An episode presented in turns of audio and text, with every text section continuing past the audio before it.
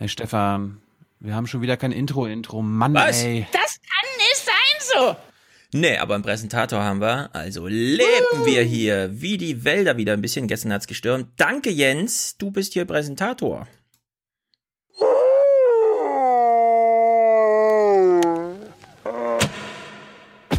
Vielleicht kann Volodymyr unsere Renten erhöhen. Einen Fliegenschiss bekomme ich und das als Kriegsveteranin. Oh je, jetzt haben wir es quasi. Ne? Die haben gesagt, das war eine, eine Protestwahl. Wir wollten vor allem den Poroschenko nicht mehr. Ganz ohne Zweifel. Ich persönlich und mein ganzes Team stehen bereit, um dem Präsidenten unsere Schulter zu leihen, ihn zu unterstützen, solange er im nationalen Interesse der Ukraine handelt. Ich finde den Jungen gut. Mit ihm verbinde ich Hoffnungen. Ich glaube Zelensky mehr als Poroschenko. Poroschenko ist klug, erfahren und gierig. Zusammen werden wir zurückkommen nach den nächsten Präsidentschaftswahlen, verspricht der noch Präsident seinen jubelnden Anhängern. Es ist zu früh, als dass Präsident Putin Herrn Zelensky gratulieren oder über eine Zusammenarbeit reden könnte. Ich habe Angst, dass Zelensky auf Putin zugeht und seine Wünsche erfüllt. Ich hoffe, dass der proeuropäische Kurs der Ukraine unumkehrbar ist. Alle Bürger in den postsowjetischen Ländern, seht auf uns, alles ist möglich. Das klang ein bisschen so wie ein kleiner Hinweis an die Völker all dieser anderen Staaten. Wenn ihr wollt, dann könnt ihr jemanden abwählen. Das war sehr interessant und das hat man sicherlich in Russland auch sehr registriert. Also wir sind sehr gespannt, was da jetzt außenpolitisch passieren wird.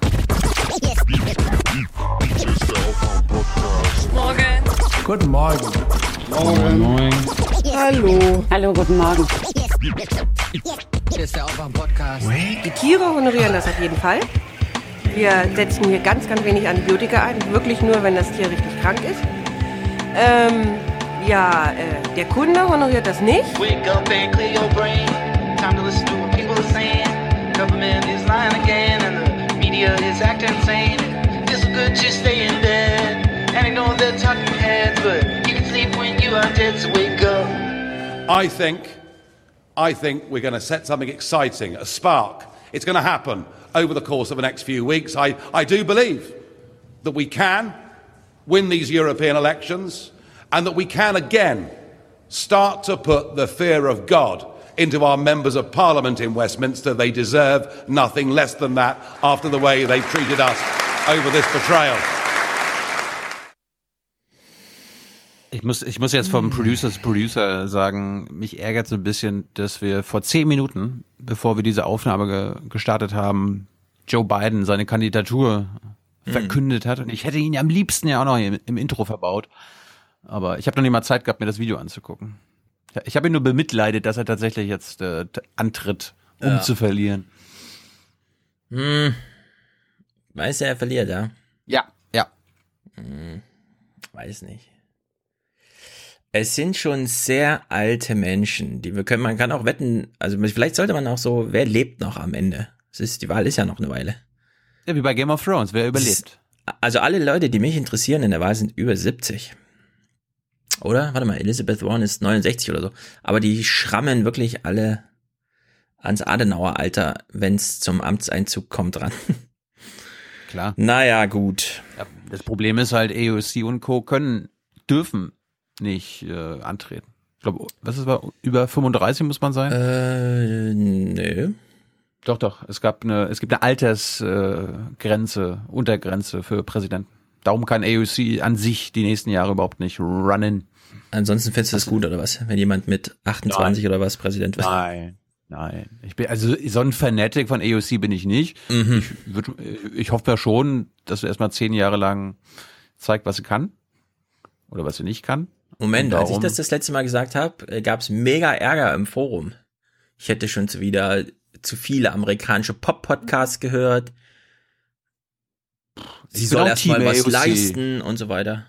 Ja, ist ja, ist ja so. Aber so lange Ja. bin ich Team Sanders. Also wer was geleistet hat, ist Elizabeth Warren. Wir kommen auf sie zurück. Wir machen hier einen Podcast-internen Battle. Ich sehe das schon. Du wirst mit den kleinen Kalendersprüchen von Sanders kommen und ich werde den großen Vorschlaghammer Warren auspacken. Seid gespannt. Die Debatten, Like for what? Die Debatten kommen ja irgendwann. Wann kommt hier meine Debatte eigentlich? August, wenn ich mich nicht irre. August. Aber, aber wie ich die amerikanischen Medien kenne, es wird ja, es fängt ja immer früher an und immer früher. Und ich kann mir vorstellen, dass es diesmal im Juli beginnt oder im Juni. Mal schauen. Ja, können die nicht das im Internet machen? Ohne Fernsehen. Den Fernsehsendern des Fürchten lehren. Das wird passieren. Ich, ich wette mit dir, dass es diesmal eine, eine mm, Primary Debate und oder eine Präsidentschaftsdebatte auf Facebook oder YouTube oder so geben wird. Ja, Facebook Kann wird ich sich mir- drum reißen. Kann ich mir Hat's nicht anders vorstellen. Auch bitter nötig. Ja. Wir kommen allerdings auf Facebook nächste Woche zurück. Bei der TED-Conference ging es ja diesmal hoch her. Also da wurden ja wirklich ein paar Leute verprügelt. Ja. Namentlich alle Chefs der großen Silicon Valley Unternehmen.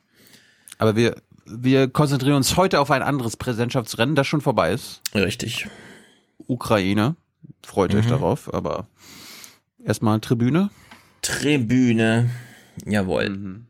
Ye are many, they are few.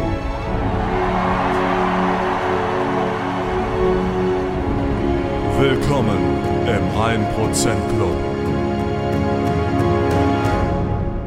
Hey Hillary, wie geht's dir? The Mueller report is part of the beginning. It's not the end. Uh, maybe, as Churchill famously said, it's the end of the beginning. Ist? Ja. Hat sie sich versprochen oder ich habe das nicht verstanden, was sie da gesagt hat? Wieso? Na, jetzt, Was, was verstehst du daran? na, sie sagt doch, it's the end of the beginning, aber es müsste doch umgedreht sein, der Anfang vom Ende oder was? Ja, du, du hast einfach aufs falsche Pferd gesetzt. Du musst das tote Pferd weiterreiten. Weil Nee, aber die jetzt Geschichte mal, ist noch nicht also, also hat sie sich versprochen bei dem Spruch oder meinte sie den so? Ich habe Ja, das willst, du den ganzen, das, willst du den ganzen, ja, willst, willst du den mal. ganzen hören? Pass auf, also Hillary Clinton war bei der Time 100 Präsentation Mhm. und AP hat da was hochgeladen. Wir And hören nochmal said, we deserve to see the Mueller report. Right, right, We've, Right. We've seen it, or, or most of it. right, right. Um, what, you know, what, what, well, I, start with the second sentence. Let me read you the second sentence. I, mean, you, I don't know if you've had a chance to look at it. The Russian government interfered in the 2016 presidential election in a sweeping and systematic fashion. Right. Second sentence. Yeah, well, that is the main story, and it's a story that uh, needs to be uh, told and retold over and over again because we were the subject of a foreign adversaries' attack, an attack on our election, an attack on our sovereignty, an attack on our democracy. And you can try to figure out everything that did happen, and we're a long way from knowing because we need to get the full report, the unredacted version, uh, and certainly the Congress deserves to get it. But I think it's fair to say uh, that this is not just about a reckoning with the recent past. This is about what is going on today and the threats to our next election, uh, to our defense as uh, a nation. So, Edward, I think the report is long and it obviously takes time to wade through it, but especially for uh, this group, it's something that every American who cares about um, holding our adversaries accountable, looking to prevent what happened from ever happening again, should take the time to go through. Uh, and I'm really of the mind that um, oder? the Mueller report is part of the beginning. It's not the end. Uh, maybe, as Churchill famously said, it's the end of the beginning. Uh, because there's still so much more that we should know and that we should act upon. And obviously, that's uh, what the Congress is trying to figure out what to do right now. Also Churchill hat gesagt, irgendwas ist das Ende vom Anfang und der Mueller-Bericht ist aber jetzt der Anfang von etwas und das ist jetzt aber der Ende vom Anfang. Ich habe es nicht verstanden. Irgendwie, ich glaube, sie hat sich da versprochen. Äh, nee, nee, die, die Müller Investigation war der Anfang vom Anfang. Und Ja. Das Ergebnis der Müller Investigation ist das Ende vom Anfang. Und jetzt geht's erst richtig los. Ich meine, das ist natürlich die, das ist Wunschdenken, was sie Mhm. da weitergibt. Okay, Aber hat mich so ein bisschen an unseren White Walker Elmer erinnert. So langsam verstehe ich, glaube ich, was sie sagen will. Es ist allerdings auch schwierig. Ich meine, du, du kannst ja jetzt von ihr als unterlegene Konkurrentin von Trump nicht erwarten, dass sie sagt, okay, ja, das, was wir ihm alles unterstellt haben. Das ist die, der Hauptanklagepunkt ist leider nicht wahr geworden. Ja, ich meine nur diesen Spruch, also Churchill hat gesagt, es ist das Ende eines Anfangs. Ähm, das verstehe ich, also ich, ich habe irgendwie gedacht, der Mueller-Bericht ist so eine Art, und jetzt läuten wir, also der Anfang eines Endes, genau umgedreht, wie sie Churchill äh, wiedergibt, nämlich jetzt endet sozusagen diese Phase Donald Trump im Amt des Weißen Hauses von unserem tollen Land Amerika und so weiter. Das hätte ich verstanden. Aber diese Verschachtelung mit, ja, jetzt geht irgendwas los und das ist jetzt das Ende von diesem Anfang und jetzt kommen wir sozusagen in Phase zwei, also nach dem Anfang, das ist, das ist mir zu kompliziert. Ich glaube, äh, ja, wer weiß. Ach, Vielleicht liegt das auch daran, dass Hillary verloren hat, dass sie einfach so komplizierte Sachen sagt, sagen will und ja. immer nur strategisch denkt. Wer weiß, wer weiß. Jedenfalls, was wir sicher wissen, ist, Jens ist unser Präsentator heute. Gut. Und er widmet seinen Geburtstag dem 25. Geburtstag von Nora, die er hiermit herzlich grüßt. Ja, guten Glückwunsch. Sie feiern heute einen ganz besonderen Geburtstag. Ich möchte Ihnen im Namen aller CDU-Mitglieder ganz herzlich zu diesem Ehrentag gratulieren und Ihnen vor allen Dingen Gesundheit und Gottes Segen wünschen. Gottes ja, Segen. und wir schließen uns Merkel an an dieser Stelle, denn Merkel hat immer recht. Richtig gut, Jens, sehr gut. Jens und Nora, ihr beiden seid hier. Unsere, ähm, kann man vielleicht, vielleicht ist es auch wieder ein Teil von Familienpodcast. Das ist unser Power Couple heute. Hier fügt sich, ja, ein Power Couple, sehr gut, genau. Philipp, 100 Euro. Und wir kennen ihn, er unterstützt uns regelmäßig denn er hat eine unersetzbare Informations- und Ideenquelle in uns und er hat jetzt einen Dauerauftrag eingerichtet über 100 Euro im Monat, schon seit einer Weile. Bester Podcast, Werbung, neub.eu, also noneofyourbusiness.eu, das ist Max Schrems Laden. Gute Arbeit ist hiermit auch erwähnt. Ups, das ist ja. gut für unser Land. So eine Haltung. Richtig. 8723 auch sehr regelmäßig. Das ist Renés Kirchensteuer. Kirchensteuer. Mhm. Lass uns beten. Wer denn? Schulz oder Nahles? Arbeitslosigkeit und Vergessenheit. Schau auf die Obdachlosen und Verarmten in unseren Großstädten. Der Kälte und der Verachtung ausgesetzt. Gottes Wille soll ja rätselhaft sein, aber so hat er sich das wahrscheinlich nicht gedacht. Tja. Hm. Sehr gut. Mark schickt 80 und sagt einfach aufwachen. Sofern ich keine Botschaften übersehen habe. Wenn doch, komme ich drauf zurück. Aber hier steht einfach nur Mark mit 80. Finden wir natürlich sehr gut. Amazing stuff. Ist das amazing stuff? Äh, sehr gut. Amazing stuff. Steffen schickt 5542. Ihr seid der beste Podcast. Wie wär's mit der ägyptisch-deutschen Hymne, gefolgt von der Panikziege? Das, glaube ich, passt ganz gut. Mhm. Erstmal wird aber gesungen. Vaterland.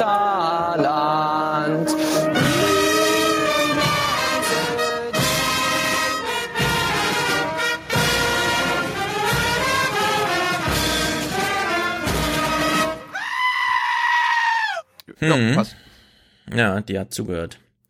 Martin, ja, das kann ich Ihnen sagen, schickt da 55 Euro, wir lösen es mit mehr Geld. Und er sagt, nix ist für free.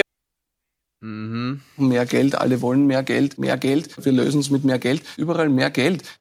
War das der? Oder war das Nahles, meint er jetzt? Scheiße. Nö, wir lösen es mit mehr Geld. Ich würde sagen, es passen im Grunde beide. Aber ich ja, glaube, er meint... Ja, das kann ich Ihnen sagen. Hier. Geldinteressen natürlich und die Leute ausnutzen. Oder hattest du nicht mal irgendwie sowas mit, wir lösen es mit Geld oder so? Nee, ich weiß einfach nur. Rundfunk und Fernsehen kosten Geld. Aber wir sind glücklich, denn wir machen weder Rundfunk noch Fernsehen. Trotzdem gilt auch bei uns. Was haben wir für ein Glück? Bei uns geht's immer nur ums Geld. Der Rest, die staatliche hm. Freiheit, die Nichtunterdrückung, außer das Klima, das uns ein bisschen in Atem hält, ist alles gesetzt hier. Es geht nur noch ums Geld. Sehr gut. Wie ist denn die aktuelle Lage heute? Kann man denn atmen? Ich habe heute Morgen wieder eine Instagram-Story aus dem Wald gemacht. Vögel zwitschern, als wäre man im botanischen Garten. Ziemlich gut. Ich glaube, es war der Wind, der gestern alle mal ein bisschen aufgemischt hat. Sehr gut. Ich finde das nur geil hier. Ja, das ist super geil. Verena und Kati unterstützen uns auch regelmäßig. Also das sind alles sehr regelmäßige Unterstützungen, die wir hier Mitte des Monats immer so haben. Das ist sehr gut. Oder kurz vor Ende des Monats. 50 Euro von den beiden. Wir grüßen sie. Philipp schickt 50, ob ich diese Medien- und Politikverachtung unterstützen sollte, fragt er sich, während er 50 Euro schickt. Ja, klar. Ähm, erst der Podcast, dann das Land, dann die Partei und Richtig. dann man selbst. Das sind die Prioritäten, ja. Ja, 50 von Eva finden wir sehr gut. Stefan schickt auch 50, genauso wie Sabine. An euch weiter so. An Hasi. Kiss you again. Müssen wir uns immer ein Wir Küsschen müssen uns geben. doch nicht öffentlich ein Küsschen geben. Doch, Sally. Sagt man das so, Sally? Oder muss man ihn aussprechen? Hamid- Hassan Salihamidzic. Ja. Ich bin am Wochenende im Fußball im Stadion. Ich habe Basti schon darauf vorbereitet. Äh, Sie haben alle 3-0, 3-1, 3-2, 3 irgendwas getippt bei Fußball Gegen wen 2000 gegen Berlin. Ich hoffe, es hält. Aber ich habe meine zwei Glücksengel dabei, also wir drücken sechs Daumen. Wird gut, glaube ich. Ich berichte. Oliver schickt 34 Euro und sagt, zum 34. Geburtstag meiner Frau Marie wieder einmal eine Unterstützung für euch. Sie würde sich sehr über Merkel-Grüße freuen. Okay. Sie feiern heute einen ganz besonderen Geburtstag. Jawohl. Ich möchte Ihnen im Namen aller CDU-Mitglieder ganz herzlich zu diesem Ehrentag gratulieren und Ihnen vor allen Dingen Gesundheit und Gottes Segen wünschen. Und herzlichen Glückwunsch von mir. Ja, da schließen wir uns alle an. Liebe Marie, liebe Oliver, wir sind der Familienpodcast Nummer eins. Auch bei euch im Podcatcher finden wir es sehr gut. Grüße an euch. Marie-Louise schickt 28. Ole Becker spendet als Dauerhörer wieder sein Geburtstagsgeld. Warte mal, also Ole dann wahrscheinlich. Seine Kollegen aus dem SDC gratulieren ihm ganz herzlich. Ja, was auch immer das bedeutet oder heißt. Äh, sehr gut, Ole. Das ist natürlich äh, Geburtstagsgeld, das heißt, da steckt ein Geburtstag dahinter. Wir gratulieren auch da herzlich. Heute haben wir Geburtstags. Happy Birthday to you. Bitte alle. alle. Happy Birthday to you. Alles Gute zum Geburtstag. Juhu. Hey, y'all. Ja, Daniel unterstützt uns nach mehr als 170 Folgen Schwarzhören. Wird jetzt abgestottert. Schulden sind nicht gut. Schade auch für Deutschland. Stimmt. Es ist schlimm ist das, schade. Schade auch für Deutschland.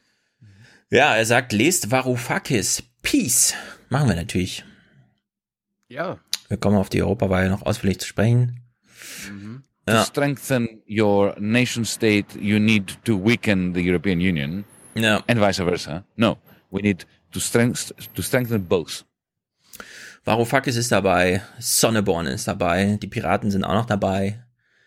Wir müssen, ich glaube, über alle nochmal sprechen. Über Varoufakis auch. Sehr guter Mann. Ja, ich, der Er Plan ist, dass am Son der Plan ist am Sonntag, Jung Naiv, mit der Spitzenkandidatin von DM25, weil Varoufakis hatte ich ja schon. Ja. Und ja, finde ich da gut. hast du, da ist der erste Anfang dann. Semsrott kommt auch noch. Ja. Äh, den Piraten haben wir am Dienstag. Richtig. Und naja. Mal schauen, vielleicht Katharina Barley auch noch Zeit. Das ist ja, Ja. das ist ja die andere Kleinstpartei. Genau, am Dienstag reden wir mit Patrick Breyer über die Piraten, Politik, Jugendbewegung und alles, was damit zusammenhängt. 2222 von Steffen. Danke für euren Service. Bitteschön. Äh, wegen Pilot, ach so, wegen CDF-Pilot wahrscheinlich, schon mal über Zusammenarbeit mit Massengeschmack TV nachgedacht. Danke, äh, Denken, Denken ist wichtig. Ja, Denken ist wirklich sehr wichtig. Wo habe ich denn eigentlich meinen Denken-Clip? Solange du suchst, ich habe schon mal was mit Massengeschmack gemacht, das war damals jung und anders. Reicht. Reicht, okay. Man muss immer nachdenken, immer denken. Denken hilft ungeheuer. Lesen ist auch gut, aber denken ist noch viel wichtiger als lesen. Ja, Wolfgang ist ja damit am Start. Ja, und außerdem, gesehen. Holger vom Massengeschmack ist doch ein GZ-Gegner. Also das ist eine, ein fundamentaler Unterschied zu uns. Wir unterstützen das öffentlich-rechtliche System. Wir wollen nur ein besseres haben. Ja, wir wollen mehr Deutschlandfunk, weniger. Weniger von dem ganzen Rest mit diesem Bewegtbild, das hat alles keine Zukunft. Tobias. Doch gar nicht, das stimmt doch gar nicht. Mit dem Finger Ja. auf die Öffentlich-Rechtlichen Ja, zeigen, okay. das ist eigentlich ein bisschen schwach. Das ist schwach. Ja, es ist schwach. Tobias, danke für eure Arbeit. Bitte Nahles in der Kirche. Grüße aus der Stadt des sauberen Diesel. Tobias. Das ist unglaublich. Also, da haben wir jetzt heute Merkel schon gehabt, Mhm. Nahles, da machen wir jetzt zur Strafe äh, Martin. Jesus aber antwortete und sprach, steh auf. Steh auf. Geh hin, dein Glaube hat dir geholfen. Hm. Wenn wir den noch ein paar Mal hören, werdet ihr auch das erste Mal Tränen hier im Aufwachen-Podcast hören. Das ist die neue Mode, habe ich gehört, im Aufwachen, äh, in der Podcast-Landschaft. Echte Emotionen. Es gibt zwei große Trends. Beziehungsweise es gibt einen Trend. Podcasten. Gibt es einen Subtrend? Gespräche im Podcast. Ich habe jetzt auch einen Podcast. Ich mache jetzt auch einen Podcast. Also Mark Zuckerberg und so, ne? Macht jetzt mit Micha, mit Matthias Döpfner Podcast. Und wenn man es dann hinkriegt, dass sein Gast weint, dann ist jetzt, kann man sich die Krone aufsetzen. Finde ich allerdings sehr gut. Ein bisschen mehr Realität und ein bisschen weniger diese Künstlichkeit. Weißt du, wer jetzt noch podcastet? Frank Elstner. Hast du mitbekommen? Frank Elstner macht jetzt eine YouTube-Show. Wetten, das war's. Er hat Parkinson. Er hat jetzt öffentlich gestanden. Ja, Bild, Zeitung, ihr hattet recht, hat er bei Twitter geschrieben. Und er geht jetzt podcasten und Max hat äh, auf Twitter heute nochmal das sehr gute Zitat rausgesucht. Frank Elstner jetzt zu seiner neuen Show. Ja, im Fernsehen konnte ich mich nicht ausleben, da habe ich den Frank Elstner immer nur gespielt. Denkt mal drüber nach, Leute. Authentizität mal auf ganz neue Levels getrieben. Das ganz neue YouTube-Stars erobern jetzt die Landschaft. Das heißt, wir müssten einfach ein bisschen mehr schauspielern, um im Fernsehen zu landen. Hm. Okay. Ja, du warst einfach zu real. Naja, es ist vieles in Bewegung. Till, herzlichen Dank. Sascha, herzlichen Dank. Peter, keine Ahnung, ihr seid einfach sehr gut. Bringt mal was von Franz Josef Strauß. Franz Josef Strauß, sag mal, da haben wir doch irgendwas. Oder? Ja, ich habe den die heutige Variante. Aber das stimmt offensichtlich nicht. Das stand ja nun schon, äh, ich glaube, darüber jedenfalls, soweit ich das nachvollzogen habe, ist das Fake News. Aber ich keine Ahnung. Ja, ich habe, ach hier, warte mal, Peter Altmaier. Von Franz Josef Strauß. Wirtschaftspolitisch lernen äh, heißt äh, in vielen Fällen auch siegen lernen. Hm. Na gut, vielleicht reicht ja das, Peter. Wollte nicht genannt werden, okay, überspringen wir hier mit einem Piep gleich, den ihr jetzt schon gehört habt, also wundert euch nicht, hier läuft ja alles aus einer Hand. Johanna grüßt uns ohne Worte, wir sagen Danke, wie so viele macht sie das, ist sehr gut. Tobias, Dauerauftrag 4,20 pro Woche, weiter mit der guten Arbeit, sagt er. Ja, klar. Für Deutschland! Für Deutschland. Peter und Sophie, Stadtblumen, danke für eure Arbeit, Liebesgrüße, Sophie und Peter. Das ist Familienpodcast, wir sind in ihren Ohren, sehr gut. Stefan, ein Zehntel der Gehaltserhöhung jetzt monatlich. Tolle Arbeit, aber das kann nicht sein, so, dass die Panikziege so selten gespielt wird. Ich habe sie vorhin schon gehört. Es kommen die Ausländer hier rein, machen die Hand auf und kriegen Handy, kriegen Klamotten und der Kuckuck, das kann nicht sein so. Mhm.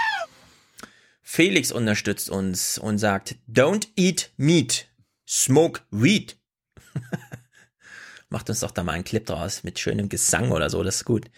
Denken ist das Wichtigste, das stimmt, das haben wir heute schon gehört. Danke für eure tolle Arbeit. Zwei Euro je Folge bei zwei Folgen die Woche und vier Wochen je Monat ist gleich 16 Euro oder ausgerechnet.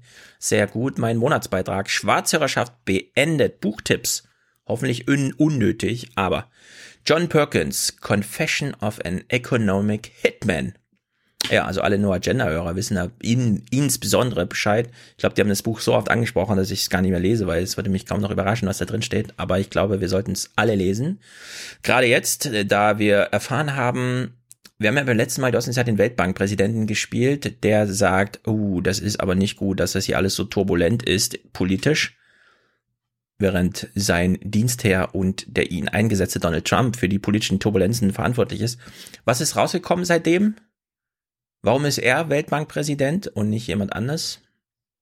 Die Amis entscheiden, wer Weltbankchef ist. Ja, Ivanka wollte nicht. Trump hat Ivanka es angeboten. Ivanka hat gesagt, nee. Sein Argument dafür war, sie ist wirklich gut mit Zahlen. Ja. Das ist ohne Scheiß jetzt, ne? Das hat er so gesagt. Ich glaube, sie wäre gut für den Posten. Zitat, sie ist wirklich gut mit Zahlen. Aber auf Tja. jeden Fall, ich habe hier einen Kiffer-Sound. Hat die Alte gerade einen Joint geraucht oder was ist los? Mhm. Außerdem empfiehlt Felix Rance Packard, Packard, jetzt mache ich mich natürlich wieder, weil es alle Leute kennen, außer ich, die große Verschwendung, mhm.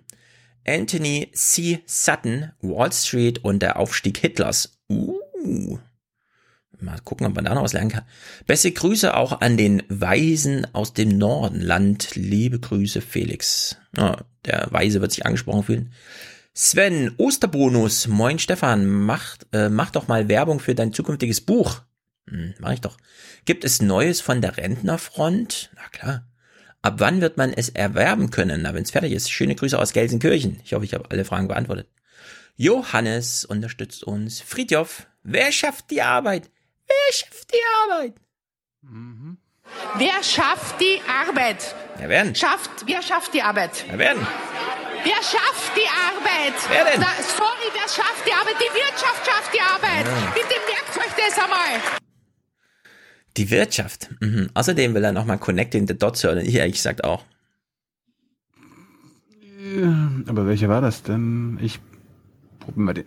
Connecting the Dots, du Penner! Fick dich, Tilo! Fick dich! Und ich habe jetzt das Abo für Jung und Naiv gelöscht. Und ich sage jetzt eindeutig, ich habe so oft den Aufwachen-Podcast empfohlen. Ja. Kickt ihn! Kickt ihn! Feierabend! Diese Seitenhiebe auf KenFM sind unterirdisch und das allerletzte. Leute, es reicht! Aber eins noch. Und, und Stefan Schulz und Oberpappnase Jessen. Oberpappnase. ja. Ich finde, den ersten kannst du mal kürzen auf bis zu Penner. Connecting the Dots to Penner. Ich kann Reicht das ja mal selbst schon. abkürzen. ey. Connecting the Dots, du Penner! Ja, reicht mir völlig. Thomas, mein Kleasil gegen politische Pickelbildung. Sehr gut. Simon, macht damit, was ihr Wolf. Oh, sehr gut. Macht damit, was ihr Wolf. Jawohl. Man gibt uns nicht eine Chance, diese Wolfsinvasion abzuwehren. Für mich muss der Wolf hier nicht existieren. Der soll dahin gehen, wo er hergekommen ist, von früher her. Ins Märchenbuch. Florian unterstützt uns. Andreas, Markus. Damit er nicht mehr schwarz hat, hat er einen Dauerauftrag. Sehr gut. Lorna. Oh, apropos. Da ich Lornas Name gerade lese. Montag, Taron-Tag. Für alle, die interessiert sind, kommt mit Achterbahn fahren. Vielleicht kann man schon, nee, die neue kann man noch nicht fahren. Die ist noch nicht offen, aber vielleicht kann man schon jetzt richtig viel sehen von der neuen Fly-Achterbahn. Mal gucken. Ich kann aber jetzt schon die, das Resultat dieses Nachmittags verraten. Richtig. Toller Nachmittag, der allen Beteiligten richtig Spaß gemacht hat. Mhm. Und äh, Wettervorhersage für Brühl ist jede Stunde 45 Minuten Sonne, also es ist ein bisschen bewölkt. 15 Grad, ziemlich perfekt und 20% Regenwahrscheinlichkeit. Das heißt, alle Nahwohnenden, die so einen Tag frei haben und denken, wollen- soll ich ins Phantasialand? Ach, 20% Regen? Nee, da gehe ich lieber nicht. Es wird also ziemlich leer, ziemlich locker. Wir können wahrscheinlich im Kreis fahren die ganze Zeit. Hoffentlich. Naja. Also Theodor, Christopher, Edward von Svenja und Edward. Erst der Podcast, dann das Land, dann man selbst. Oh, darauf haben wir gewartet. Darauf haben wir gewartet. Wie heute so viele Sounds. Ah, okay, okay. Ähm, erst der Podcast, dann das Land, dann die Partei und dann man selbst. Richtig. Jan, Peter, Andreas, we are the one percent. Mhm. I mean, who are we? We're the 1%. We're the 1%. We're the 1%. We're the 1%. We're the 1%. Ye are many,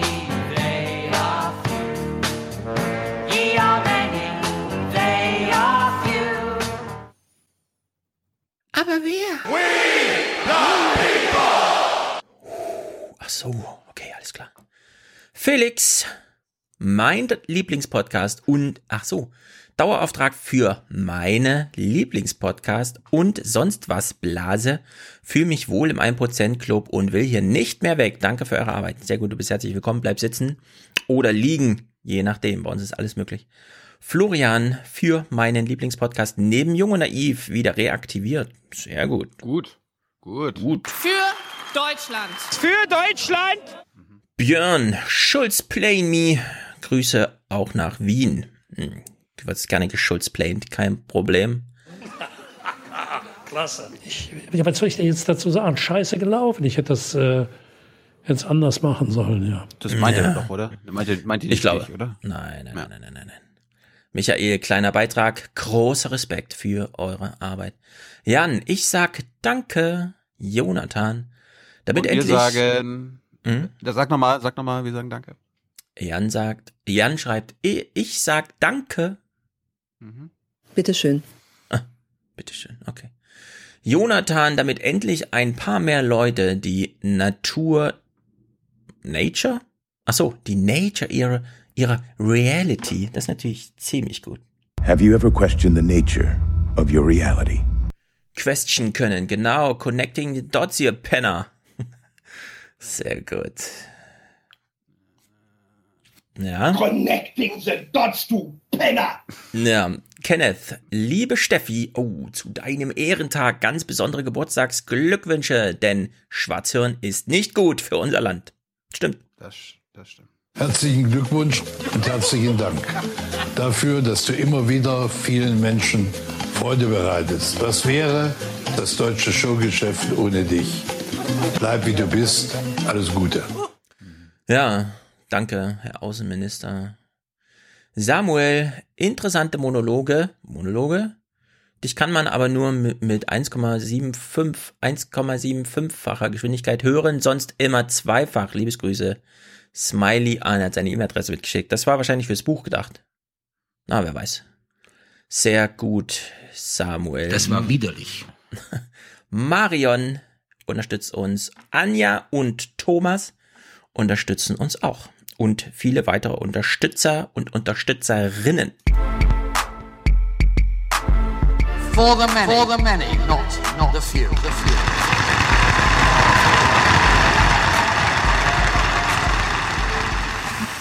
Möchte vielleicht in diesem Zusammenhang mal daran erinnern an Artikel 1 des Grundgesetzes. Da heißt, die Würde des Menschen ist unantastbar. Hast du nicht gewusst? Das habe ich tatsächlich nicht gewusst, aber danke für die politikwissenschaftliche Aufklärung, die wahrscheinlich auch einen moralischen Bezug zu irgendwas hat.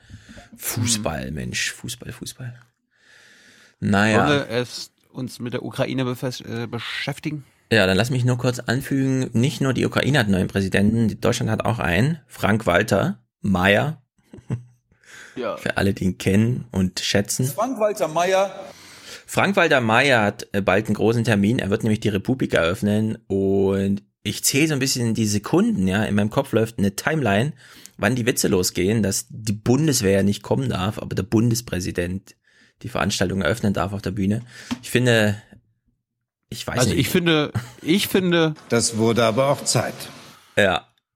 Ich hoffe, er macht einen ordentlichen Aufstand.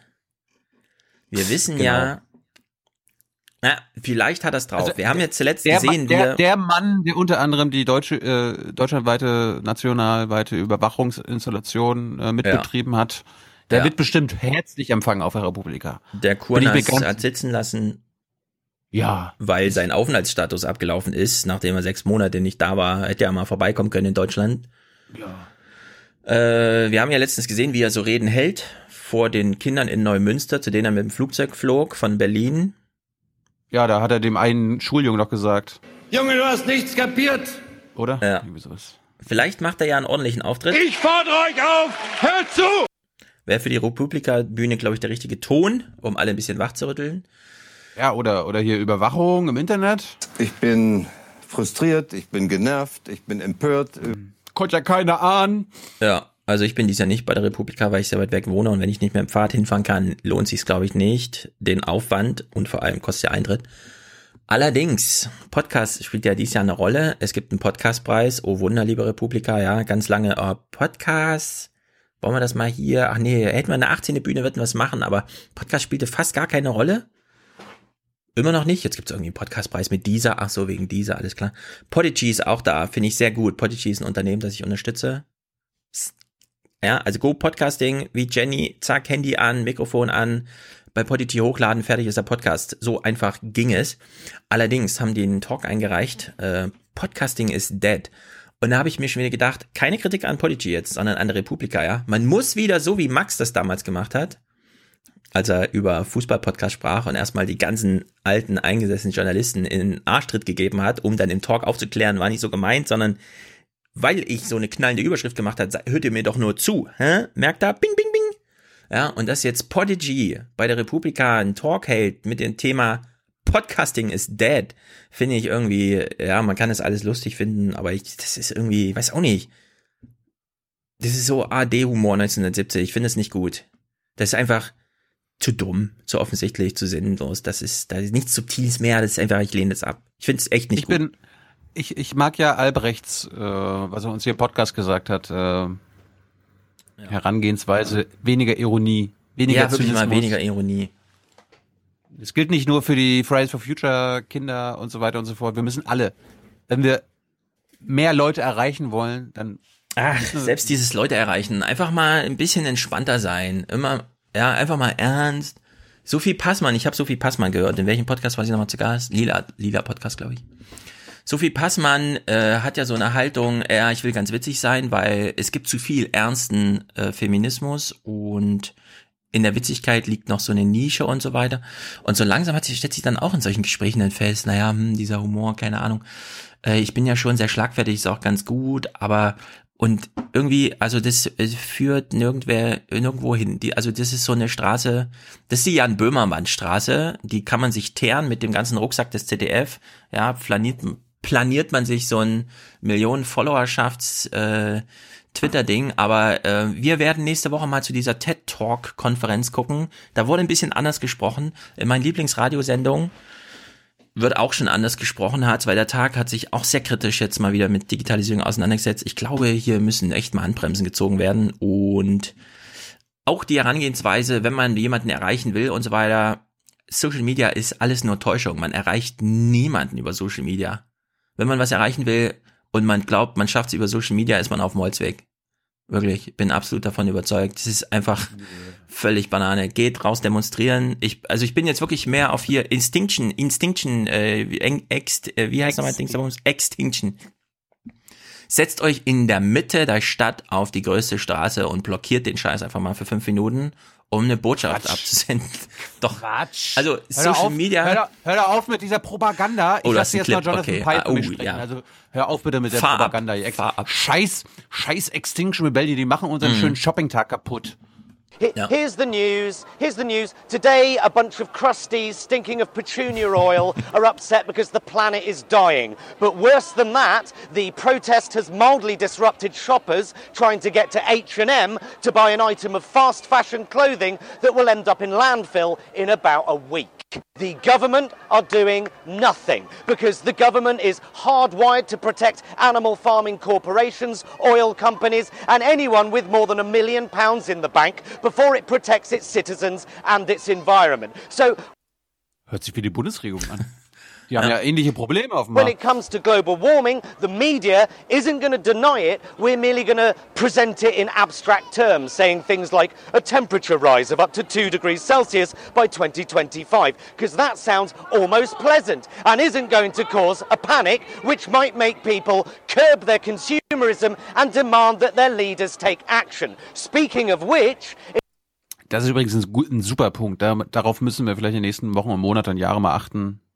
Mit der Berichterstattung oder die, die, das Framing der Medien in Sachen Klimawandel. Ne, er Mhm. sagt ja selbst, wird nicht äh, bestritten und so weiter und so fort, aber es wird trotzdem in zu abstrakten äh, Worten und Begriffen verwendet. Also die, die, quasi die katastrophale, das katastrophale Ausmaß wird mit äh, anderthalb Grad und so weiter, damit kann Oma Erna wahrscheinlich wenig anfangen. Ja. Also, also sollten wir vielleicht eine andere Sprache verwenden. Ja, lass mich nur kurz sagen, äh, du sprichst genau das Richtige an, das werden wir Montag auch besprechen. Wie wurde damals auf die NSA reagiert? Montag? Äh, Dienstag. Dienstag. Wie wurde auf die NSA reagiert damals? Die kann alles, ist der mächtigste äh, in Betriebnehmer einer digitalen Infra- und Überwachungsstruktur aller Zeiten. Da könnt ihr gar nichts gegen machen, die sind so mächtig. Ja, und später fiel es auch Snowden ein, nee, wir müssen hier mal ein paar mit Traktion äh, vermöglichten äh, Handlungsmöglichkeiten, die man ja auch hat, ja, Gesetze, was auch immer. Der Einzige kann auch viel tun, einfach mal ja, die Elektronik abschalten und so weiter. Und so ist es beim Klima hier auch. Jonathan Price ist zu Recht aufgefallen.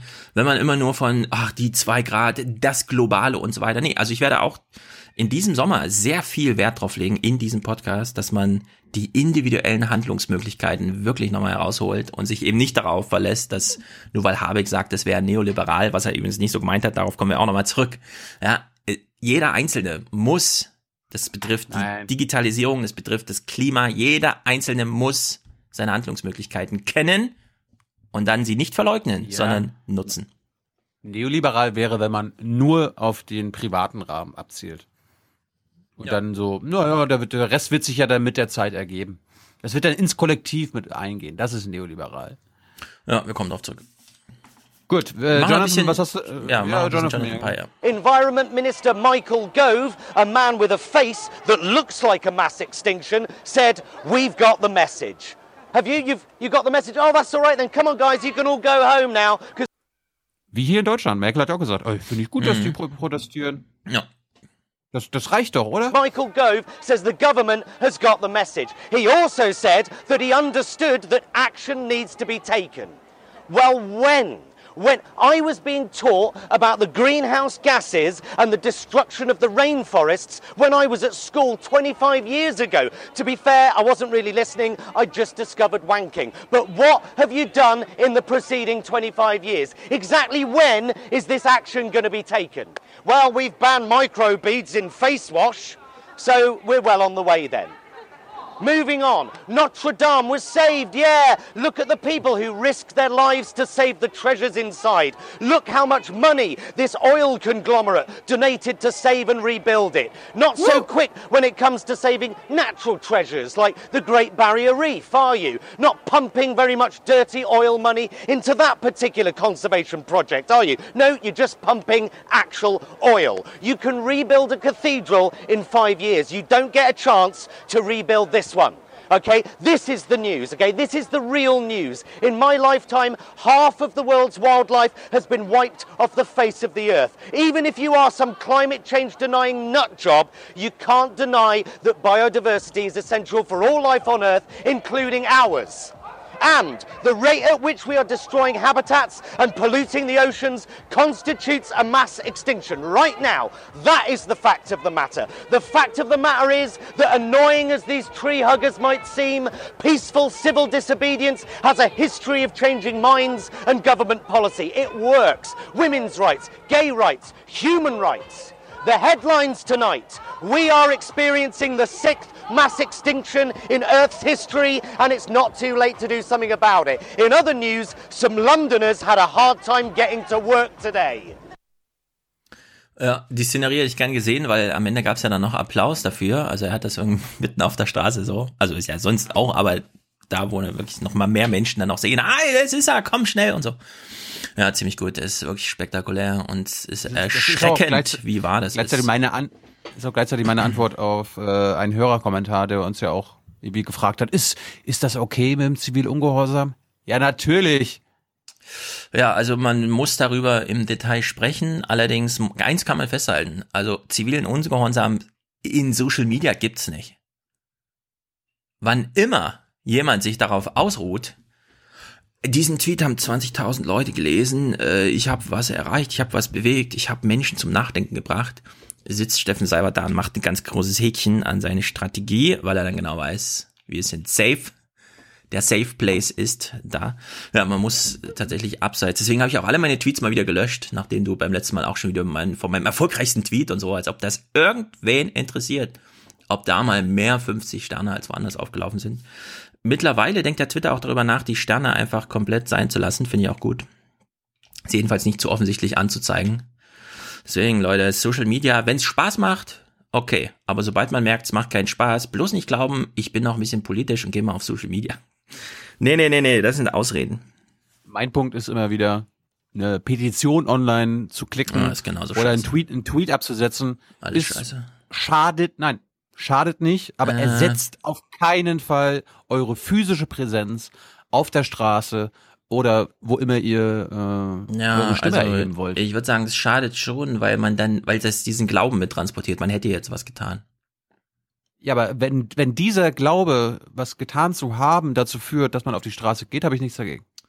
Ja, als Einstiegsdroge ins politische Denken geht das so insgesamt wahrscheinlich noch. Allerdings Ich mein, ansonsten. So, ja. so aus, aus, aus Herrschaftssicht ist, äh, wäre der Fehler, nee, aus, äh, aus Herrschaftssicht wäre es das Beste natürlich, wenn, wenn die Leute nicht mehr demonstrieren gehen, weil sie eine Petition unterschrieben haben oder weil sie einen Tweet abgesetzt haben. So, und das kann nicht sein so. Ja, also wir haben das jetzt in Bayern gesehen mit der Bienenpetition. Ja, also das ist ein richtiger Weg. In Brandenburg gibt es jetzt auch bald eine, ne? Das finde ja, das soll ausstrahlen in die Bundesländer. Das finde ich sehr gut. Brandenburg und Mecklenburg-Vorpommern, das sind so die Länder, wo es auch drauf ankommt, weil da sind die großen Agrarbetriebe. Und ja, finde ich alles gut. Finde ich alles gut. Wir werden über Politik in Social Media demnächst auch noch. Also lauter Ankündigungen heute, was wir noch alles so machen werden. Jetzt allerdings erstmal hier dein Ukraine-Ding und dann reden wir mal über China und was uns auf, sonst noch bedroht. Äh, bevor wir in die Ukraine gehen und uns Mhm. dann den jung, jungen neuen Präsidenten angucken, ich habe mal Video auf, bei Phoenix gefunden und äh, Mhm. da hören wir jetzt nichts. Darum kannst du uns das mal vorlesen, weil ich dachte, das passt zu deiner Rentnerrepubliks-Sache. Im Europäischen Rat sind die meisten männlich. Aha. Sechs Männer werden angezeigt. Im Durchschnitt Ende 40. Hm. Vorwiegend weiß. Studierte Rechtswissenschaftler. Das finde ich gar nicht so schlecht. Eher konservativ. Mhm. Die meisten seit 2017 im Amt. Das ist auch nicht so lang. Warte mal. Was? Was, was, was war das genau für eine Auflistung? Das sind Mitglieder die des äh, Staatschefs Parlaments? im Europäischen Rat. Ja. So. Also Merkel ist ja eher eine Minderheit als Frau. Ja. ja. Ach so, das sind 13 jetzt die Staatschefs der Mitglieder des der Europäischen Nation. Okay, verstehe, der EU-Länder. Ja. Ja, das ist alles nicht sehr repräsentativ. Wollen wir noch kurz über Boris Palmers Tweet oder was er Facebook-Nachricht, die er da gehabt hatte? Das fand ich auch absurd. Absurd. For what? Ja, hast du es like for mitbekommen? what? Ja. Ich, ich habe ihn, ich habe ihn doch den Sarrazin der Grünen genannt. Es ist un unglaublich einfach. Und es ist vor allem so bescheuert, weil er nicht wusste, dass das Prominente sind. Die Bahn macht natürlich nicht einfach nur mit irgendwelchen Leuten Werbung, sondern das sind alles Prominente, zumindest die Hälfte. Und es hat einfach nicht geschnallt. Und dann hat, ach so, oh scheiße, das ist ein Fußballer, ein Koch, keine Ahnung. Eine Fernsehmoderatorin, ich gucke ja kein Fernsehen. Das ist einfach, ja, das ist Banane. Okay, das ist abgeschlossen. Weiße drauf. Ja, vor allem so dieses, äh, gleich kommt wieder der Shitstorm und dann editiert man das Ding eine Stunde später. Ah, jetzt ist auch der Shitstorm da. Also es ist wirklich Boris Palmer, Michael Keller hatte, oder wie er heißt, auch immer der parlamentarische Typ da aus, äh, nee, wie heißt denn das bei den Grünen? Dieser Keller halt, der Geschäfts politische. Geschäftsführer Keller. Keller. Hatte eine harte Zeit, man hat richtig gesehen, wie viel äh, Anstrengung, Schweiß und Nervenkitzel in seinem Tweet drinne steckte, auf dem er nochmal auf die Bahn reagierte, um naja, was soll man sagen, Michael, äh, Boris Palmer in die Schranken zu weisen? Man kann ihn ja nicht in die Schranken weisen, ist einfach nur Bananen. Also falls ihr nicht wisst, worüber ihr sprecht, ihr habt nichts verpasst. Okay, weiter im Text. Gut, wir befassen uns jetzt mit der Ukraine. Ich habe Mhm. äh, im Heute-Journal nach der Wahl einen guten Beitrag von Phoebe Gar äh, gefunden. Die ist, glaube ich, die ZDF-Korrespondentin in Moskau, aber muss natürlich auch Ukraine mitmachen. Und den fand ich ziemlich gut, weil der neutral und gut erklärend war. Ein friedlicher, demokratischer Machtwechsel. Der Wahlsieg des politischen Quereinsteigers Volodymyr Zelensky. Nichts davon ist selbstverständlich, blickt man auf die Nachbarn der Ukraine. Alle Bürger in den postsowjetischen Ländern seht auf uns. Alles ist möglich.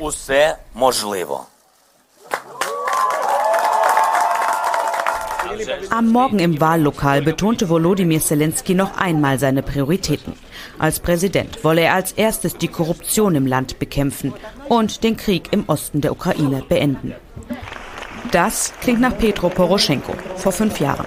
Auch er war damals als Hoffnungsträger gestartet und muss sich heute hoffnungslos geschlagen geben. Nach dem zuletzt schmutzigen Wahlkampf macht er Politneuling Zelensky ein Angebot. Ganz ohne Zweifel, ich persönlich und mein ganzes Team stehen bereit, um dem Präsidenten unsere Schulter zu leihen, ihn zu unterstützen, solange er im nationalen Interesse der Ukraine handelt. Das hat man übrigens gerade ein vergiftetes Angebot genannt. Bekannt wurde Volodymyr Zelensky als Komiker und Schauspieler, vor allem mit seiner Rolle als ukrainischer Präsident. Der Fernsehsender, der ihn groß gemacht hat, gehört einem Oligarchen. Viele vermuten, dass Zelensky dessen Marionette sei. Er bestreitet das. Seine Wähler glauben ihm. Oder es stört sie nicht.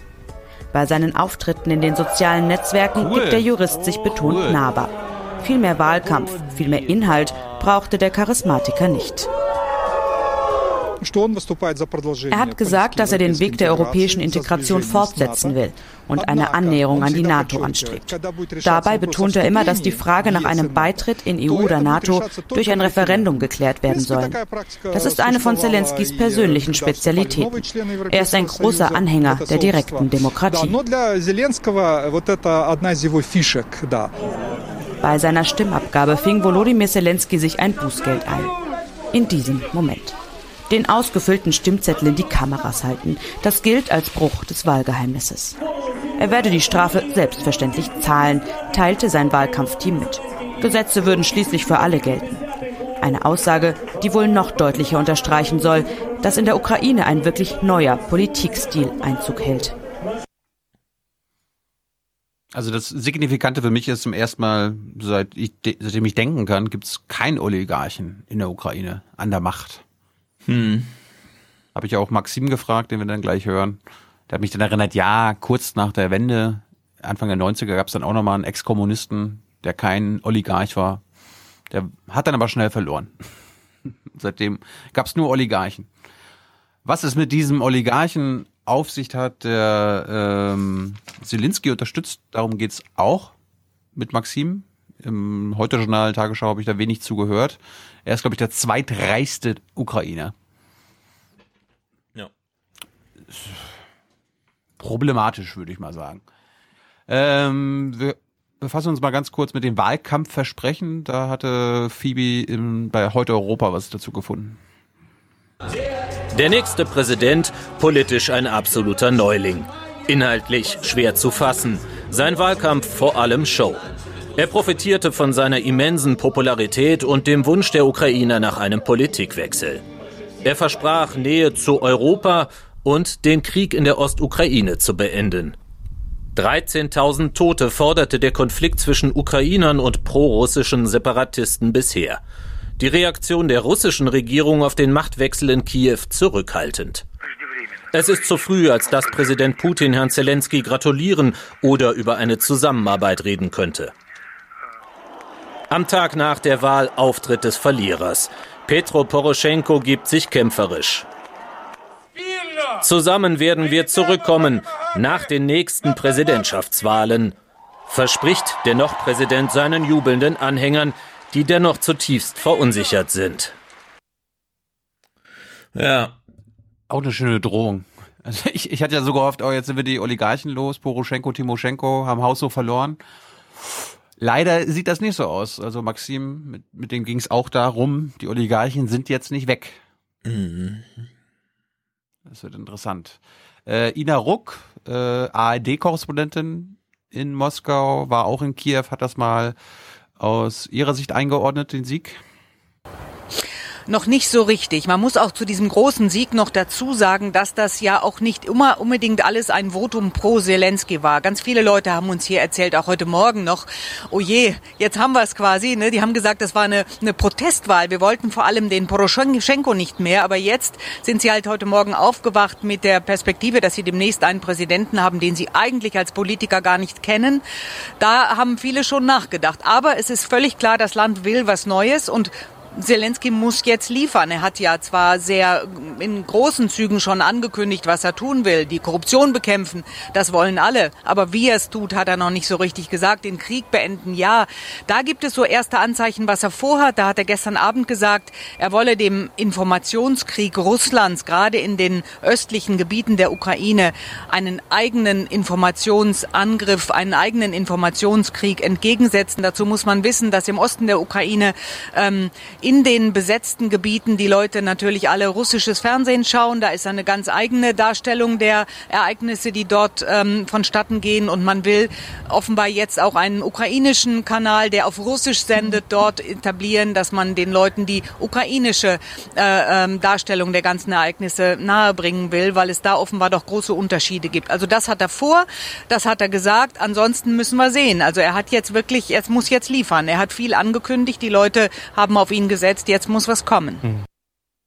Ja, also Putin, also das ist übrigens interessant. Ne? Habt ihr darüber auch gesprochen, dass die gar nicht alle ukrainisch sprechen in der Ukraine? Der Präsident selber tut sich da ein bisschen schwer, auch mit ukrainisch. Putin jedenfalls macht hier, wie jetzt zu lesen ist, äh, neue ähm, Versuche. ist eigentlich ganz witzig, wie Putin hier jetzt reagiert, denn er wollte ja, wie wir eben gehört haben, zuerst nicht äh, gratulieren und hat überhaupt gar nichts jemals zur Ukra Ukraine-Wahl gesagt. Jetzt allerdings äh, sagt er, wir wollen und wir sind bereit, die Beziehungen mit der Ukraine voll wiederherzustellen, allerdings nicht unilateral. Also, das ist sozusagen ein Angebot an, wenn ihr auch, dann machen wir mit. Und er hat nochmal nachgeschoben, also an Poroschenkos Abwahl sieht man ja wohl, dass diese Politik voll gescheitert ist. Ja, aber die Frage ist, was, äh, was Zelensky in Sachen Russland und Ostukraine anders machen wird, anders machen, Ja. anders machen sollte. Äh, Tja. da geht's natürlich auch äh, viel im Gespräch jetzt mit Maxim gleich. Wundert euch auch nicht. Äh, er regt sich auf. Ich habe es irgendwie, ich habe es Bürgerkrieg genannt in der Ostukraine und er gleich, nein, russische Invasion, wichtig, wichtig. Da brauchen wir nicht im Forum uns da wieder 20 mit 20 Beiträgen drüber äh, unterhalten. Akzeptiert einfach die ukrainische Sicht auf den, auf den Konflikt. Und äh, es geht hier um den Inhalt, es geht um Schilinski und was Poroschenko alles falsch gemacht hat. Ja. Ja. Wahrscheinlich Äh. gilt einfach beides. Da gibt's Separatisten, aber eben auch eine große russische Unterstützung, um das da am Ja, Köcheln oh. zu halten. Ey, du, ohne, ohne die russische Unterstützung könnten die da gar nichts machen. Ja. Das, das ist ja gar keine Frage. Aber Mhm. naja. Gut, äh, ansonsten geht's na- natürlich auch im Gespräch, habe ich dir, ich habe dir den Text auch schon mal geschickt, um die um den Wahlkampf von Schilinski, war ja sehr Mhm. interessant. Die haben da richtig online äh, einen eigenen Wahlkampf aufgezogen mit 600.000 Freiwilligen, die quasi für das Team Wahlkampf gemacht haben. Auch sehr interessant. Jetzt nochmal Ina Ruck, die gefragt wurde, ja, wie wissen das jetzt mit dem Westen? Haben wir da jetzt, können wir da jetzt irgendwas machen? Wir haben doch jetzt in den letzten Jahren nichts falsch gemacht, oder? Wir haben doch alles für die Ukraine getan. Ja, eben genau das. Er ist ein Politikneuling. Kein Mensch weiß so richtig, was jetzt von ihm zu erwarten ist. Im Westen schaut man auf diese Wahl. Man hat ja auch schon kommentiert, dass das eine sehr demokratische Wahl ist, dass es sehr ähm, Anlass zu Zuversicht ist, dass die Ukraine auf dem richtigen Weg ist. Er hat immer angekündigt und gesagt, dass er am Westkurs festhalten will. Ähm, das hat er gestern Abend auch nochmal betont. Aber zu diesem Westkurs gehören auch ganz unpopuläre Dinge hier in der Ukraine. Das äh, Poroschenko hat das durchgezogen. Das hat ihm sehr viel, äh, sehr viel Kritik eingebracht. Zum Beispiel so Dinge wie die Energiepreise, die Gaspreise zu erhöhen. Das war eine der Bedingungen des Internationalen Währungsfonds für Kredite, die das Land dringend braucht. Poroschenko hat das gemacht. Das hat man ihm sehr angelastet, dass die Gaspreise wirklich äh, so hoch sind, dass viele Leute sich das hier nicht leisten können. Ob Zelensky, der gerne geliebt werden will, äh, das auch immer wieder betont, ich bin ein Präsident, ähm, der sein Volk liebt oder ich will so einer sein und ich will auch vom Volk geliebt werden. Ob der dann sowas durchzieht und sich an diese Bedingungen des Westen hält, das muss man sehen natürlich. Das weiß man nicht. Ja. Das ist, das ist glaube ich, auch ein Knackpunkt. Ich meine, Maxim hat das nicht ganz so bestätigt, aber für mich war das für die letzten Jahre aus dem Russian Client State Ukraine wurde ein westlicher Client State. Ja, also wir, der ist jetzt unser unter, unter unser Fittiche. Wir haben ihm eine Austeritätspolitik ver, äh, verabreicht und wenn der Machthaber, der Poroschenko, das durchgezogen hat, sieht man ja, was aus Austeritätspolitik entsteht. Mhm. Eine Anti-Elitenhaltung. Also Mhm. der IMF, der IWF äh, hat da, das war glaube ich auch, das hatten wir glaube ich auch schon 2014 damals mit Mark Schieritz eine Folge, da sind wir gerade aus der Ukraine wiedergekommen und da war damals schon das Thema.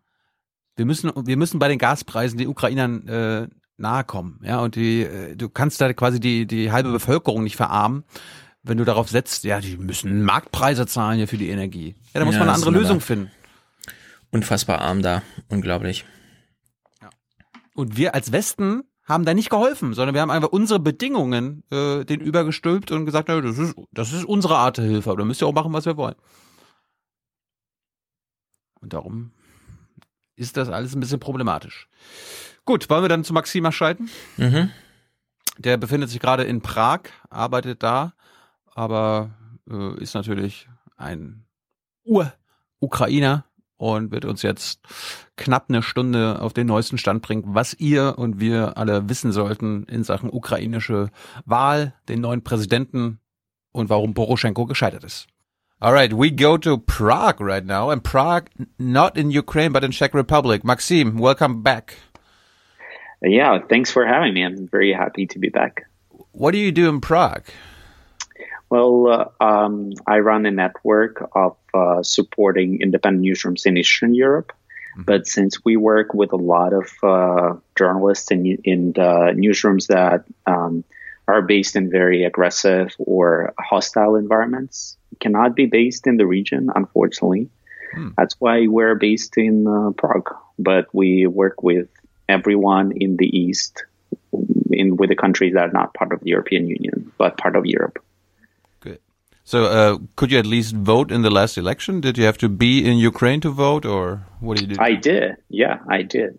Yeah, absolutely. You basically, moreover, it's a it's a very uh, um, growing crowd of people since now there are millions of Ukrainians who live inside European Union that work, but there are still Ukrainian citizens. And it's actually phenomenal how you know how it's the whole migration patterns change the way people still keep being active politically with their homeland politics despite living in different places. So now being a citizen doesn't mean that you have to be inside the country. You can be an active politically citizen and uh, publicly, but live somewhere else. Is there a great Ukrainian community in Czech Republic? Yeah, I think it's uh, the the second largest after Polish because Poland is a destination number one for Ukrainians. There are you know um, almost two million there of Ukrainians, or even more than two million, and uh, the second largest in Czechia, which is uh, officially I think over one hundred thousand people live here and work here, and uh, you know additionally as much um, just uh, live here and work here semi illegally. How, how do you get by with your language skills, or do you need to learn Czech? Oh, I'm so terrible. It's um, despite that, despite Czech language is a Slavic language, but it's it's a bit complicated, and I've been you know I've been really struggling with it.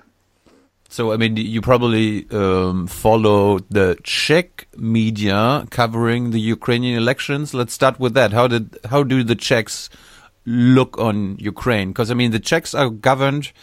Let's call it an oligarch as well, um, and he controls uh, a large chunk of the media media in Czech Republic.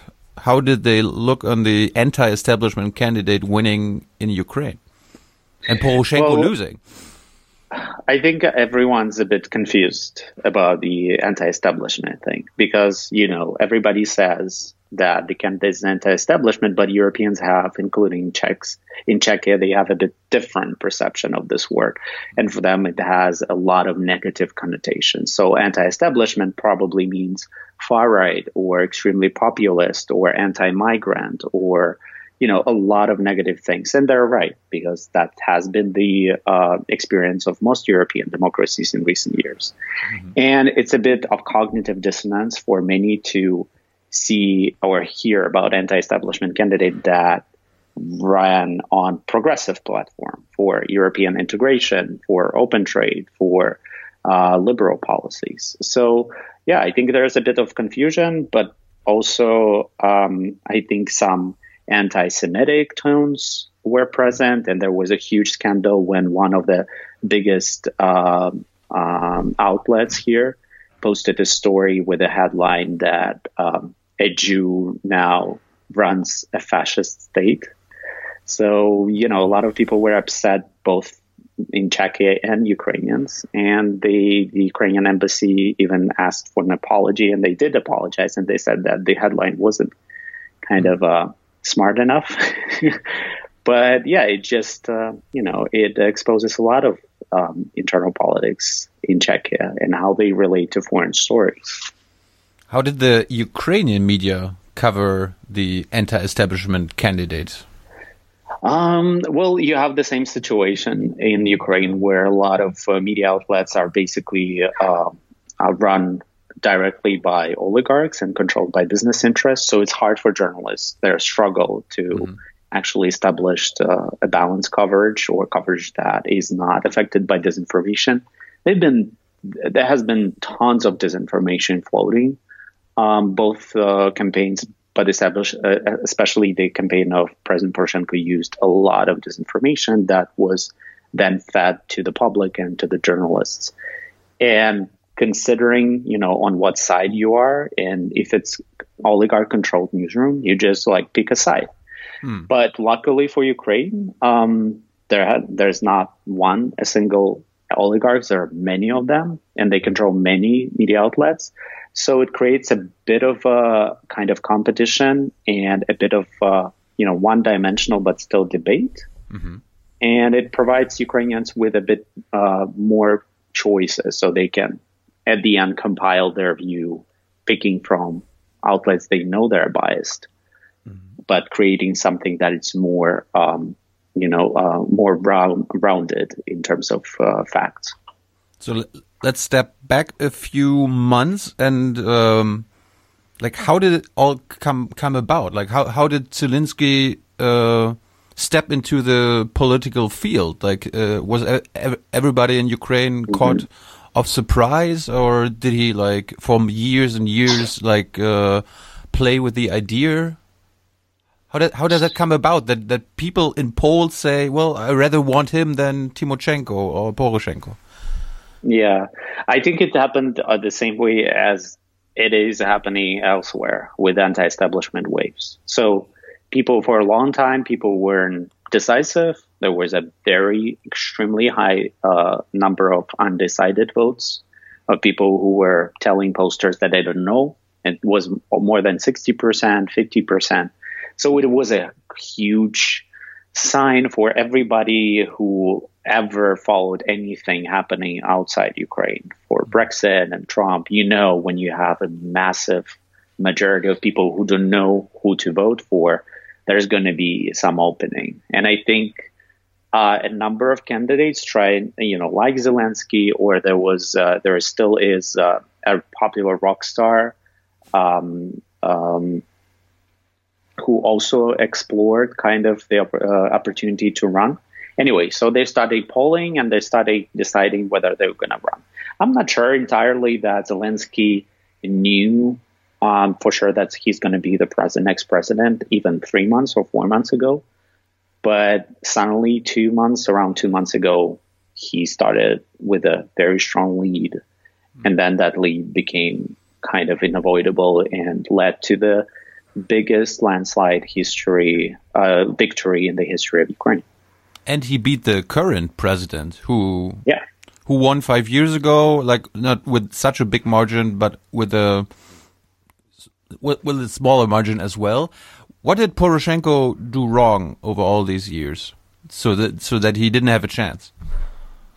Well, well, first of all, I think the anti-establishment feelings are formed everywhere in every country on a similar basis because all our economies are being disrupted by globalization processes. So the inequality rises, people get upset about it. Also, the uh, um, online and internet and social media kind of make this debate even more acute and polarized. So there is a growing frustration with everything that is happening. So some people feel fear, some people feel that their situation is unjust. And in Ukraine, it is all this, the same things, but plus uh, horrible corruption. And I think that people felt that um, not a lot of progress has been done in terms of fighting corruption, and this is the biggest issue. And in some regards, corruption got even worse after the Maidan revolution. So everybody blamed, of course, the current president, who exhibit, I mean, some signs, uh, and also his team being engaged in you know, corrupt activities. So for a lot of people, that was kind of enough, and they decided that if you know five years is enough, and if corruption is not, I mean, got even worse, there is no point of you know talking about anything else. Although you know it doesn't cancel out many historic things that the that President Poroshenko did for this country. Um, in terms of uh, restoring military might, uh, preserving country during the early stages of Russian invasion, uh, restoring and building up Ukrainian image abroad. Those are all, you know, massive achievements, but obviously it does not, you know, you know, um, compensate for horrible corruption that is still number one issue. Tell us about the state of Ukraine. How's the economy doing? I mean, we haven't been there for five years. I mean, people were suffering on a on a mass basis. Is that still the way? Uh, what about energy prices? Has uh, are they affordable now or not? Well, it is a very mixed picture because on on one hand you have a number of crises, right? You have ongoing war. It is a country at war um, that is still uh, very brutal, and people keep dying, and it creates a lot of difficulties having two million uh, internally displaced people. Um, this is a you know this is a challenge for every state. Um, then you have the economy that is still on rocky based uh, basis. Um, there are regular uh, kind of fluctuations in terms of economic growth. There are a lot of people who keep leaving because of that. Um, now Ukraine is the biggest recipient of um, uh, of remittances from abroad on the whole post-Soviet space because we have millions of people who are left and keep leaving. On the and you have all these things, including the rising energy prices, because the country needed to go independent from uh, Russian energy that was used as a neo-colonial tool to suppress any democratic developments in the country.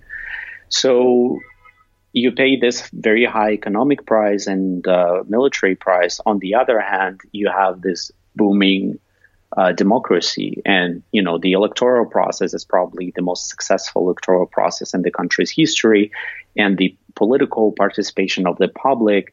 It all just remarkable to see, and you just compare to these developments and one thing you would expect from the country to just like be in disarray and fall apart and people not being politically engaged because the poverty and because of uh, uh, fear. But you see completely opposite so for me it's remarkable to see and i still don't quite understand why it is happening and why people still keep coming back with a you know with hope and with a participation despite all of it uh, and also the biggest question how long can people actually live in such extreme mode.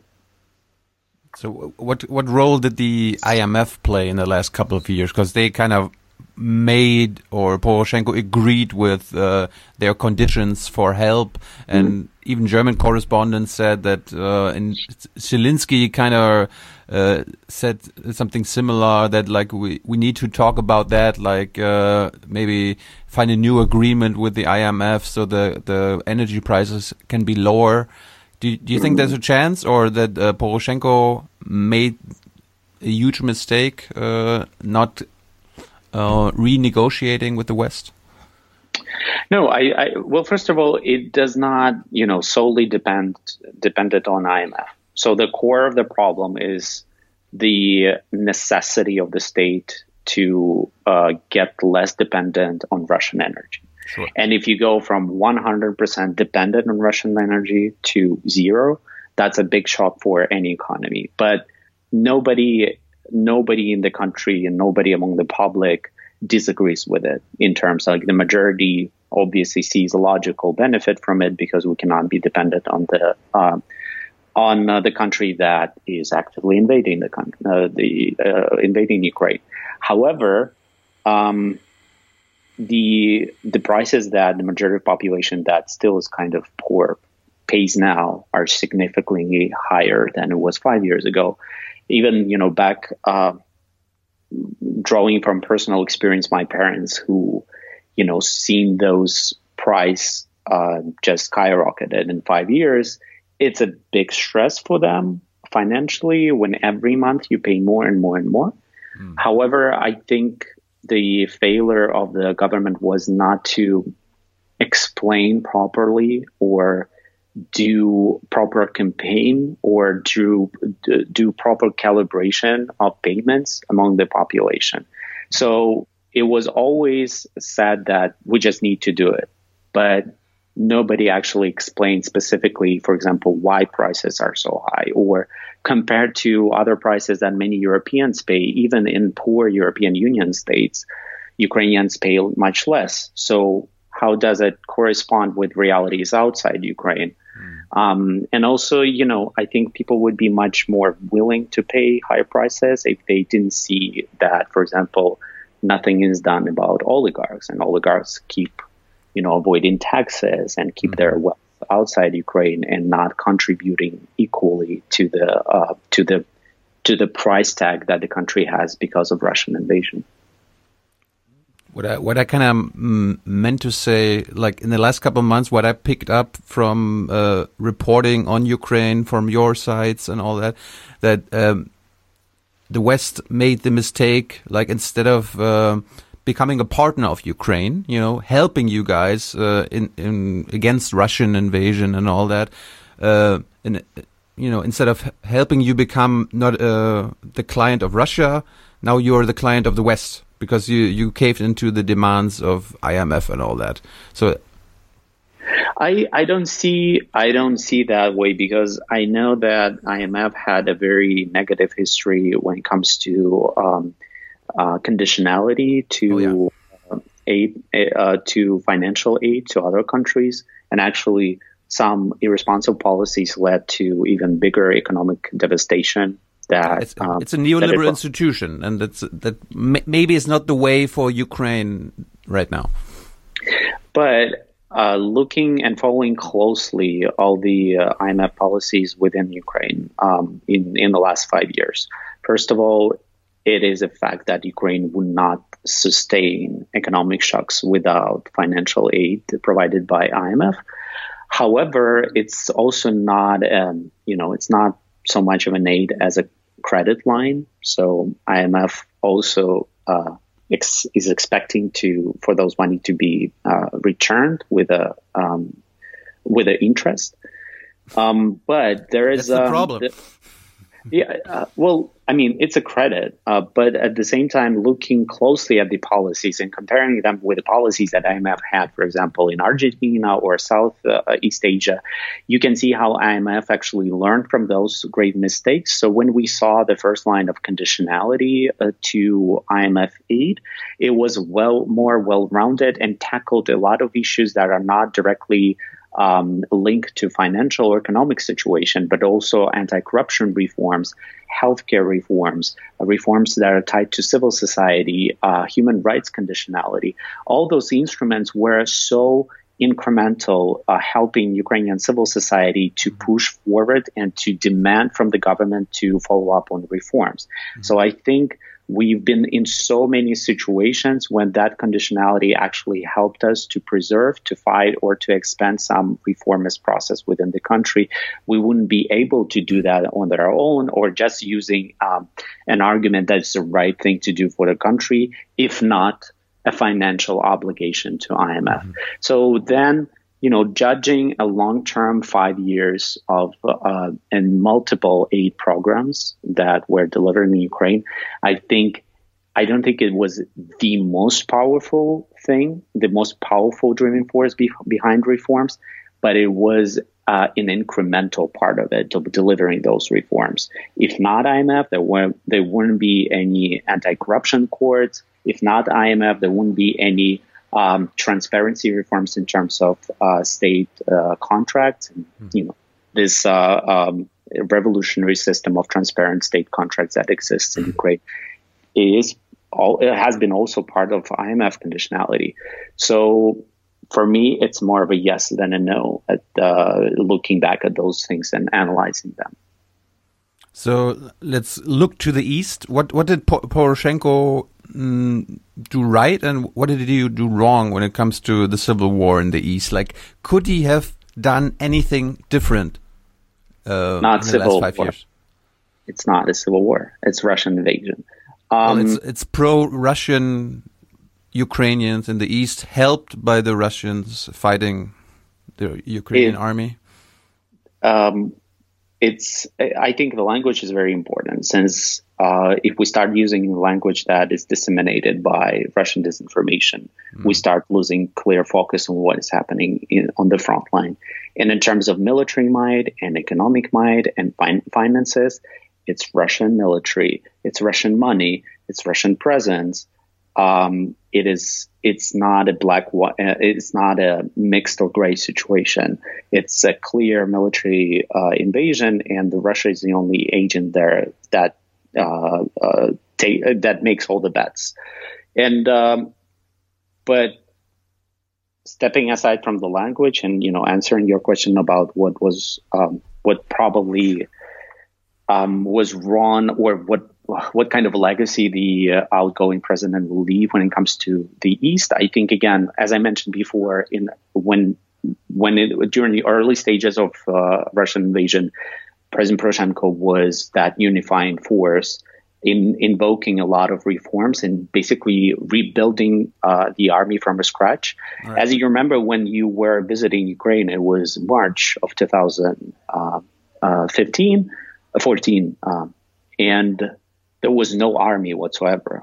After the revolution, the army has collapsed, and when the annexation of Crimea happened, you know, the army disappeared basically because it was corrupt uh, and uh, dysfunctional for years. And then he rebuilt it and helped to rebuild that army. Um, then he helped to consolidate it because there were a lot of responses from the civil society and different self uh, organized military groups that were first respondents to the Russian invasion in the East. And then it was a very kind of dangerous situation when you had the whole self formed army that wasn't under the state uh, control. And they were successfully going through reform basically uh, making them part of official state-controlled army, which was, I think, one of the biggest tests for Ukrainian democracy.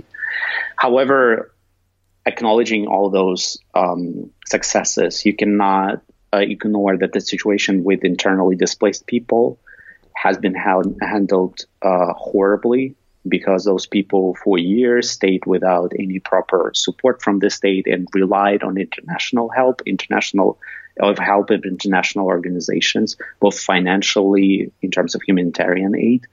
That's that sent a very bad kind of message to over two million people who were forced to leave their houses in uh, places um, in eastern Ukraine. Then, second of all, is handling the front line and uh, handling Donbass, or government-controlled Donbass. That was also left to the international organizations to care uh, of the rebuilding, rebuilding of infrastructure, taking care of people. The majority of people who left there are also elderly people that need much more help, and the government wasn't there, and the president wasn't talking to those people as much as he should have been. And uh, the third, I think, most important, and it was very, it was kind of illustrative for me to see that the President Poroshenko decided to run on the platform that said army, language, and uh, nation. And then any, you know, we all know people who came back from frontline. In our families, our friends, everybody knows someone who served.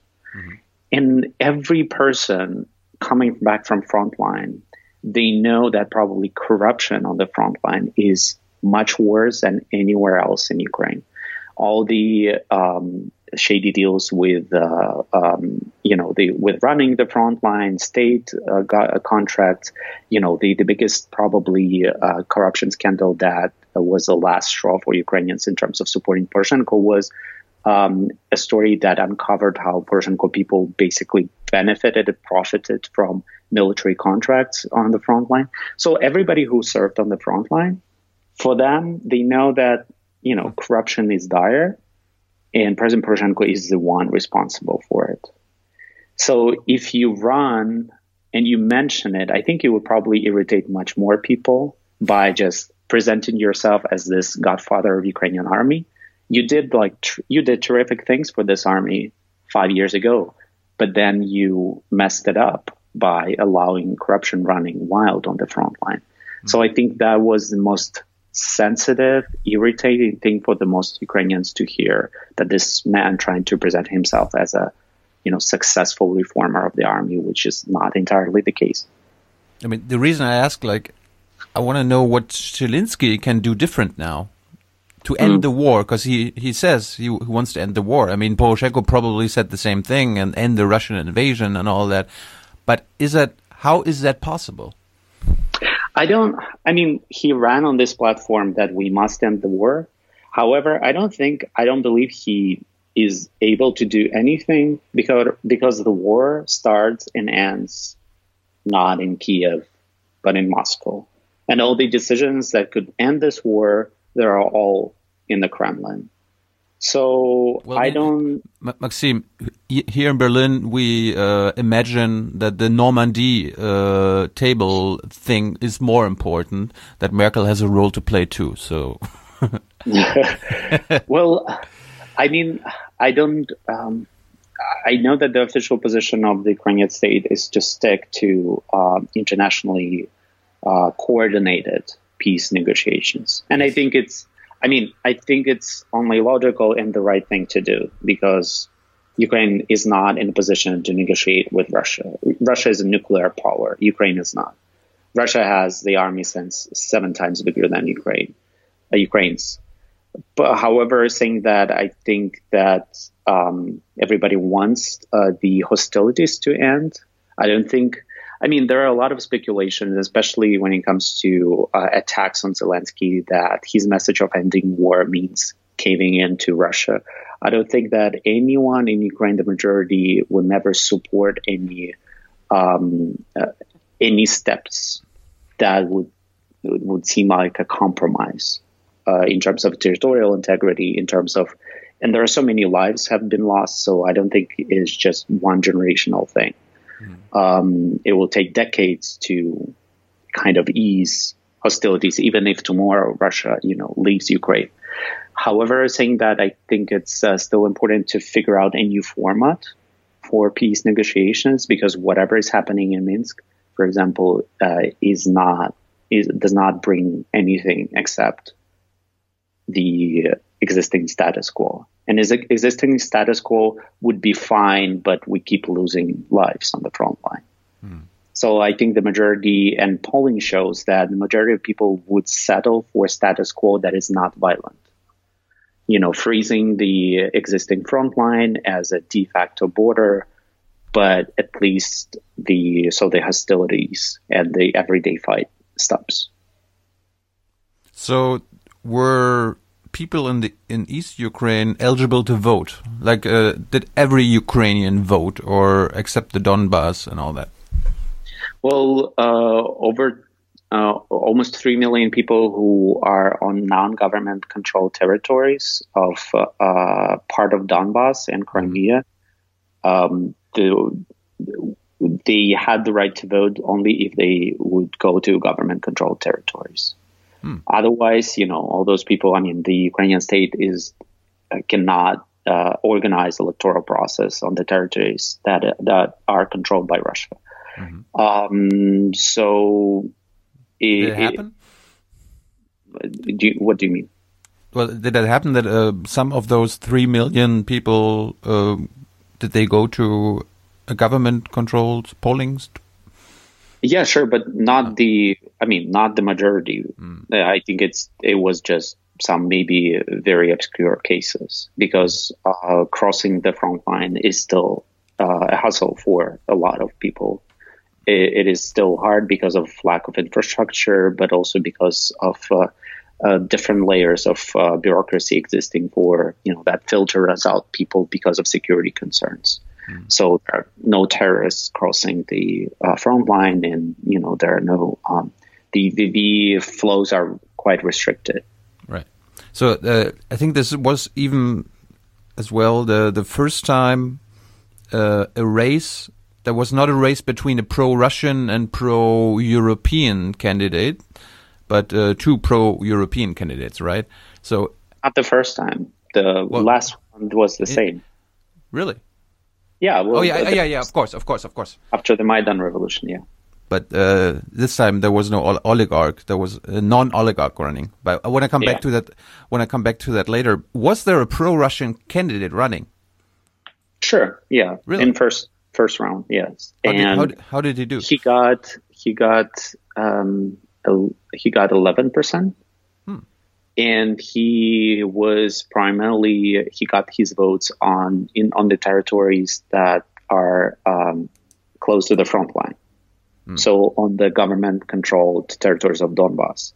Right. Um, he he did uh, very well there, but it still didn't deliver him much in terms of final count. So, I think this this is the first time in my memory that uh, Ukraine is going to have a president who is not an oligarch. Is that is that right? Because Poroshenko and all that. Before. No, the the first president wasn't an oligarch. The first president, uh, Leonid Kravchuk, who was elected in 1991, was uh, um, was a former uh, communist politician, and he then you know um, he then evolved into uh, one of the founding fathers of the Ukrainian state. Uh, but he served just one term, and then he, you know, he was replaced to, let's just say, business friendly success. But uh, that's what I said. My memory, like the last twenty years, there were always one oligarch in power.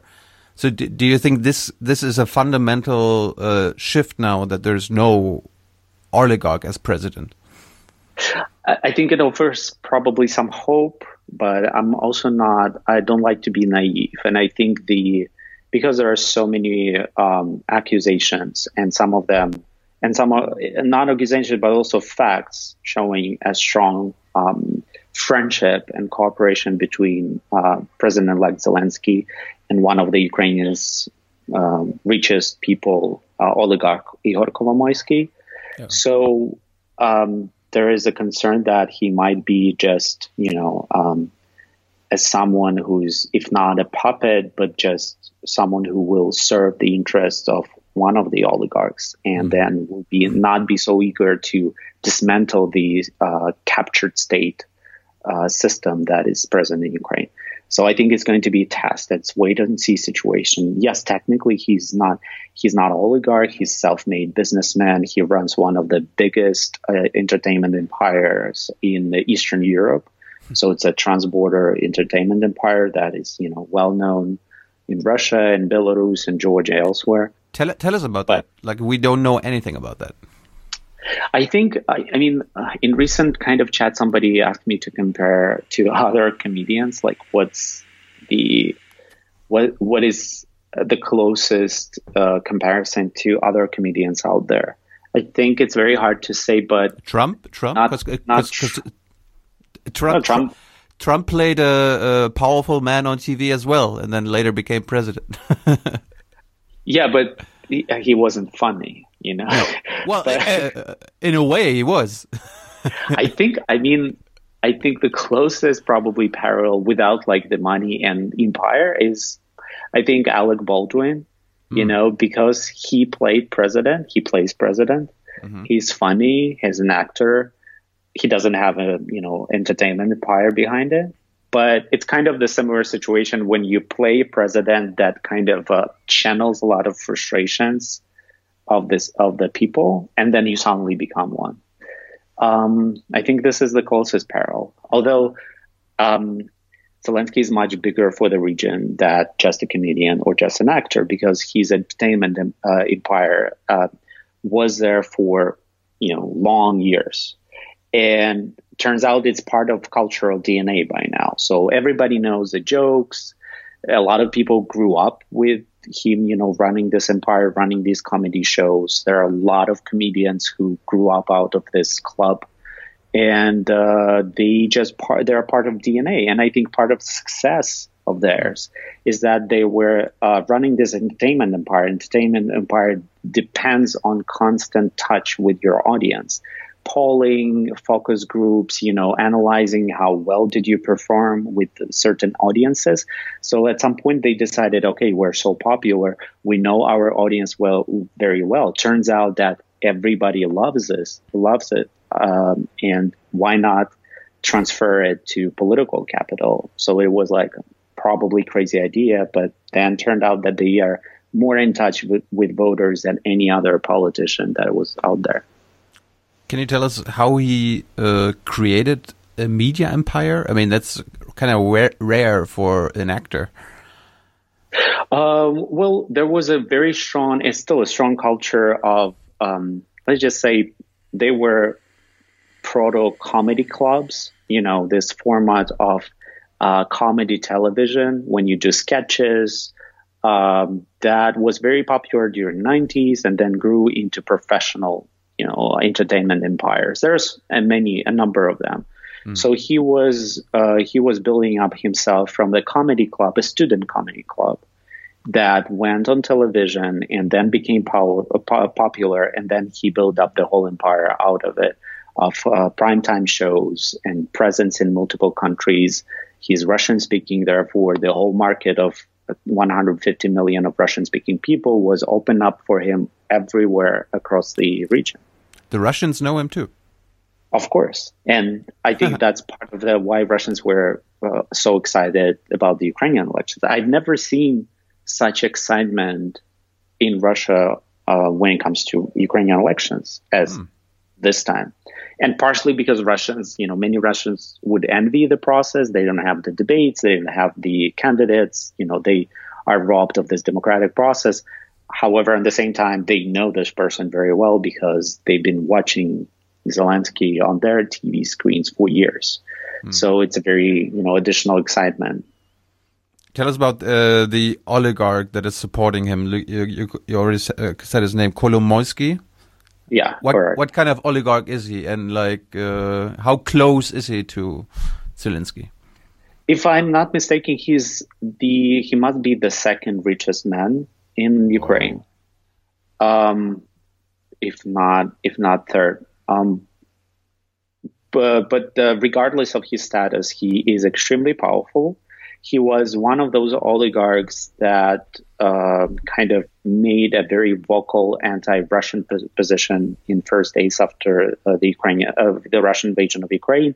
He was one of those oligarchs who spent a lot of money on supporting a self-formed militia in when the army was absent to defend the country. That's why he got a bit of standing among the Ukrainian Ukrainians the years after the Maidan revolution as someone who, um, let's just say, uh, displayed patriotic feelings about the country and spent some, you know, spent his uh, uh, reaches on defending the country when the government wasn't there. However, after the initial period of him being celebrated as one of those responsible oligarchs, he started demanding some perks from the new government for his businesses, you know, being, you know, expecting that he will be more powerful, awarded some government contract. And that was a rocky relationships between him and President Poroshenko. So they didn't kind of, it didn't work out.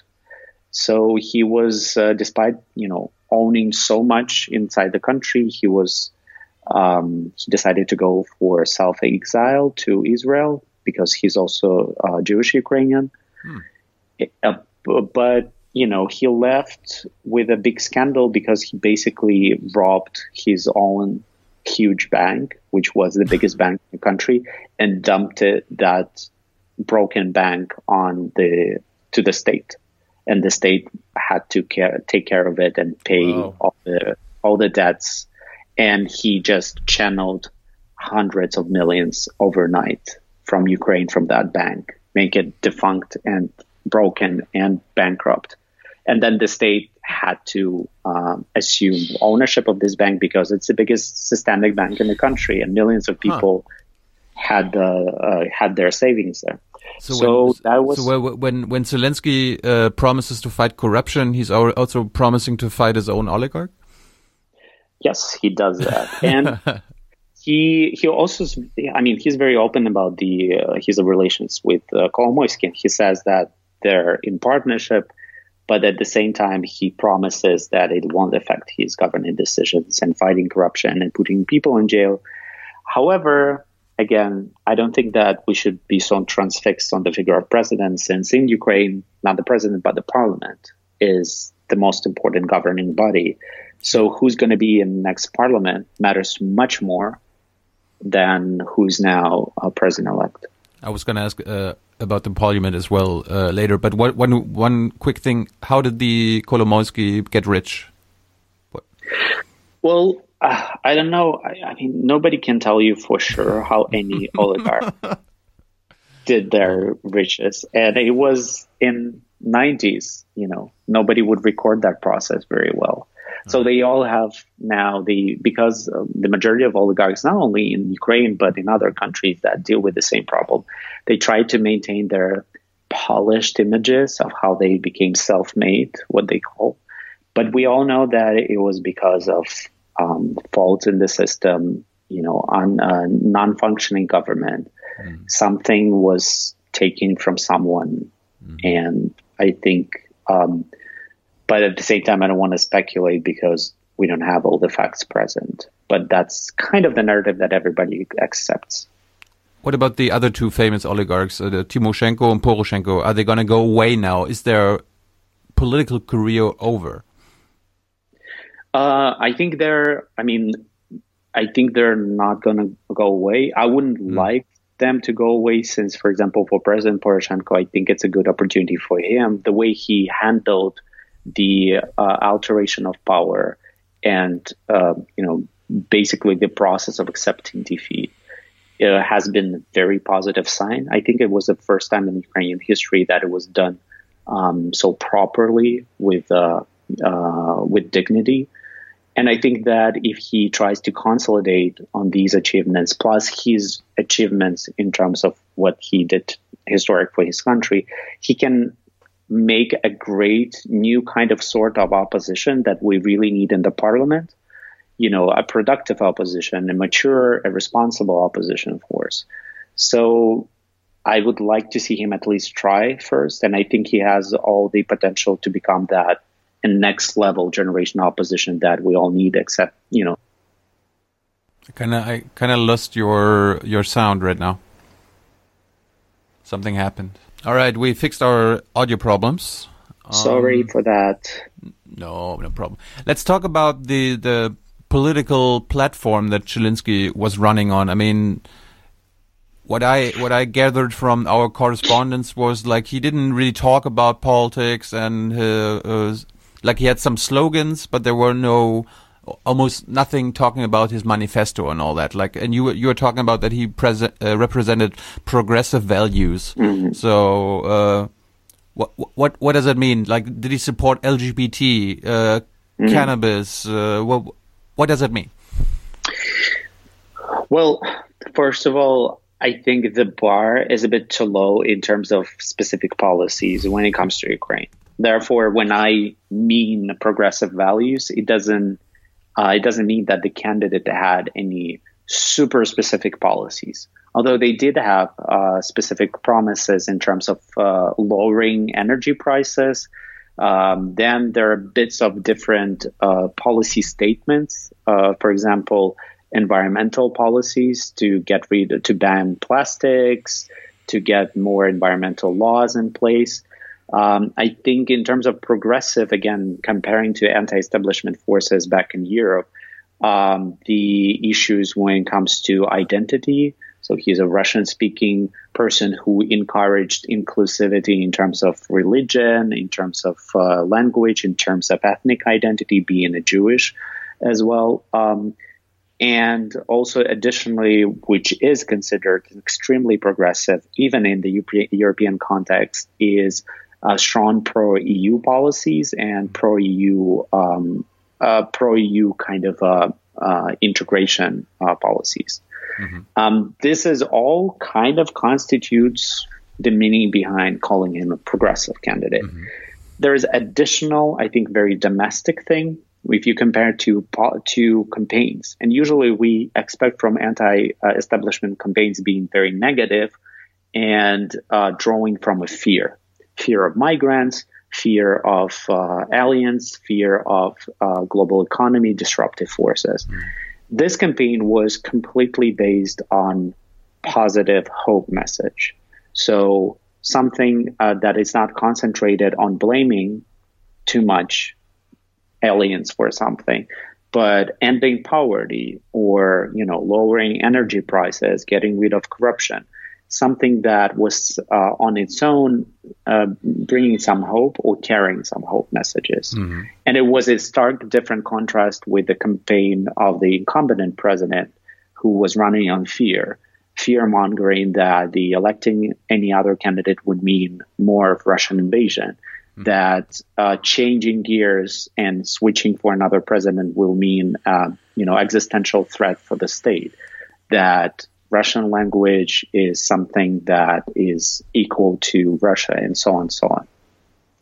But was he like? Uh, did he support LGBT rights? Because you you you're very into uh, the LGBT scene. You cover it a lot. Uh, I've been retweeting stuff from you uh, over the years. Is there? Was he progressive on that? Uh, no, and it it it, uh, it is upsetting thing since um, I mean, in a smart move, uh, basically he never stated his position, open position as a candidate, uh, except that he's he's backing human rights equality and defending human rights in general, which probably, without specifics, doesn't mean much. Uh, he has his uh, comedy club and his uh, comedy show shows have a very long history of uh, homophobic comments and jokes. Uh, he never he he has never uh, apologized for them personally. Only you know uh, during some you know recent conflicts, uh, he's uh, a TV channel that aired those jokes apologized, but he has never went on record doing that. Um, but also, it's a I think um, without whitewashing him in at any point, I think just thinking logically because Ukraine is still a very homophobic country and because you cannot possibly win in a country where 90% of people still according to poll would not accept a queer member of family 90%? i don't think yes which is crushing uh, figure. I don't think would anyone be as a populist be as so dumb to just go on record and stating something? But unfortunately not a single candidate of all those 40 uh, of those of, of at least not of all those 40 in the first round but at least of those who mattered not a single candidate uh, went on record defending uh, human rights equality for queer people or for example condemning uh, any other specific events of uh, minority violations. What about women's rights, abortion rights? it's not an issue so much for Ukraine has never been because of extremely high levels of gender equality, which is um, kind of a probably a legacy of the Soviet Union partially. Um, and also, you know, there are some talks brought up by marginal groups about restricting reproductive rights, for example, but it does not, you know, um, does not uh, travel well with Ukrainians who you know, who are not really into this topic. Right. So now Zelensky is becoming president. What kind of power does he have without anybody in parliament? Because parliament is still the uh, the maker of laws.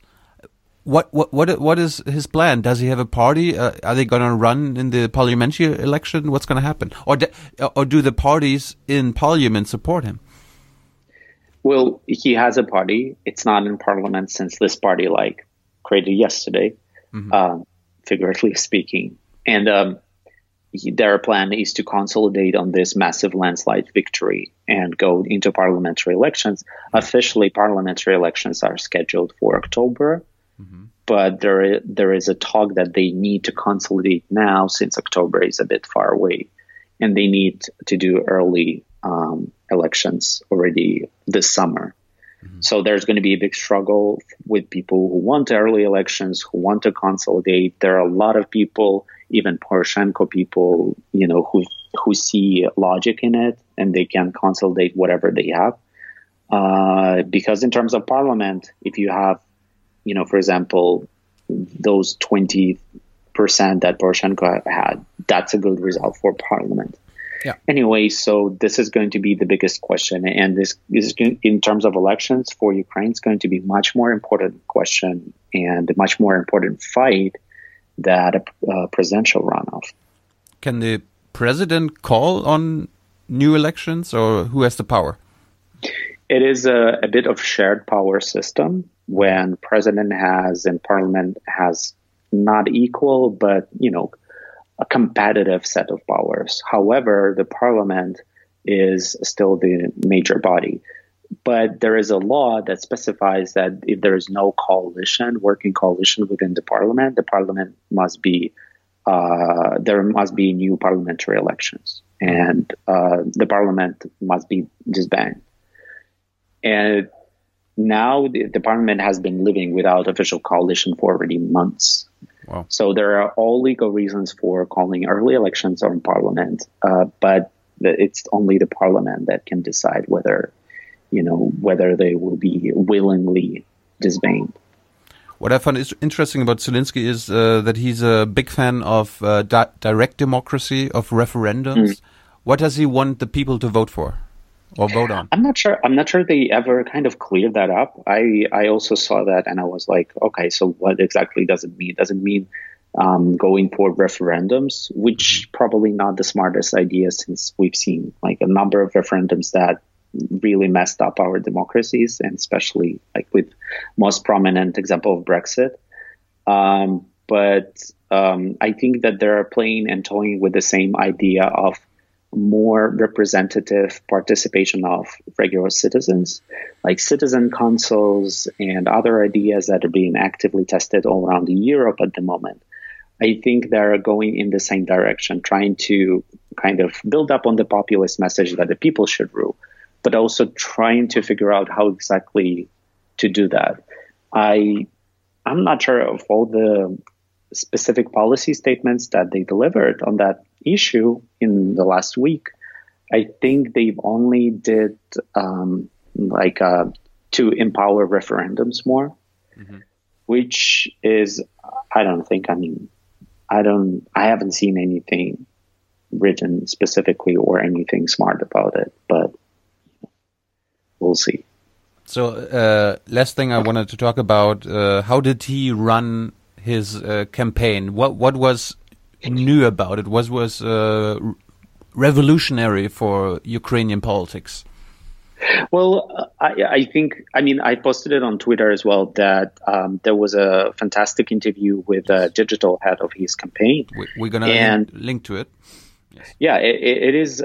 It was a remarkable interview because uh, a, lot of um, a lot of experts in the field of you know not only uh, disinformation but for example um, digital recruitment of voters something that is super sexy. Everybody does it. Everybody trying to I mean it's successful elections of Macron and Obama in 2012 and uh, other campaigns all around the um Europe say that the key to success partially in successful digital campaigns. And his campaign was remarkable not only Ukraine, but only also if you look into the global context, there was a fantastic insight how they were able to recruit over 600,000 volunteers online. Um, 90% of them they never met. And it was majority of it was based on um, uh, enthusiasm, unpaid volunteers and they actually tapped into networks of people who were who were already there, creating kind of a very horizontal structure that was, you know, a very um, independent on its own, and all those networks were very independent on its own. So they didn't have to create anything from scratch. They, they just tapped in whatever was there, mostly young people, but uh, um, in it just helped them to spread the message.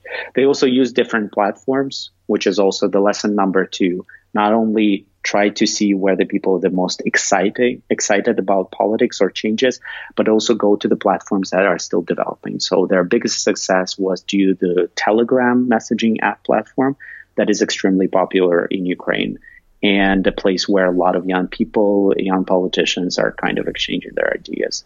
Um, that's a second um, lesson. And the third lesson was that they actually tried to again counter disinformation that was extremely featured and prominent during the campaign. A lot of fakes, a lot of uh, untruthful materials. They try to engage their audience with those fakes. For, for example, if there is a fake, you know, let's just say a picture with some lies on it in text, they would post it on their uh, uh, platforms and ask the followers to express their opinion about it, Hmm. not to debunk it, not to say that, oh, you know, be aware there's a fake. They just post it and say, this is fake. What do you think about it? And they create a massive flow of engagement with this fake, which kind of rendered its power. And people would like make fun of it or, you know, make counter something funny about it or, you know, making some, basically creating positive engagement on a very toxic, uh, on the top of very toxic content. I was kind of surprised that Telegram is so f- popular in Ukraine, not, not, not WhatsApp, because like in Europe, I think WhatsApp is the leading chat platform. Yeah, Any, any, any reason? Any reason for that? Uh, I mean, professionally dealing with so many different platforms all across the countries, I think there is no single reason for why for the for the fact why some platforms perform better. Uh, uh, but in terms of Ukraine, Telegram was uh, for first of all, it was uh, built in the region, so early development and early deployment was in the region. Um, so I think it's part of the reason. But second of all, it's a bit different in terms of uh, using channels, and a lot of people subscribe to channels and they like those channels, and that's something that WhatsApp does not kind of provide for you know engagement there. But that's just my theory. That's not. that's just a guess. And final question, final topic. Uh, how did he, Zelensky, deal with journalists, with, with journalism, with the media? Did he give a lot of interviews? What, what was he very open? Hmm. No, I think they didn't do. no, they didn't do a lot of interviews, and it was a deliberate strategy. And I think that part of the reason because they think, um, and it is partially true that media is part of the anti of establishment and the elites. Therefore, they didn't spend much time talking to uh, journalists and media, and they instead spent all the time talking to regular people. So, for example, Zelensky was very active and personally responding to a lot of stuff online. You know, uh, handling his uh, some of his social media activity himself. They did uh, again massive campaigns of uh, outreach and responding to questions, and created the whole network of people in the campaign who responded to people. And they were surprised that not a single journalist would follow even you know that development. So the, there are, as they say, there are policies or there are kind of ideas or there are statements were all delivered to the people, but then journalists didn't follow up on those and then created a story, which is again was true that he refuses to engage. He did engage with the voters. He did not engage with the journalists. I don't think it's super entirely right policies. Um, that you should talk to journalists. Uh, you should be scrutinized by journalists professionally. But at the same time, in terms of if you're a populist, that's a terrific, you know, uh, that's terrific strategy since you say like I talk to people directly. I don't need, you know, journalists or other leads to filter me out. But do do you think he will become more open in the future as president? I mean, do do you do you have a chance to get to him because like you you have a big following online? Maybe they're more responsive to to that. Um, I don't know. We will see. So far, it's too early to say. Well, first of all, there are a different set of responsibilities if you're a president and you're government officials, official, and you must do engagement with foreign press and domestic press. That's part Press, of the press conferences. But at the same time, we're again talking about anti-establishment candidates, and mm-hmm. their their whole purpose is not to do what it is expected to do in any regards. So I wouldn't be surprised if they will like you know throw away all the rules and just not do whatever is expected from them because we've been seeing the same happening elsewhere. You know, if you if you blame them for not following rules, that probably the whole point of anti-establishment movement is kind of missed on you. Yeah. Maxim, thank you so much for your insights. That was very interesting. Thanks Uh, so much for inviting. Let us know, let, let our listeners know how they can follow you and what they should follow online. Well, they can follow me uh, primarily on Twitter, which is at Maxim Aristadi. Um, and they can also follow a lot of sources on the region that I always amplify and share on my Twitter. So it's for you to easy um, to use as a as a window to the world where I live and the issues I care about. Great. Maxim, uh, we will uh, meet again, I'm sure, before the next parliamentary elections. They might be. Oh, yeah, please do. They, they, they might come up very soon. they might come up very soon. I know it's a very wonky issue of Eastern Europe, but I think again uh, with Ukraine elections, we've seen so much of insi- exciting stuff that brings so uh, you build so many bridges to our realities back in Europe, and some things we can learn. Thank you so much, Maxim. Thank you. So, das war zur Ukraine. Maxim könnt ihr folgen, hat er euch ja gerade gesagt. Wo war denn jetzt gerade nochmal eine Wahl? Äh, Osten, Stefan? In Israel war eine Wahl. Oh. Und der Clip liegt ja schon eine Weile, aber nur weil ich ihn witzig fand, habe ich gedacht, den gucken wir uns nochmal kurz an. Wir wissen ja, Netanyahu hat wieder gewonnen. Und wir gucken nochmal kurz in eine kleine Szenerie im Wahlkampf, denn wie in der Ukraine auch gilt ja im Grunde wie überall, wer die meiste Medienaufmerksamkeit gab, gewinnt dann auch. Die Frage ist dann, in welcher Verteilung wäre ratsam? Muss man noch so viel Fernsehen machen oder kann man auch wie bei Twitter sein oder keine Ahnung? Naja, naja, aber das, äh, du, wir haben das jetzt so aufgenommen, dass du es noch nicht gehört hast, was Maxim gesagt hat, aber Maxim hat ja gesagt, äh, der Schilinski hat die etablierten Medien ignoriert.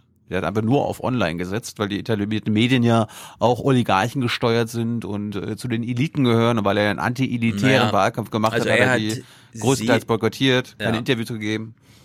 Also er hat sie ignoriert, sie haben ihn natürlich überhaupt nicht ignoriert. Er war da der Aufmerksamkeitskönig. Und vielleicht sollte man auch nochmal sagen, weil immer alle von dieser, er ist ja eigentlich Schauspieler und spielt ja den Präsidenten. Das scheint mir die unpolitischste Sendung überhaupt zu sein. Man kann sich es nicht ganz vorstellen, aber da spielt Politik überhaupt gar keine Rolle. Naja, jedenfalls, in Israel war auch eine Wahl und da spielt ja Politik auch nicht so viel eine Rolle. Die Frage ist nur, wo macht man seinen Wahlkampf? Und zwar so richtig, wo macht man eigentlich seinen Wahlkampf? Und Netanyahu hat sich gedacht, pff, ich gehe mal an den Strand. Und es wirkt so albern, Netanyahu, der sich ansonsten am liebsten nur in Universitäten äh, mit Uniformierten oder sonst wo irgendwo, ja. Also fliegt extra nach Washington, um nochmal im Weißen Haus und so, steht plötzlich am Strand. Wir wissen ja, wie warm es in Israel so ist. Ganz witzig, der Spruch von ihm ist natürlich ein richtiger Netanyahu-Spruch, wirkt am Strand nochmal besser. Die Umfragen vor der Wahl so eng, dass Netanyahu sich genötigt sah, sich am Tag der Entscheidung nochmal unters Volk zu mischen, letzte Stimmen zu mobilisieren. Wenn ihr am Strand bleibt und nicht wählen geht, wacht ihr morgen mit einer linken Regierung auf. Oh, na dann, bleiben wir mal hier und haben einen richtig schönen Tag am Strand. Naja, Netanyahu, sehr witzig. Kommen wir mal. Big time, ja. Big time. Ja, das ist wirklich mega big time. Mega big time. Ich würde sagen, wir machen jetzt mal einen kleinen Schwenk. Wir beginnen Oder bleib in doch, bleib doch im Deutschland. Ausland. Oder lass uns doch aus, vom Ausland nach Deutschland kommen oder so. Du hast doch noch China und so. Ja, aber ich will einen kleinen Bogen spannen von Alright. ver deutscher Verkehrspolitik. Denn Zurück zu uns und unseren Sorgen. Das ist ja auch nicht ganz verkehrt, äh, dann aber ganz schnell nach China, denn wir wissen, in China, da läuft vieles sehr viel anders. Vielleicht hast du das Video gesehen, ich weiß nicht, ich habe schon so oft drüber gesprochen, habe ich habe ich im Podcast schon erwähnt. Also es gibt ein Video, wie jemand in einem chinesischen Schnellzug fährt, der 350 km/h fährt und da steht ein 20, äh, ein 2 Euro Stück auf der Seite und will einfach nicht umfallen, weil der Zug sich nicht rüttelnd bewegt, sondern einfach nur gerade nach vorne. Habe ich das schon angesprochen? Nee, ne? Nee. Okay, also es gibt ein Video, das muss man jetzt nicht gucken, es hätte nur Ton, aber stellt euch vor, ja, es ist das Fensterbrett von einem Zug. Dieser Zug fährt 350 km/h durch China. Und daneben, äh, auf dem, auf dem Fensterbrett steht ein 2-Euro-Stück auf der Seite, dann ein Füller auf, also, ne, senkrecht. Und es steht ein iPhone an die, ans Fenster gelehnt und da läuft ein Timer drauf, gestartet, seitdem das 2-Euro-Stück steht. Und er zählt die 16. Minute an. Der Zug fährt weiter 350 km/h. Man sieht die Landschaft vorbeifliegen und Ansonsten, ja, also es, es muss das ruhigste Fahrerlebnis überhaupt sein. Dominik, der auch mit beim Tarentag ist, hat ja uns auch Kommentare aus China geschickt. Der ist da Transrapid gefahren. Scheint ja auch eine aufregende Sache zu sein. 40 Kilometer in sieben Minuten und so. Da fährt man also einmal 500 und dann bremst man gleich wieder ab und dann ist man, ja, also das muss man sich mal vorstellen. Man könnte in Deutschland, Deutschland ist ein sehr kleines Land, Städte einfach damit verbinden, dass man sagt, und man hat damals in den 80ern, würde man heute sagen, die falsche Entscheidung getroffen, anders als in Frankreich und so, der Schnell, also der Intercity-Verkehr bekommt kein eigenes Schienennetz, sondern der muss sich weiterhin mit dem Regionalverkehr, mit dem Gütertransport, alles teilen. Ja, anders als in Japan. Da gibt es eine Schiene, da fährt der Schanzen drauf und dann zack, fährt man einfach durch. Deswegen auch doppelt so schnelle Zugverbindung in Frankreich. Ja, wir, wir, wir schätzen hier in unserem Land, in unserer schönen Heimat, schätzen Ja. wir die individuelle Freiheit. Richtig. Ja, und das richtig. bedeutet auch individuelle Mobilität. Ja. Und ich möchte, ich möchte das auch hochhalten hier. Ja, Mann, ich hab, jeder ich hab, Deutsche verdient zwei Autos. Ja, ich habe gerade auf Twitter ähm, ein äh, ähm, Tweet geliked von irgendeinem grünen Politiker, ich habe schon wieder den Namen vergessen. Jedenfalls hat Bartsch es für absurd befunden, eine rot-rot-grüne, in dem Falle dann lila-rote Bundestagsfraktion anzuführen, die in der Regierung unter einem Kanzler Habeck parlamentarische Geschäfte führt. Allerdings wäre das der Schlüssel, um eine ordentliche Bahnpolitik zu machen. Man kann sich ja im Grunde so ein bisschen vielleicht vorstellen, die letzten zehn Jahre CSU im Verkehrsministerium kann man ja ummodeln einfach, ne? Wie wäre es, wenn es grün wäre? Wir hätten zum Beispiel eine Bahn, die billiger und schneller führe. Jetzt haben wir einen CSU-Verkehrsminister, der sich hier immer noch einbringen möchte. Ja. Ich dachte, ich dachte die ganze Zeit, dass du äh, dieses Video aus China meintest. Äh, ich weiß nicht, ob du das gesehen hast. Ich weiß nicht, ob ich ob ich es dir geschickt habe, wo Mhm. dies von einem Englisch Das kommt gleich, ja, Reporter. da kommen wir jetzt drauf zurück. Was hast du? Ja, wir fangen, Uh. wir fangen aber an, Aha. äh, wir fangen an bei Scheuer. Scheuer hat einen Vorschlag für deutsche Mobilität. Finde ich gar nicht so Ja. verkehrt, allerdings Das sich heißt, so ein bisschen. bei BMW. Das hier? Äh, ne, es geht um die Bahn. Deswegen Ah. auch mein langer Einwurf zur Bahn. Scheuer macht mal einen Mehrwertsteuer. Vorschlag. Ja, genau. Ein klassisches Konjunkturprogramm lehnte Altmaier ab und Kein klassisches Konjunkturprogramm, okay. zugleich preschte Verkehrsminister Scheuer mit einem Steuer Äh, äh, apropos, kein klassisches Konjunkturprogramm, ne? Also die deutschen Subventionen zum Thema Mobilität, wozu gehört keine Steuer auf Flugzeugkerosin, keine Mehrwertsteuer auf internationale Flüge, Dienstwagenprivileg, Dieselsubvention, sind 57 Milliarden Euro im Jahr. Und ja, also das ist ein Konjunkturprogramm. Ja. Und das ist, das treibt aus, also im Grunde nur CO2 in die Luft. Und dass dann Altmaier hier so kommt, und das ist nur so eine Nebennachricht, ne, aber sagt, ja, wir brauchen jetzt kein Konjunkturprogramm in Deutschland. Huh, das ist schon, also unsere Bundesregierung ist mal wieder goldig. Naja. Was will Scheuer jetzt? Steuersenkungsvorschlag vor. Er fordert eine reduzierte Mehrwertsteuer auf Bahntickets auch im Fernverkehr. Wenn ich sowas höre, denke ich mir, ähm, haben wir das nicht? Bezahlen wir echt 19 Prozent auf ein Ticket von Frankfurt nach Köln? Ja.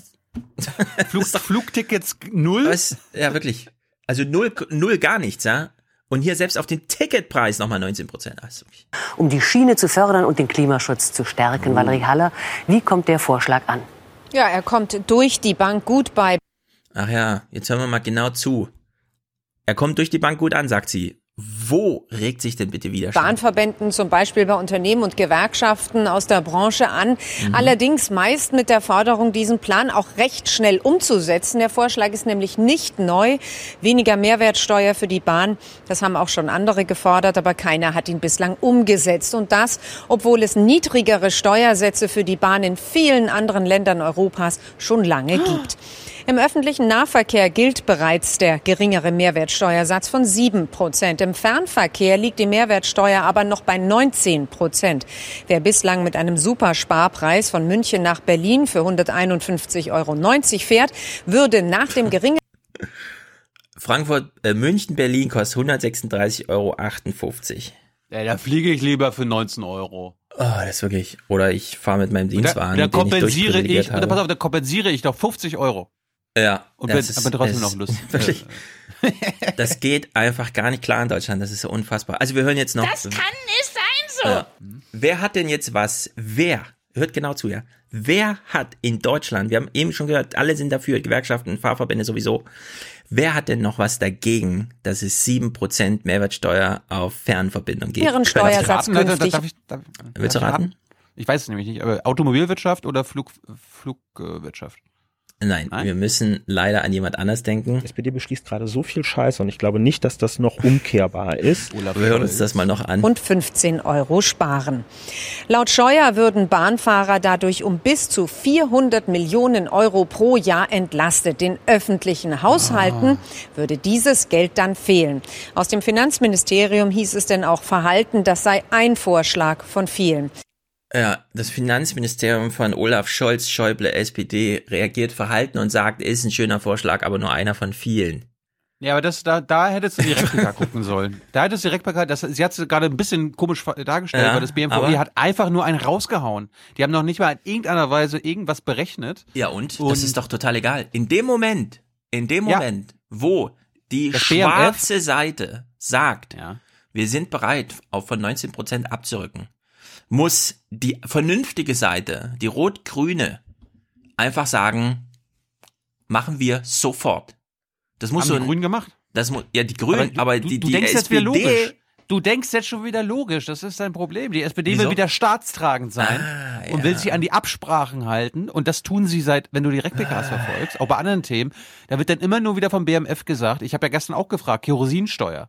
Ja, was ist damit? Was ist damit? Was ist damit? Ist jetzt im Umlauf, selbst konservative CSU-Umweltpolitikerinnen fordern eine Kerosinsteuer. Und BMF sagt auch da, ja, können wir gerne drüber reden. Aber sie halten sich an die Absprache mit Merkel. Wir Ja, reden darüber das. erst, wir reden darüber erst öffentlich, wenn wir im Klimakabinett darüber geredet haben. Ja, äh, das ist wieder sehr gut. Das So, machen da- wir dann und da- im Klimakabinett. Und da ist wieder das, das Clevere der CSU, der Schwarzen, die halten sich einfach nicht daran und machen einfach in der Öffentlichkeit ihr Ding, hauen, hauen Sachen raus und die SPD, na gut, dann müssen wir uns aber jetzt, ja, wir, wir sagen, wir reden gerne darüber. Ja, also ich weiß, in der SPD gibt's eine Haltung wie diese. Die Schwarzen glauben, dass der Staat ihnen gehöre. Aber in dem Moment, wo, und sei es nur so dahingesagt, keine Ahnung, damit eine Bildüberschrift publiziert, produziert wird, muss die SPD einfach das wirklich aufgreifen und sagen, sind wir absolut dafür. Und das muss dann auch im Finanzministerium schon durchgerechnet und als abgenickt. Wenn der Moment kommt, haben wir diesen Plan hier und sagen, Häkchen dran, machen wir, liebe CSU. Aber verhalten zu reagieren auf so einen guten Vorschlag, und ich meine, der geht nun echt nicht weit genug, ne? Das sollte gar keine Mehrwertsteuer kosten. Aber das ist einfach, äh, das geht das- nicht. Das Das nicht. Interessante, das Interessante ist ja die Themen für das nächste Klimakabinett, das übrigens nicht, wie Herr Seibert mich ja auch wieder korrigiert hat, nicht regelmäßig tagt oder wöchentlich, sondern ja so alle sechs Wochen oder so. Mhm. Ja, bei also. Ende Mai, Ende Mai soll mal wieder das Klimakabinett zusammenkommen. Bisher sind drei große Themen schon Nämlich? äh, äh, Bahn, Steuersenkung, Mehrwertsteuersenkung, CO2-Steuer und Mhm. angeblich Kerosinsteuer. So, wenn du Mm. drei Themen hast, dann kannst du davon ausgehen, dass sie sich bei einem Thema äh, einigen und dann wird's wieder so ein halbgares Ding. Ja. Jede Wette, jede Wette. Die Kerosinsteuer wird ja wieder daran scheitern, dass man die ja nicht einfach nur in Deutschland einführen kann. Da braucht man ja wieder eine globale Regel. Stimmt, ja. Die Holländer und die Norweger haben das äh, auch nicht gemacht und man könnte das ja zumindest für die innerdeutschen Flüge einführen, aber nein, nein. nein. Wir wissen ja, wie sie drauf sind. Und die, und die Bundesregierung könnte sich ja auch äh, Europa äh, im, im europäischen Rahmen dafür einsetzen, aber Deutschland hat halt nicht so viel Einfluss. Ja, es ist einfach ein großes Drama. Auch ein Drama. Jetzt kommen wir mal auf die Straße. Das ist wirklich. Also der BUND oder der Umwelt, wie heißt der hier? Der, der äh, klagewütige. Äh, wie heißen sie? Welcher, welcher? Ähm, Umwelthilfe. Umwelthilfe. Umwelthilfe.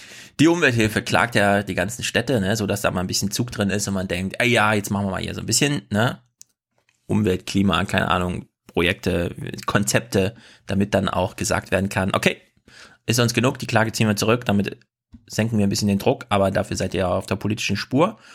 Düsseldorf ist jetzt wieder so eine Stadt mit einer Neuerung und ehrlich gesagt, das ist, man kann es nur noch unter Satire verbuchen. Wir feiern das mal kurz in vier Clips ab. Ja, zumindest den Düsseldorf? ersten. Wir freuen uns ein bisschen. In Moment. Düsseldorf, ja. Mit Düssel bei Düsseldorf habe ich eine kleine emotionale Verbindung, weil ich doch mit Marie-Agnes Strack-Zimmermann haben wir doch irgendwie eine halbe Stunde drüber gesprochen. Mhm. Und sie hat doch als FDP-Lerin gesagt, ja, die sind da ganz dabei. Die Ja, hören wir doch mal. Sich. Jetzt bin ich gespannt, ich bin gespannt. Ja, also wir. Elektroautofahrer wie Andreas Allebrot fahren in Mhm. Düsseldorf seit heute am Stau vorbei. Auf extra eingerichteten Umweltspuren, reserviert für Taxen, Busse, Fahrräder und eben E-Autos.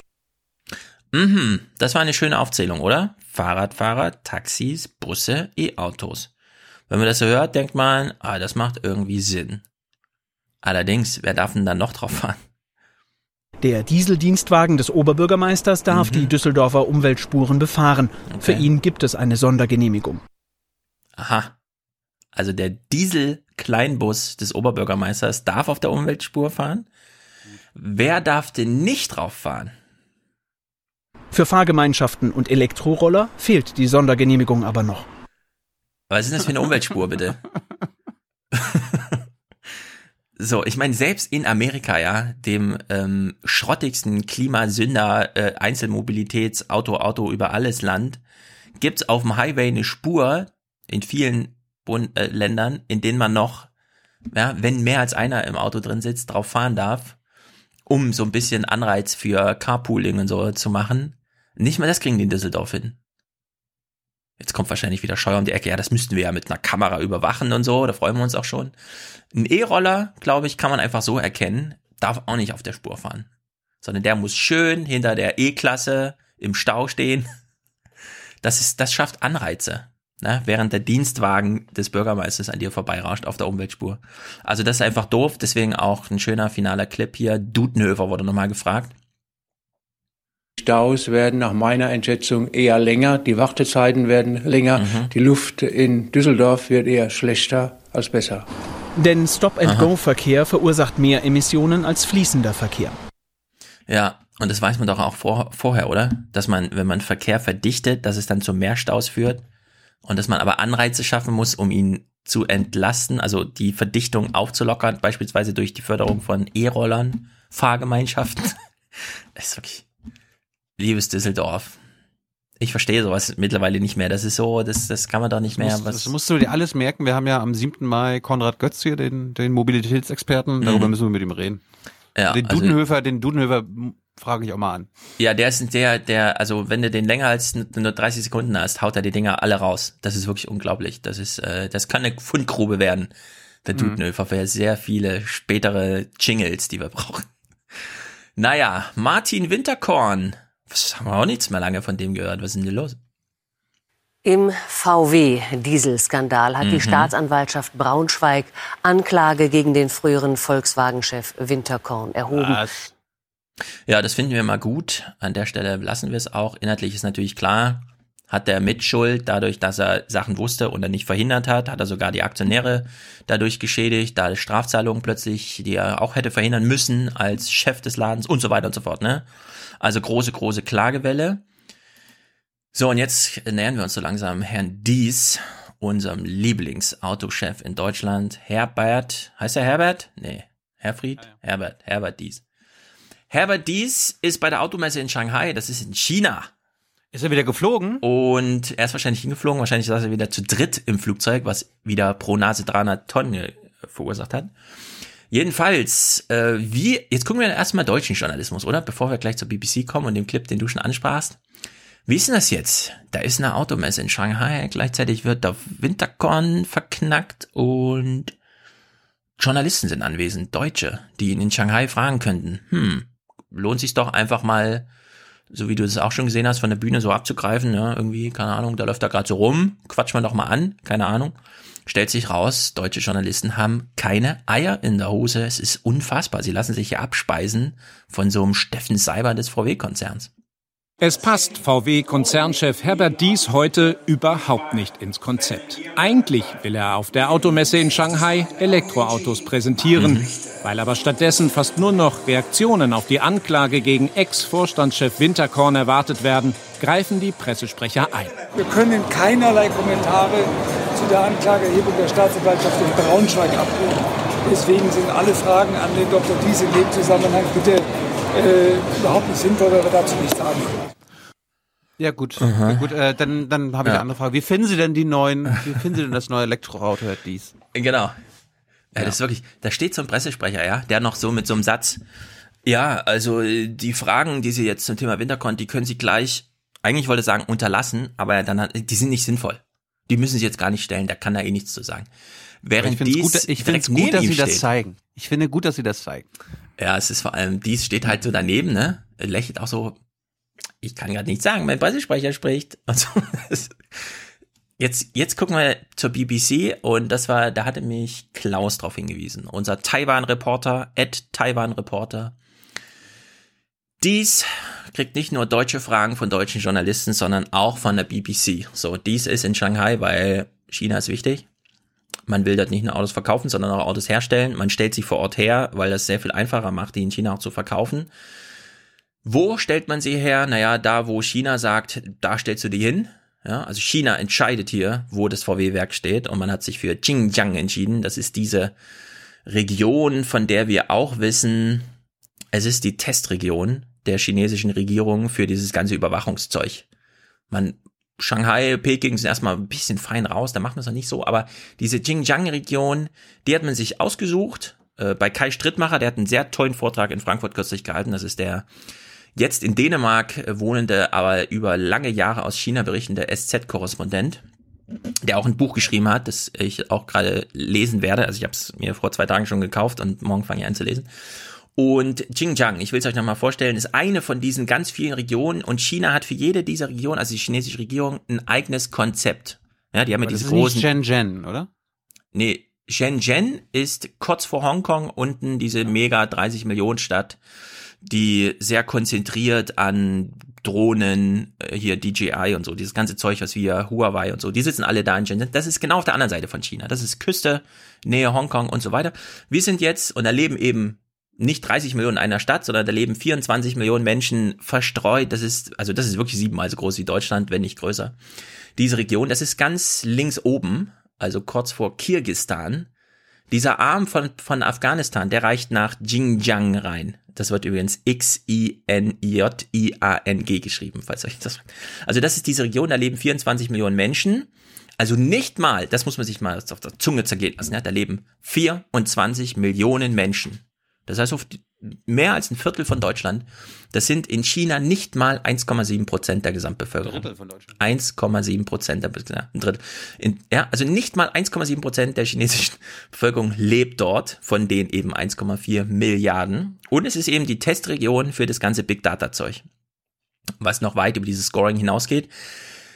Und da leben auch die Uiguren. 10 Millionen, eine Million davon inhaftiert in Lagern, weil irgendwelche Algorithmen angesprungen sind und ja, wir haben ja dann gehört schon, wie es da so zugeht, dass die Wächter selbst nicht genau wissen, wie viel bin ich eigentlich davon entfernt, selber auf der Gefangenenseite in diesem Lager zu wandern und so. Also da wird einfach Überwachung und Inhaftierung und auch die ganze Repression ähm, automatisiert bis ins Letzte hinein. Ja, aber du tust jetzt so, als ob das jeder weiß. Ja, du bist so ein Freak, der sich Genau. irgendwelche. Du, du Genau. tust so, als ob man sich mit dem äußeren Mainstream befasst. Weißt Ja. du, bei Herbert Dies auf dem Tisch landet die FAZ. Genau, dies die hat jetzt ein Problem. Und die Taz. Ja. Da, da steht, da steht ja sowas gar nicht drinne. Genau, dies hat jetzt das Problem, dass die chinesische Regierung zu ihm gesagt hat, bau dein Werk mal dahin, in diese Region. So. Tja, zu was führt das so? Macht man, informiert man sich da? Liest man Bücher von Kai Strittmacher? Keine Ahnung. Geht es einem nur um die Arbeitsplätze, die man da schafft? Wir hören jetzt mal dieses kleine äh, Hin- und Herspiel zwischen dem BBC-Journalisten Robin Brandt, der auch an der Shanghai Motor Show war, und Herbert diesmal eine Frage stellt zum Thema, aber Sie wissen schon, Ihr Handelspartner und Kooperationspartner und überhaupt Möglichkeitsgeber China, wie das da so zugeht in der Region, wo Sie sind? Does VW have a production facility not, in Xinjiang? We are not at all a, Does VW have a production public facility for in sure, Xinjiang? for Yeah. sure, and we are happy to have that. And are you proud to be associated with what China is doing No, in that but we are proud. We are proud You're to not create. proud to be associated with it. I'm. We are absolutely proud to also create workplaces in that region. Which Ja, das ist natürlich ein besonders deutsches Argument. Arbeitsplätze, wir sind so stolz auf die Arbeitsplätze, die wir da schaffen. we think is very useful. But Xinjiang is something you're not proud to be associated with in terms of what the Chinese government is doing to Uyghur people in that I part can't of the country. uh, judge that. Sorry, you can't judge it. No. But you know about it. I don't know what, what you're referring to. You don't know about China's re Das finde ich richtig stark. Hört das mal. In dem Moment, wo die sagt, äh, ich weiß nicht, worüber sie reden, merkt er danach, scheiße, das war ein Fehler, weil das war die Aufforderung an den Typ, mir nochmal erzählen, worüber ich eigentlich rede. Das ist eine Ein Und also das für ist- jeden Interviewer ist das eine Einladung, wenn der Gast sagt, "Äh, ich weiß nicht, wovon Sie reden, Ja. weil dann kannst du das super gut machen. Ja, also wir sehen jetzt hier am lebenden Objekt, ja, warum dies gerade so fröhlich war, als sein Pressesprecher den AD-Journalisten sagte, ja, ich kann jetzt nichts sagen. government is doing to Uyghur people in that I part of can't uh, judge that, sorry. you can't judge it. No. But you know about it. I don't know what, what you're referring to. You don't know about China's re-education camps for a million Uyghur people. That is, it has referred to as re-education camps as part of its counter-terror threat in the west of this country. You don't know about that. I'm not aware of that. Ja, noch sitzt der Fahrer am Steuer und kann die Handbremse selber ziehen. Er sagt einfach, ich habe keine Ahnung, wovon sie, wissen- wovon sie reden. Unwissenheit. Ja, als würde der Pressesprecher finden nochmal wie bei Seibert, nichts wissen, nichts wissen. Ja, er hat den Fehler, er hat eigentlich den großen Fehler am Ende gemacht, nämlich I'm not aware. Hat er jetzt aber nochmal gesagt, I don't wanna comment. Das ist Ja. weniger, weniger schädlich gewesen, so ist es peinlich. Naja, null Strategie. Ich finde, man muss sich Doch, damit doch, nee, auseinandersetzen. Die Strategie war da offensichtlich. Ja, also er hatte keine. Er hat Nichts sich China-kritisches. Ja, Nichts ja gut, okay, das war das Ziel, aber der, der, man braucht dafür eine Strategie. Nein, das ist das Ziel. Nichts gegen China zu sagen, aber man braucht dann für solche Gespräche Du brauchst- irgendwie. Da braucht man eine Taktik, ja, eine Gesprächstaktik. Okay, Strategie und Taktik. Jetzt kommen wieder alle im Forum, die mich schon aufgeklärt haben, was ein strategischer und was ein taktischer Einsatz von Atombomben ist. Aber ich sag euch, Korrelation und äh, Kausalität, Wetter und Klima, Taktik und Strategie, das ist für mich wie äh, Dynamik und ähm, Kompression in der Tontechnik. Bei mir ist das. Ob illegal oder nicht Ist legal. mir scheißegal. Ja, also, äh, Herbert Dies ist ja auf einem ganz, ganz, ganz falschen Fuß erwischt und er heizt sogar das Gespräch noch an durch sein Nichtwissen, weil er damit dem BBC-Mann die Möglichkeit gibt zu sagen, ach so, Sie wissen gar nicht, wovon ich rede, dann erkläre ich es Ihnen nochmal. Also hier sind eine Million schwächere Menschen einfach inhaftiert und Sie sagen dazu nichts. Sie müssen doch die Diskussion darum mitbekommen haben. Wir bleiben jetzt jedenfalls mal bei China, denn das ZDF hat in einem seltenen Moment, ich würde jetzt jedenfalls, äh, ich, ich finde das gut für sehr viele Ange äh, Angelegenheiten, ja. Wir haben ja immer bemängelt, dass Journalisten zu irgendwelchen Veranstaltungen hinfahren und danach einen 30 Sekunden Clip mitbringen. Sei es ein O-Ton, äh, sei es eine Straßenumfrage, keine Ahnung. Kann man nicht mal die ganze Umfrage sehen, die ganze Straßenumfrage? Wie wäre es denn, wenn Sie das ganze Gespräch, also wie Sie 17 Mal dieselbe Frage stellen, damit der O-Ton dann am Ende besonders gut klappt und auswählbar ist für eine Tagesthemen-Sendung, wie wäre es denn, wenn wir das alles mal im Original nachhören könnten, auch um mal zu erfahren, wie dämlich eigentlich die Produktion abläuft? Das ZDF hat jetzt hier mal einen wirklich guten Move gemacht. Oh my god, this footage is amazing. Das Bildmaterial ist unglaublich. Wow. And then you're going to make this. Das veröffentlicht ihr? Wu Kai-shi, er ist einer der Anführer der Studentenbewegung 1989 in Peking. Nach Jahren beginnt jetzt das Zeitalter der demokratischen Bewegung in China. Es war das Jahr, als die Jungen auf die Straße gingen. Das ZDF zeigt exklusive Bilder, als die Studenten demokratische Reformen wollten, keine Korruption, Pressefreiheit, das Recht auf Mitbestimmung. Die Staatsmacht überfordert. Die Regierung sagt, das, was sie hier machen, ist illegal. Wir glauben nicht, dass wir etwas Illegales machen. Wir glauben aber, dass das Gesetz illegal ist. Die Studenten fordern Dialog. Sprecht mit uns. Die Regierung schickt als Antwort tausende Polizisten. Unbewaffnet. Noch. Doch die Bewegung ist nicht aufzuhalten. Sieben Wochen lang. Der Platz des himmlischen Friedens wird 1989 das Symbol einer Freiheitsbewegung. Und jeden Tag schließen sich ihr mehr Menschen an. Aus einer Studentenbewegung wird eine Volksbewegung. Auf Wandzeitungen veröffentlicht, wer will, seine Meinung, unzensierte Meinung. Haben Sie Angst, dass eventuell Militär eingreift? Doch, gewissermaßen schon, aber man soll sich davor nicht scheuen, wenn man etwas Rechtes will. Nach fast vier Wochen machen die Studenten ernst. Hungerstreik. Mit der immer wiederkehrenden Forderung an die Regierungsspitze, sprecht mit uns. Gebt uns Demokratie oder gebt uns den Tod. Und das bei einem Volk, das das Hungern und Verhungern seit Jahrhunderten kennt. Es ist das stärkste Signal, das die Studenten setzen können. Die Bewegung hat mittlerweile mehrere hundert Städte erreicht. Die Unterstützung kommt aus allen Teilen der Bevölkerung. Sie hoffen und glauben an die Macht des Volkes. Genau das macht den kommunistischen Hardlinern Angst. Sie fürchten eine instabile Ordnung. Die Reformer in der Partei haben vollends ihre Stimme verloren, flehen die Demonstranten an, den Platz zu verlassen. Ein inszenierter Dialog zwischen Parteispitze und Studentenführern, live im Fernsehen übertragen, endet im Streit. Ein Tag später in der Okay, ich, ich musste gerade denken, wie es wäre, wenn Merkel mit den Extinction Rebellion Leuten so Im Schlafanzug. Im Schlafanzug. Ja. In so einem Sessel einen Dialog führen würde. Mhm. Nacht vom 19. Mai wird der Ausnahmezustand verkündet. Obwohl die Angst da ist, die Studenten bleiben auf dem Platz. Ganze 14 Tage lang. Beschützt von der Bevölkerung.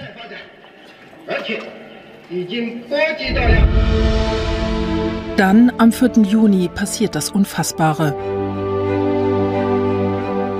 Soldaten kommen, Lastwagen voll. Bürgerkriegsähnliche Zustände.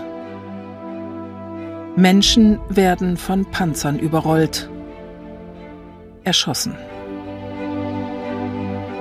Der 4. Juni 1989 geht als das Massaker des Tiananmen in die Geschichte ein. Für China ist es das Trauma. Bis heute. Denn die Regierung hat ihr Land zum Vergessen verdammt. Der Platz des himmlischen Friedens heute Zeichen eines Überwachungsstaats, der seinem Volk misstraut. Wer das China von heute verstehen will, muss 30 Jahre zurückblicken, als für einen kurzen Moment ein Hauch von Freiheit da war. Das ZDF zeigt sein gesamtes Drehmaterial. 30 Jahren. Ja, ich würde auch sagen, ein bisschen spät, aber warum nicht, ja? Also es ist jetzt auch die richtige Zeit, um hier nochmal äh, zurückzuplanen. Und es sind wohl, also viele, viele Stunden, die man sich da jetzt angucken kann, die natürlich jetzt nicht für das Fernsehpublikum, aber für Historiker und so ist das nicht uninteressant, denn was haben wir da beispielsweise gerade gesehen? Die jungen Studenten stehen auf äh, dem Platz, der übrigens Platz zum Tor des himmlischen Friedens heißt, ne, muss man sich auch immer vorstellen. Naja, die stehen jedenfalls da damals und die eine hat zum Beispiel einen Walkman in der Hand, ja, hat die da Musik gehört oder konnte man damals sich schon äh, irgendwas verteilen, ja, hat man damals schon gepodcastet, analog und sich die Dinger überspielt. Und sie haben Wandzeitungen. Also auf der einen Seite eine Wandzeitung und dann hat aber jeder selber noch so ein kleines Zettelchen Papier, macht sich Notizen, keine Ahnung, ja. Also wie funktionierte damals vor Twitter, vor Facebook und was sie da halt in China haben, WeChat und so weiter, wie funktionierte das damals? So analog, ich habe dazu noch nichts gelesen, nichts gehört, bin aber hoch interessiert. Ja, ich bin, äh, wer, wer von euch Mandarin spricht oder Chinesisch, äh, gab es da auch total ironische und sarkastische und zynische Plakate? ja, genau. Oder wie, wie haben die das gemacht? Ja, wollten da einfach nur alle lustiger sein als Böhmermann oder ging es da auch mal ernsthaft zur Sache? Naja. Jedenfalls, wir wissen ja heute, also in der englischen Wikipedia wird von bis zu 10.000, nee, 10.000 oder mehr Toten gesprochen als Information, die die chinesische Regierung unter sich am Ende dann zirkulieren ließ, um mal einen Überblick zu haben, was da eigentlich passiert ist. Niemand ist auf dem Platz direkt gestorben, aber die ganze Stadt wurde in so ein Schlachtfeld verwandelt. Und dabei ist ja ein sehr berühmtes, berühmtes Bild entstanden, das wir alle kennen, nämlich auf Englisch, hat einen sehr schönen englischen Namen, der Tankman. Wer ist der Tankman? Chilo? Ich kenne seinen Namen nicht. Nein, aber das Bild kennst du. Wie der, ja, klar. der Mann. Steht, er, er steht auf einer äh, Riesenstraße und quasi genau. zehn Meter alleine.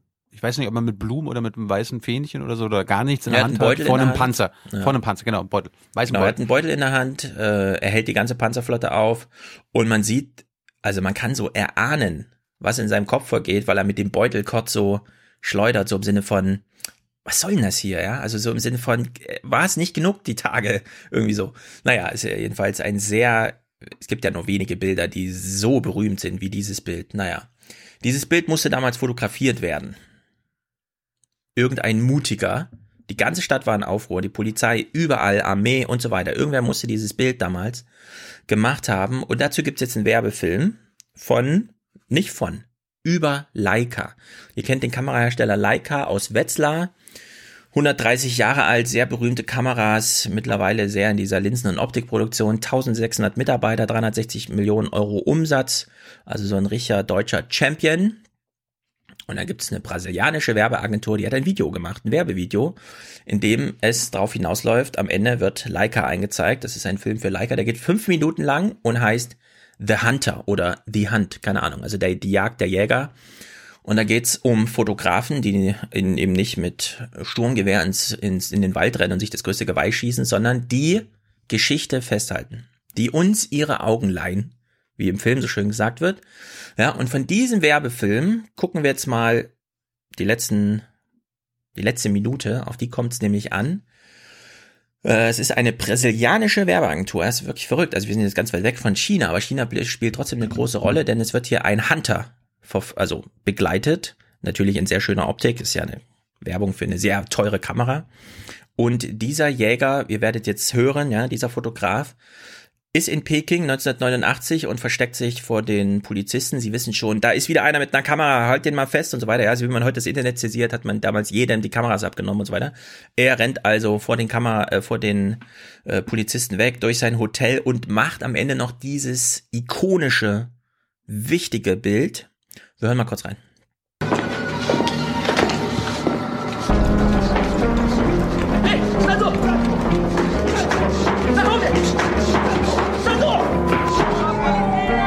oddly enough, we spend our entire lives in search of something that, for the most part, simply is not.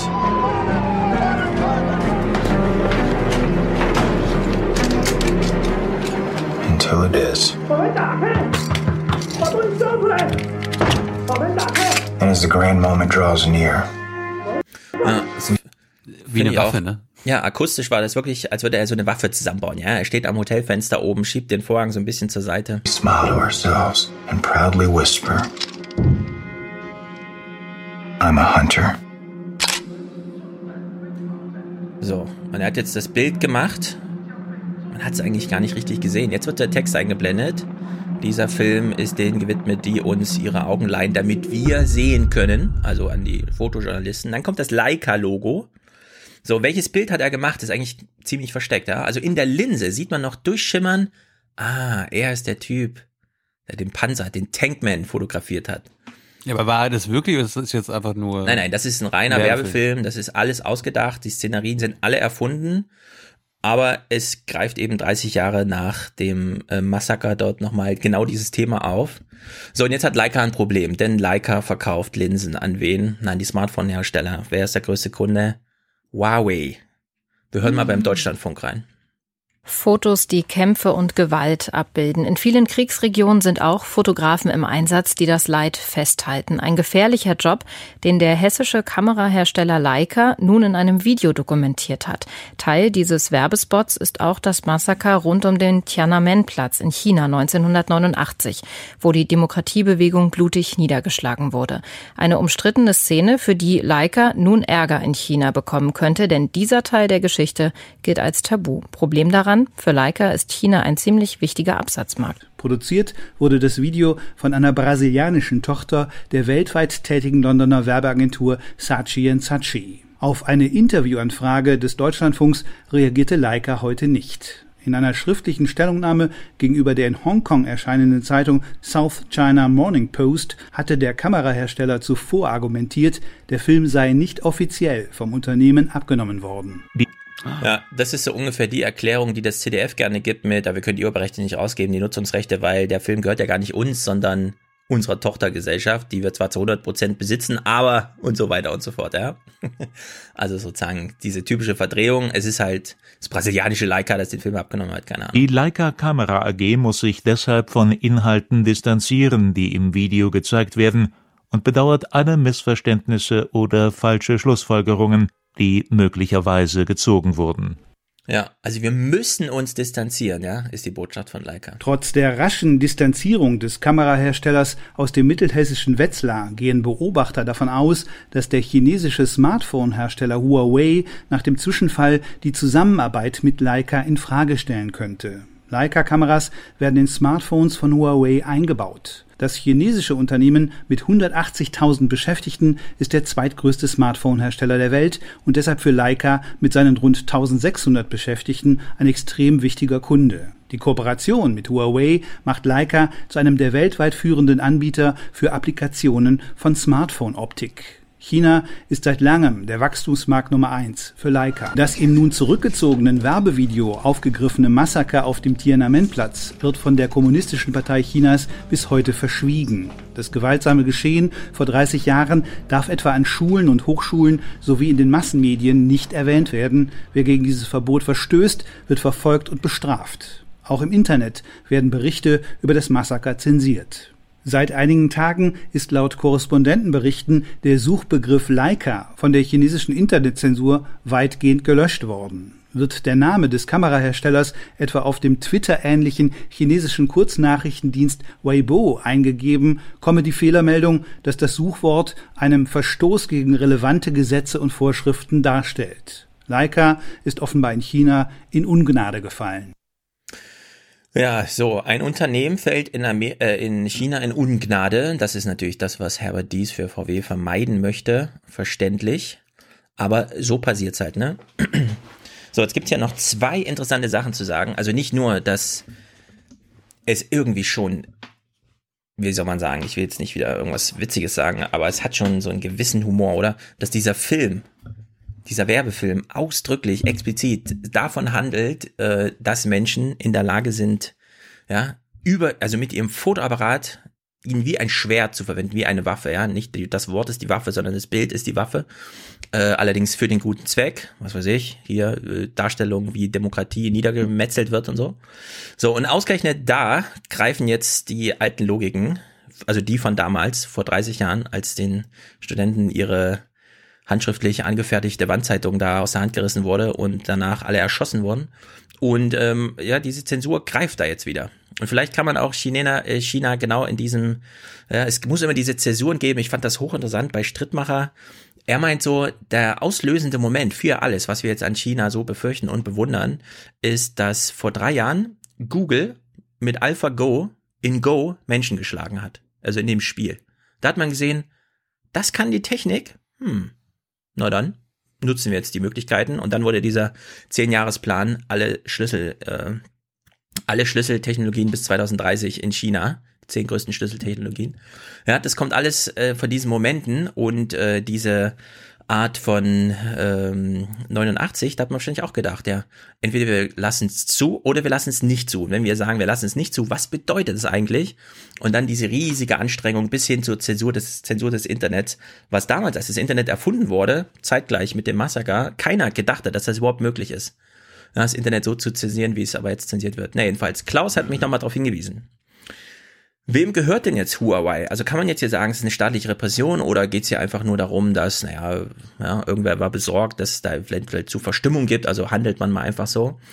Und bei Huawei gab es jetzt eine interessante Studie von Christopher Balding, Fulbright Uni äh, in Vietnam und Donald C. Clark von der George Washington am Universität in Amerika jetzt vom April 2019 ganz frisch, die haben nämlich sich gefragt, jetzt wo alle immer über Huawei sprechen und so, wem gehört denn das Unternehmen eigentlich?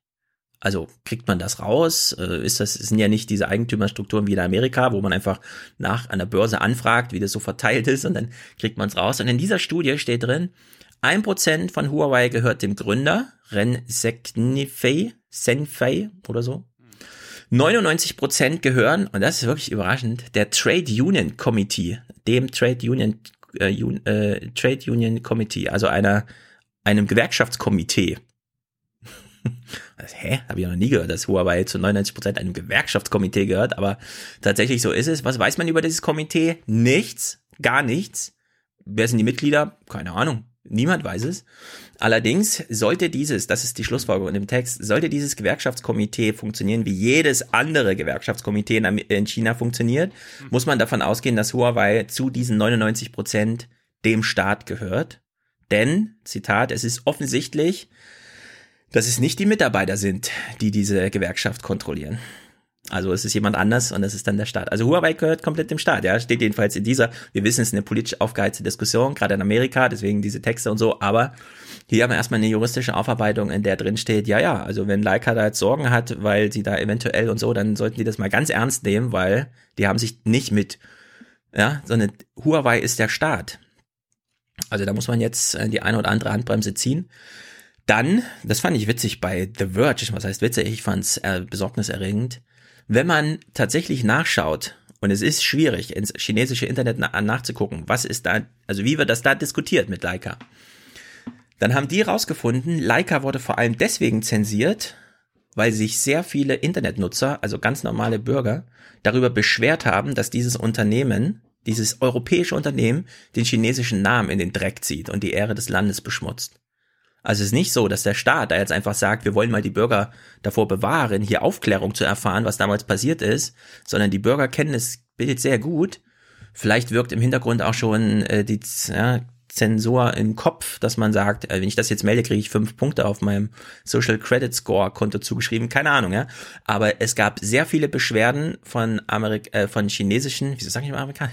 Also von chinesischen Internetnutzern, die das aktiv gemeldet haben, dieses Video, und zur Löschung vorgeschlagen haben.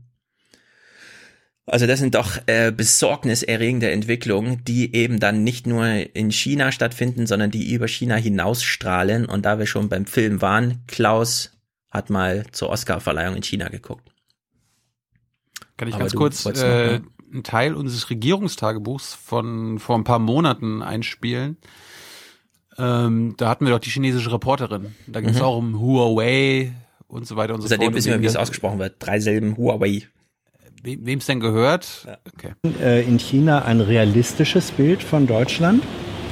Glaubst du das? ähm, nein, Nein. nicht so, weil ich, ich muss sagen, ähm, weil Deutschland war sehr, sehr war lange Zeit so ein ähm, Industrieleiter in der, Mhm. in der Umfeld und deswegen sie, sie stellen vor immer Deutschland und Europa so wie ein ähm, ähm, eine ganz andere Welt Mhm.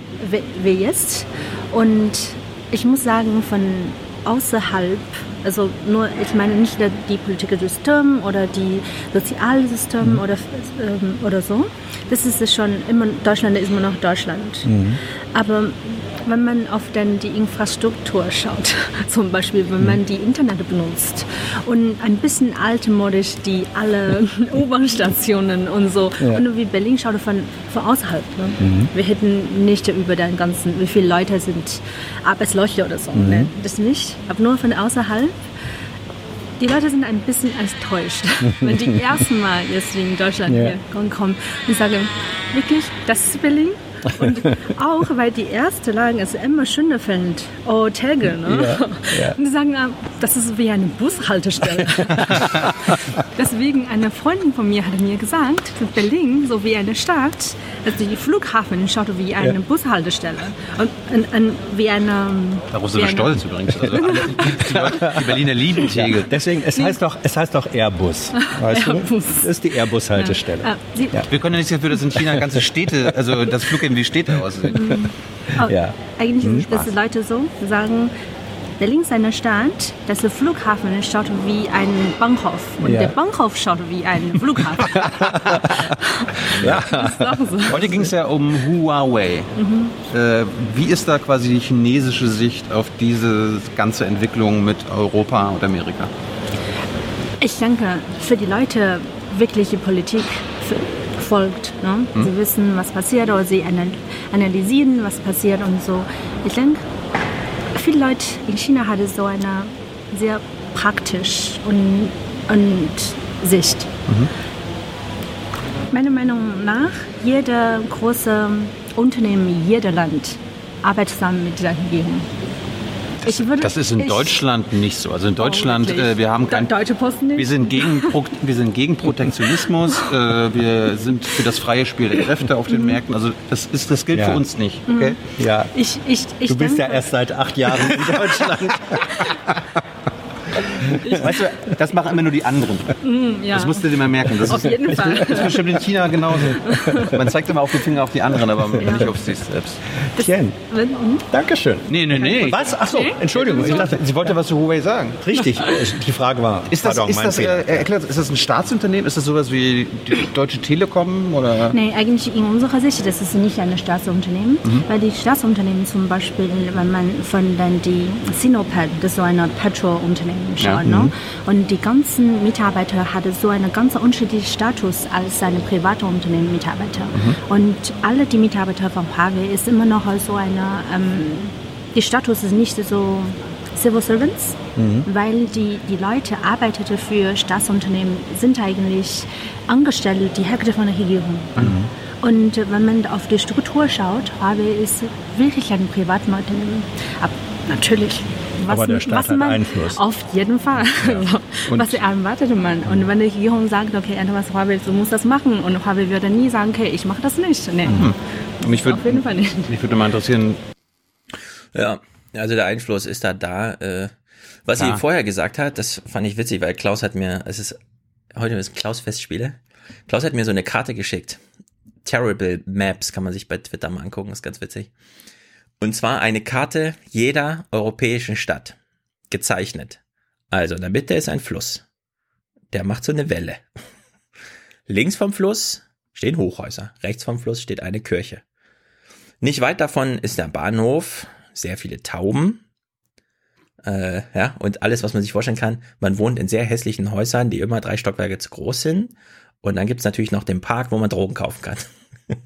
Trifft auf jede europäische Stadt zu. Da kann ich mir vorstellen, dass die äh, Chinesen enttäuscht sind. Es gibt ja schon, das betrifft vor allem Japaner, einen extra Begriff dafür, für diese Enttäuschung, wenn man nach Paris kommt und die Stadt der Liebe erwartete und als Paris sieht. also da, ja, die So Völkerverständigung, die asiatisch-europäische Völkerverständigung ist entsprechend. Gut, also sie hat auch nochmal gesagt, ja, also es ist jetzt kein Staatsunternehmen im Sinne von, dass da die Beamten von der Partei entsandt werden und dann irgendwie Dienst nach Vorschrift machen, aber wir wissen halt, ne, man hat gelernt, das Unternehmen muss freie Fahrt haben, aber man hat die Zügel in der Hand. So. Ja, aber da, darum, darum hat mich. Ist der Telekom vielleicht gar nicht so schlecht? Weil Telekom würde ja auch sagen, wir sind ein privatwirtschaftliches Unternehmen. Aber halt zu 100 Prozent in Staatshand. Genau. Ja, das, ja, wobei bei der Telekom arbeiten noch viele, die so diesen Beamtenstatus drin haben. Das Ja, von ist die- früher, klar. Genau, bei der Bahn ja auch. Großes Problem, Ja. dass man da immer noch so Post auch. Altlasten drin hat. naja, gut. So, jetzt haben wir äh, Huawei. Hm? Kino, genau. Kino. Huawei ist jetzt ein Unternehmen, das strahlt in die Welt aus. Nicht nur, weil es hier Infrastruktur mitbauen will, sondern, ja genau, es strahlt aus, sondern weil Huawei die Überwachungstechnik, oder sagen wir mal so, der chinesische Staat hat die Überwachungstechnik auch als Exportgut. Sehr viele Länder kaufen sie. Dazu gibt es einen sehr interessanten Text in der New York Times, den ich bisher nur angeschnitten habe, weil er mal wieder super lang ist, aber auch super interessant.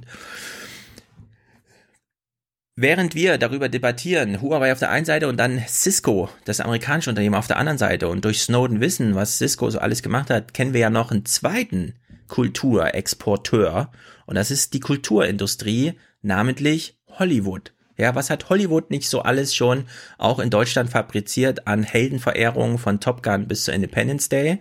Sobald Menschen in einer Uniform in ein Flugzeug steigen, retten sie die Welt und wir bejubeln und äh, begeistern uns für sie. China versucht jetzt ebenso über die Filmindustrie so ein bisschen auszustrahlen und Klaus Kleber ist zum Glück hellwach. Allerdings muss man auch sagen, wenn man das Theater sieht, kommt man nicht umhin, hier ein paar kritische Moderationstöne loszuwerden. Internationale Filmfestspiele in Peking. Das sind nun noch nicht ganz die Oscars oder Cannes oder die Berlinale, aber schon. Glanz. Nun werden Chinas Kinoprogramme die meisten in Deutschland Also die westliche Überheblichkeit, ne? Ja, es Ja. sind halt nicht so geil wie wir. Aber da glänzt es auch. Ja, kaum mehr. Klaus ist so ein typisch deutscher. Kartoffelmann. Kartoffelmann, der einen ganz definierten Feierabend hat und deswegen sehr viel Freizeit hatte, um Lieblingsstars in sein Leben zu integrieren, von denen sehr viele im Film ja, ihm einfach abends zu Hause noch ein gute Nachtlied singen. Ich kann mir das richtig vorstellen, wie er so dieses, ah, damals meine, ich will jetzt keine Namen nennen, aber die Filme der 50er, 60er und 70er, ja, das ist, glaube ich, so Klaus, da kennt er sich aus, findet er gut. Deswegen ist China natürlich ein billiger Abklatsch von Hollywood, ja, aber, aber die politische Dimension. Interessieren als die Standfestigkeit von Reissäcken dort, aber. Oh, wie gewetzt. Standfestigkeit von Reissäcken. Das ist ein Fehler. China ist ein riesiger Markt für westliche Kinoproduktionen.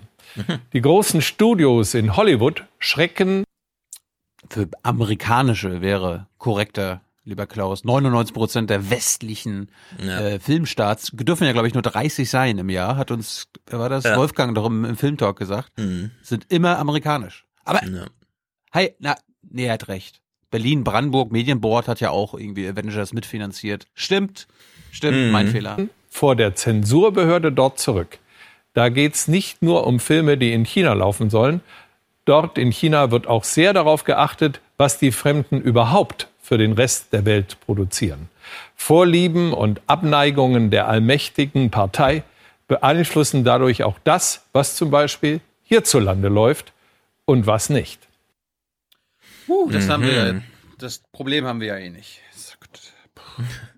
Ja, also das ist, ähm, es fällt ja immer häufiger auf, zum Beispiel in diesem Independence Day Film, ne? Gibt's natürlich. Hab ich gesehen eine, jetzt, habe ich, habe ich ihn auf deine. Ja, da gibt's ja eine asiatische Pilotin, ne? Die die einzige Funktion von ihr ist, äh, dass sie den Typ da nochmal den Kopf verdreht und er halt asiatisch aussieht für das asiatische Publikum. Da ist mir aufgefallen, weil das hatte mich, äh, hatte mir Wolfgang ja auch in, in den Kopf gesetzt, die drehen für die chinesischen hm. Parts im Film meistens noch zusätzliche Szenen, die dann in der chinesischen Version auftauchen. Oder Und ich so, bin ja. mir hundertprozentig sicher, dass die chinesische Independence Day 2 äh, Version mehr Szenen das mit ihr ich auch. Weil die, die ist so unterrepräsentiert und ja. auf einmal wird sie dann am Ende dann doch irgendwie äh, wichtig und du verstehst irgendwie gar nicht, warum sie denn jetzt doch wichtig ist. ja, also bei uns ist es total albern. Diese Independence Day 2 Sache mit der Chinesin, das ist wirklich super, super albern. Die ganze Welt hat sich geeinigt, okay, da ist halt auch eine chinesische also Film ist albern. Aber wie man, ja gut, aber es ist halt diese Albernheit, die wir alle mögen, als große Michael Bay Fans in diesem Podcast. Nee. Aber Roland diese, Emmerich übrigens. Ja, es ist Roland Emmerich, ich weiß, aber die Stilistik ist natürlich Michael Bay Albernheit.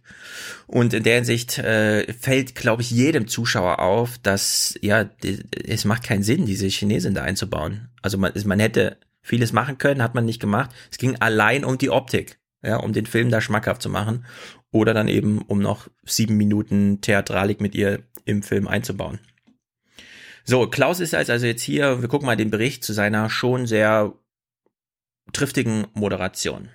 Es geht um ein Film, der in China ein sehr langes Hin und Her hatte hinsichtlich kann man ihn jetzt publizieren oder sollten nochmal drei Beamte von der kommunistischen Partei drüber schauen? Es ist einfach, äh, naja, so wird halt Film gemacht dort. Was Chinas eine mächtige Partei versteht unter östlicher Ästhetik, davon kann Loyer erzählen. Der chinesische Regisseur ist nicht eingeladen beim Filmfestival. Immerhin sein neuer Film Shadowplay darf endlich in die Kinos. In ein paar jedenfalls. Nach zwei Jahren zermürbender Auseinandersetzung mit den Zensurbehörden.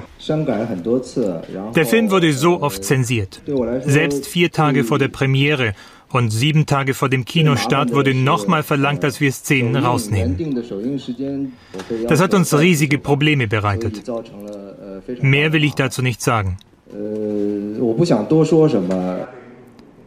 Wir treffen Loyer und seine Frau, die Drehbuchautorin Ma Li, ein paar Tage nach der Premiere. Die Hälfte ihrer Filme ist bis heute in China verboten. Sie sind Zensur also gewohnt. Aber so etwas wie bei Shadowplay haben sie noch nie erlebt. Ich bin wirklich erleichtert, dass der Film am Ende überhaupt in die Kinos kam. Ich denke, dass das ein Film ist, den Chinesen sehen sollten. Denn so war ihr Alltag und so etwas geschieht noch heute. Der Film erzählt eine Kriminalgeschichte um den Tod eines Bauplaners, um die Proteste gegen den Abriss eines Viertels im südchinesischen Guangzhou. Aber eigentlich geht es um die Verwerfungen und Verwüstungen, die mit Chinas Mega-Wachstum einhergingen, um die Korruption und Brutalität der Mächtigen, Das mag die Partei nicht hören. Ich sage zu jungen chinesischen Regisseuren immer, ihr müsst euch beim Dreh ganz allein auf den Film konzentrieren. Denkt nicht an die Zensur, macht, was ihr vorhabt. Danach versucht ruhig zu sein und mit der Zensur umzugehen. Das ist der einzige Weg für uns. Laurier hat das gar nicht versucht, die Eingriffe der staatlichen Zensur zu verbergen. Er nennt sie die Narben auf seinem Film, die jeder sehen soll. Ja, Narben im Film, die jeder sehen soll. Aber man kann die Filme noch drehen, nur sie werden dann halt im Nachhinein ausradiert, wobei das Brainwashing halt auch so weit statt, dass man mittlerweile hm? Whitewashing. Ja, ich meine, es ist das Brainwashing in den Köpfen der ich will Punkte sammeln. Wahrscheinlich kriegt man wieder Punkte dafür, wenn man den Film meldet, als da waren ganz viele Leute im Kino. Das kann doch nicht richtig sein. Dann kriegt man gleich fünf Punkte zugeschrieben. Also äh, man kann die Filme noch drehen, aber sie werden dann halt so ein bisschen. Ne? Er lässt allerdings die Namen drin. Ist ja auch eine eigene Kunstform. Er sagt einfach, hier war ein Schnitt. Ich habe keine Lust, Drehbuch umzuschreiben. Hier ist halt einfach ein Schnitt. Ja, hier ist was drin gewesen, was ihr nicht sehen solltet. Klaus Kleber macht eine sehr gute Anmoderation. Die fällt leider, leider, leider. Also zum Glück gibt es sie Sie fällt aber leider wieder unter nicht wir, nicht hier. Denn, na klar, was in China passiert, das können wir natürlich so politisch einschätzen, dass wir dann einfach sagen, wir fordern hier Aufmerksamkeit und, achtet darauf, Aufsässigkeit. Ich würde mir solche Moderationen häufiger auch für Sachen wünschen, die politisch und regional nicht ganz so weit von Deutschland weg sind. Das kann uns hier nicht ganz egal sein. Das Gift staatlicher Kontrollen hat enorme Reichweite in einer globalisierten Welt. Aufmerksamkeit ist angezeigt und Aufsässigkeit auch. So, Aufsässigkeit. Moment. So, Moment, Moment, Moment, mhm. Moment. Du hast ja, du hast ja regelmäßig, du hast auf jeden Fall im Februar auch heute schon geguckt. Das mhm. weiß ich. Mhm. Geh jetzt mal bitte auf deine Twitter-DMs. Klick auf den mhm. Link, den ich dir geschickt habe und lies uns einfach mal die Überschrift vor und äh, vielleicht die Unterschrift. Februar. Ich bin, mir, ich, bin, ich bin mir sicher, dass Klaus Kleber das aber übersehen hat ja. Berlinale muss Film aus China aus dem Wettbewerb nehmen. Im Berlinale-Wettbewerb wird ein Film aus China ausfallen. Yi Miao-Zhong, das aktuelle Werk des vielfach preisgekrönten Regisseurs Zhang Yimou, kann am Freitag nicht gezeigt werden. In Kreisen chinesischer Berlinale-Teilnehmer ist von Zensur die Rede. Mhm. Das ist immer eine Meldung beim RBB. Im Text steht dann auch noch drin, wie die Berlinale Leitung am Montag mitteilte, haben die Produzenten von dem Film technische Probleme in der Postproduktion als ja. Grund für die Absage angeführt. Der Film habe nicht rechtzeitig fertiggestellt werden können. Was einfach nur bedeutet, die Zensur war nicht zufrieden. Ja, also Twitter, äh, Twitter, China. ja, aber hat, von Twitter. hat Klaus Kleber dich darüber informiert, dass auch in Deutschland die Zensur, die chinesische Zensur angekommen ist. Ähm, und naja, also jetzt, jetzt gerade hat er uns ja darüber informiert, dass uns das hier nicht egal sein kann, weil das betrifft hm. uns hier auch. Ja, aber war ihm offenbar vor zweieinhalb Monaten egal, weil sonst bin ich mir sicher, dass du das mitgebracht hättest. Also ich will jetzt nichts Falsches unterstellen. Ich kann, es kann durchaus sein, dass ich bei Berlinale Sachen einfach skip, skip, skip gemacht habe und es da durchaus ein Thema auch im Heute-Journal war. Wir wissen es nicht an dieser Stelle. Ja, für heute kann ich jedenfalls sagen, diese Moderation von eben, dass uns eine politische Entwicklung, gerade so eine, nicht egal sein kann und dass es hier Aufmerksamkeit und Aufsässigkeit, wie Klaus Kleber eben sagte, Aufsässigkeit braucht. Das stimmt. Allerdings eben nicht nur für diese Themen, sondern ja, also Aufsässigkeit abseits von Media, auch Social Media, äh, vielleicht nicht falsch. Naja, ich will es nicht allzu in die Länge ziehen, obwohl ich hier wieder noch tausend Clips habe, aber eine Sache, da du es auch auf Twitter angesprochen hattest, wollte ich nochmal anmerken. Lösungsfinder. Der Lösungsfinder. Die AD hat was Neues, ich habe das gar nicht verfolgt. Fass mal kurz zusammen, was da drin stand. Irgendwie großes Projekt, der AD, der Lösungsfinder. Ist das jetzt so? Sowas? Diese Arbeit, die wir hier jeden Tag machen, die basiert nicht auf unserer Meinung, sondern auf Fakten. So. Darauf kann man gerade in Zeiten wie diesen nicht oft genug hinweisen. Ja, ich habe es irgendwie so verstanden, dass sie jetzt nicht mehr nur Horse Race machen wollen oder das, was die äh, Bundespolitik so an Themen den Medien so an die Hand reicht, sondern auch mal eigene Sachen. Ja, also wir, es irgendeine, wer hatte das aufgegriffen? Media.de oder so? Irgendwer? Also es gab so ein, die AD macht was Neues, keine Ahnung, jemand drei Absätze hingeschmiert. Hamburger äh, Abendblatt war da. Hamburger Abendblatt, ja. Also in der AD, in den Tagesthemen, das ist uns aufgefallen. Also wir machen den Podcast jetzt lang genug, um da, damit es uns auffällt. Man hat immer mal wieder so Momente, wo man sieht, Hm, da saß die Redaktion aber eine Weile zusammen und hat ganz schön lange konferiert. Ungefähr sieben Wochen. Und das Resultat ist, der Beitrag der eh hätte kommen können oder auch nicht, keine Ahnung, wie lang der Stehsatz ist oder ob Merkel wieder was gemacht hat, was alles andere aus der Sendung drängt, findet halt statt. Nur, man kann ja im Vorfeld nochmal darauf hinweisen und dann nutzt man die Leinwand, um so einen riesigen Hashtag dran zu malen. Ja, das ist jetzt Deutschland vor Ort oder sowas, ja. So dieses typische, kennen wir ja. Man kann ja nicht einfach so in ein Dorf fahren, man muss ja erst ein Projekt, ein mediales Projekt draus machen, ja. Jetzt klären wir mal über Suhl auf oder so, keine Ahnung. Und nachdem das dann in diesem Hamburger Abendblatt oder wo auch immer, so aufgegriffen wurde, als gäbe es jetzt wieder ein Megaprojekt, eine AD, habe ich gedacht, oh, das ist so lächerlich. Also wir gucken das jetzt mal, ja. Es heißt ja, zwei jetzt. Wochen. Sie wollen es zwei Wochen machen. Ja, es heißt Lösungsfinder. Geil. Weil wir brauchen ja Lösungen für die ein oder anderen Sachen, ne? Und der ganze Dreh- und Angelpunkt ist einfach nur, man sitzt halt als Redaktion zusammen, man weiß genau, für wen man das Programm macht, nämlich Oma Erna und Opa Enno. Und man denkt sich so, wie kriegen wir denn das Thema unter in der Sendung? Es gibt ja gar keinen Aufhänger. Es ist Merkel nicht betroffen. Es findet nicht in Berlin statt. Kameramann haben wir auch nicht da. Wie kriegen wir denn dieses Thema jetzt hier unter? Ach komm, wir machen so ein Hashtag-Ding draus. Kannst Hamburger Abendblatt dann drüber schreiben. Lösungsfinder. Hashtag Lösungsfinder, ja. Also wir gucken da mal rein. Das ist, ich finde es albern. Wir gucken, glaube ich, nur die Moderation. Unruhen im Sudan, diese Skandal in Deutschland, allein diese beiden Themen dieser heutigen Sendung zeigen, was eine Redaktion wie die unsere vor allem tut und tun muss. Über das berichten, was schiefläuft oder große Krisen hervorruft. Nachrichten, die manchen Zuschauer ratlos zurücklassen, da schreiben sie uns zumindest immer wieder. Nun können wir die Welt nicht ändern, sehr wohl Ja. aber den Blick darauf. Moment, die Tagesthemen lassen ihre Zuschauer ratlos zurück? Hat sie gesagt gerade. Das ist immer ein Eingeständnis. Mhm. Und wollen in unserer neuen Rubrik Lösung Da ist er, der Lösungsfinder, hoch an die zwölf Meter breite Wand projiziert. Finder ab dieser Woche immer wieder Geschichten erzählen, die nicht nur ein Problem, sondern immer auch einen passenden Also bis jetzt ist das wirklich mega viel redaktionelle Rechtfertigung dafür, dass man halt mal ein Thema ohne Aufhänger macht, oder? Aber muss immer die Bild erst mit einer Überschrift kommen, auf die man sich dann dranhängt, weil ganz Deutschland darüber diskutiert. Kann man nicht einfach mal ein Thema irgendwie setzen? Nee, man muss hier so Oma- mega Oma Erna, Oma Erna, Ja. wir wissen, du erwartest nur das, was du eh den ganzen Tag schon gehört hast. Genau. Aber ja, wir Ja. wollen auch mal was Eigenständiges, also wir, unsere eigene Haltung mit einbringen. Ich weiß, Ja. das magst du nicht so. Die Moderation geht jetzt so ihrem Ende entgegen und wir hören dann, also wir hören jetzt gleich das Thema, was sie äh, eigentlich, es ist einfach nur ein Drei-Minuten-Bericht zu einem Thema, ja. Aber warum? Wir fragen uns, warum ist es euch, fällt es euch so schwer, dieses Thema zu rechtfertigen? den Ausweg zeigen. Und beginnen wollen wir heute mit Menschen, die helfen, andere auf die Welt zu bringen und dabei zugespitzt formuliert selbst vom Aussterben bedroht sind. Es gibt in Deutschland immer weniger Hebammen, trotz steigender Geburtenzahlen, weil die Bedingungen in vielen Krankenhäusern weder Hebammen noch Mütter zufriedenstellen. Ja, wir ich wissen, liebe AD, eure Zuschauer sind 50, 60 Jahre vom letzten Eisprung entfernt und so, ja, aber man kann einfach mal so über Hebammen sprechen. Das ist ein drängendes Problem für sehr viele Nein, Menschen, die einfach keine Hebammen finden. Aber das Problem ist doch, es ist, ist öffentlich-rechtlicher Rundfunk. Wir wissen doch von Friedrich Küppersbusch, da wird sehr viel Ja, über Parteipolitik.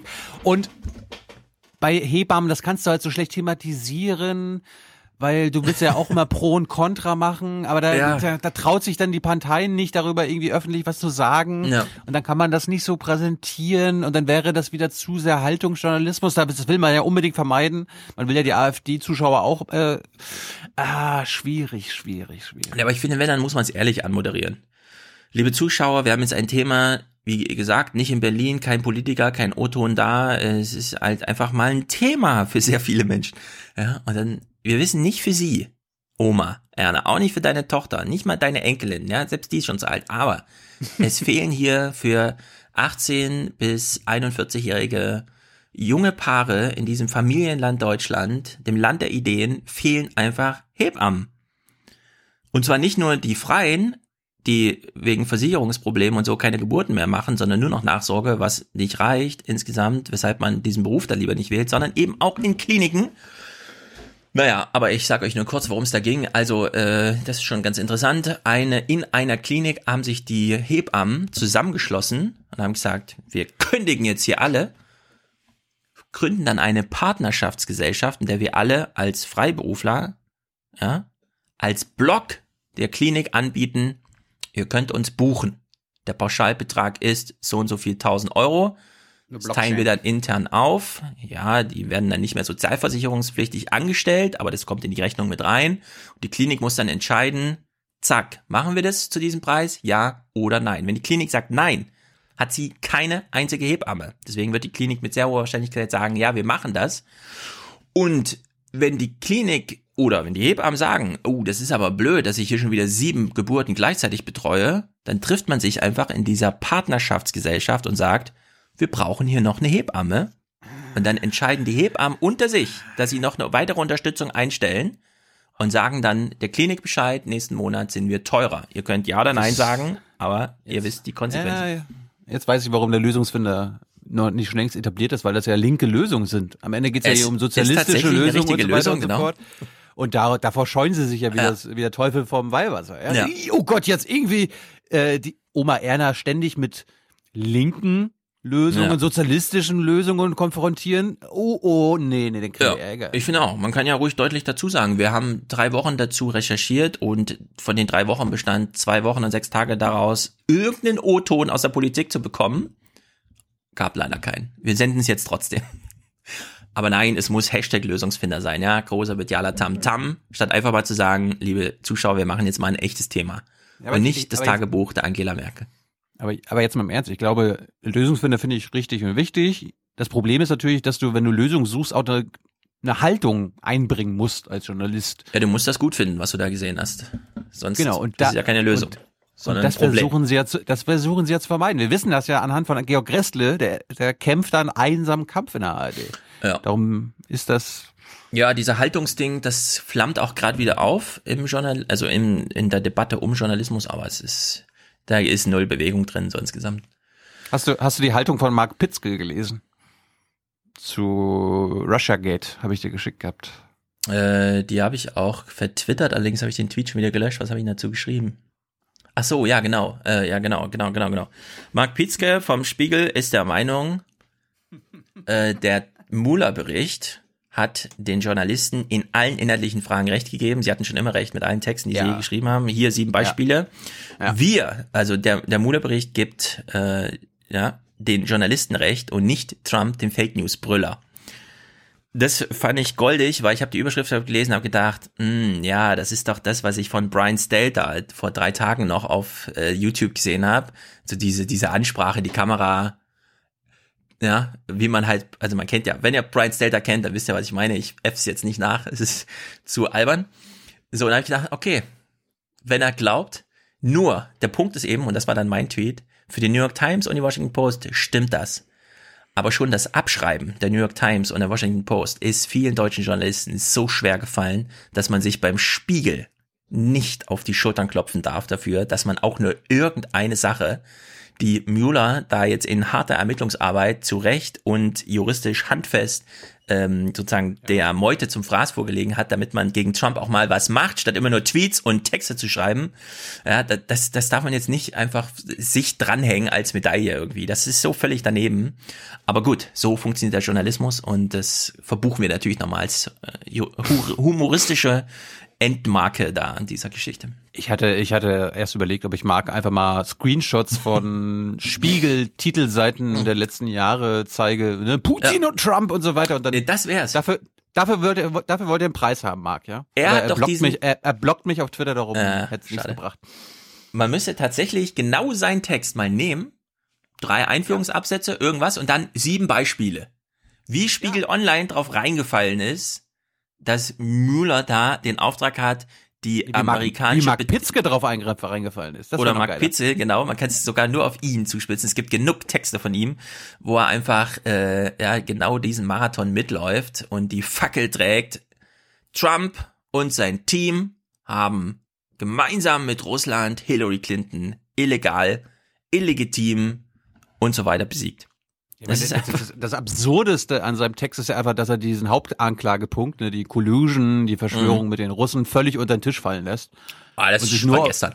Die Kinkerlitzchen, die Kinkerlitzchen sind Die doch, Kinkerlitzchen, das, war, genau. das war super, war super. Ja, ich glaube, wir haben ja alles abgefrühstückt. Äh, viele Sachen kommen einfach nächste Woche. Zur Abschiebung müssen wir nochmal sprechen. Merz und Altmaier, schöner Kampf gewesen bis hierher. Auf Runde 1 blicken wir dann mal zurück. Und der Suizid spielt nächste Woche noch eine Rolle. Aber das hebe ich mir auf. Schmeiß uns raus. Ich fand lustig, Merkel hat mal was zum europäischen Mindestlohn im Bundestag sagen müssen. Was glaubst du, wie sie da findet? Du, findet du sowas gut? Äh, findet sie sehr gut. Eine globale Regelung wäre natürlich besser. Kennen wir ja. Wir haben in der Tat in der Koalitionsvereinbarung dafür Formulierungen gefunden und es kommt hier immer sehr auf die Details der Formulierung an. Ja, wir wollen, dass es eine äh, vernünftige Mindestlohnszenerie mhm. innerhalb der Europäischen Union gibt. Und jetzt ist immer die Frage, wie gestalte ich die aus? Denn die heutigen Mindestlöhne sind sehr, sehr unterschiedlich. Die heutigen Lebenshaltungskosten und Einkommenssituationen sind sehr, sehr unterschiedlich. Und darüber kann gesprochen werden. Das ist auch ganz im Sinne der Bundesregierung. Also wir stehen da mhm. voll zu dem Koalitionsvertrag. Aber das heißt kein einheitlicher Mindestlohn in ganz Europa. Das ist auch klar. Ja, mittlerweile klar. wissen wir ja, nicht nur innerhalb Europas sind die Mindestlohne sehr unterschiedlich, sondern auch innerhalb Deutschlands sind die Löhne sehr unterschiedlich. Die ärmste Region Dortmund und so, 16.000 Euro im Jahr. Heilbronn, mehr als doppelt so viel.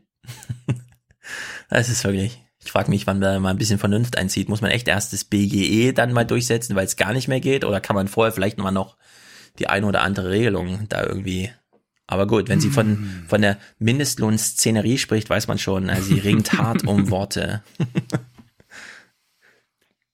wir, wir gehen mal mit guten Nachrichten raus. Mhm. Ja, äh, in, ich hatte schon mal die Telekom, ja, hat mhm. versprochen, in meiner Heimat Glasfaser auszubauen.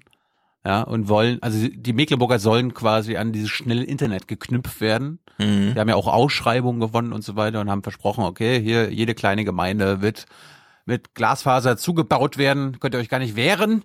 Mhm. Eine gute Nachricht für die kleine Gemeinde in Pruchten in Nordvorpommern. Die brauchen jetzt keine Angst haben, dass sie Glasfaser bekommen, weil die oh, Telekom hat aber gesagt so, oh, nö. Hier im Landkreis mit Telekom-Chef Timotheus Höttges verkündet im März 2018 höchstpersönlich ein schnelles Internet für all die vielen kleinen Orte im vorpommerschen Hinterland, ausdrücklich auch für Pruchten. Doch wie eine Seifenblase zerplatzt für viele Einwohner der Traum vom modernen Glasfasernetz. Die Pruchtner bekommen Post, Absage um Absage von der Telekom.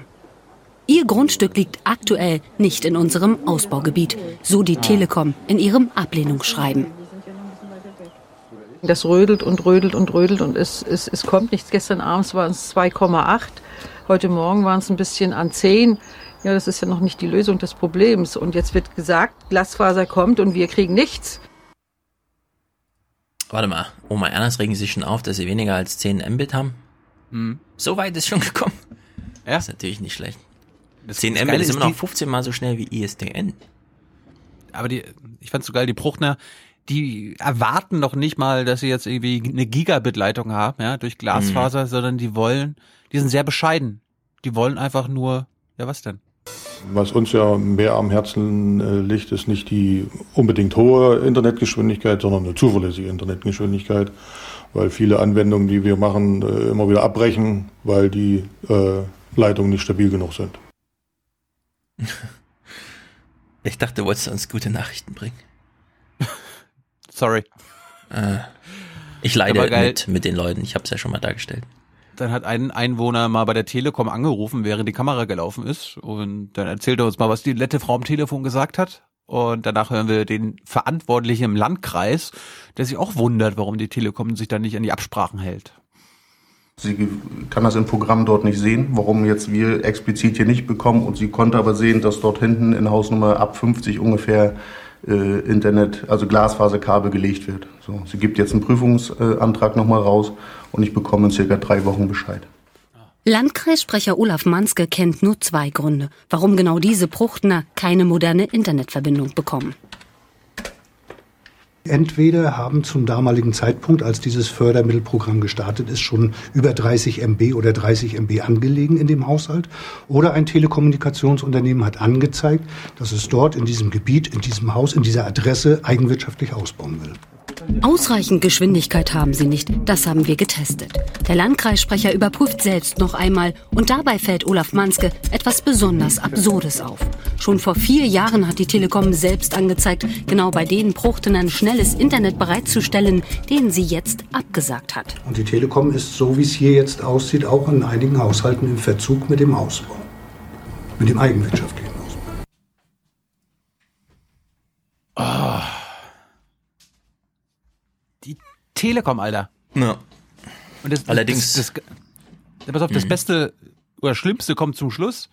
Die haben ja da eine Ausschreibung gewonnen. Ja, der Staat fördert die Deutsche Telekom. Die bekommen extra nochmal noch mal staatliches Geld, damit sie das privatwirtschaftlich ausbauen. Und da gibt es natürlich Bedingungen, die genau das äh, erfüllen sollten, nämlich dass die Ärmsten der Armen, also infrastrukturtechnisch, Warte mal, warte mal, bekommen. Das hieße ja, was du uns jetzt sagst, dass wenn jetzt gerade die ähm, 5G-Ausschreibung läuft und die Bedingung dran geknüpft wird, aber dann jeden Autobahnkilometer, dass sie das vielleicht dann gar nicht machen?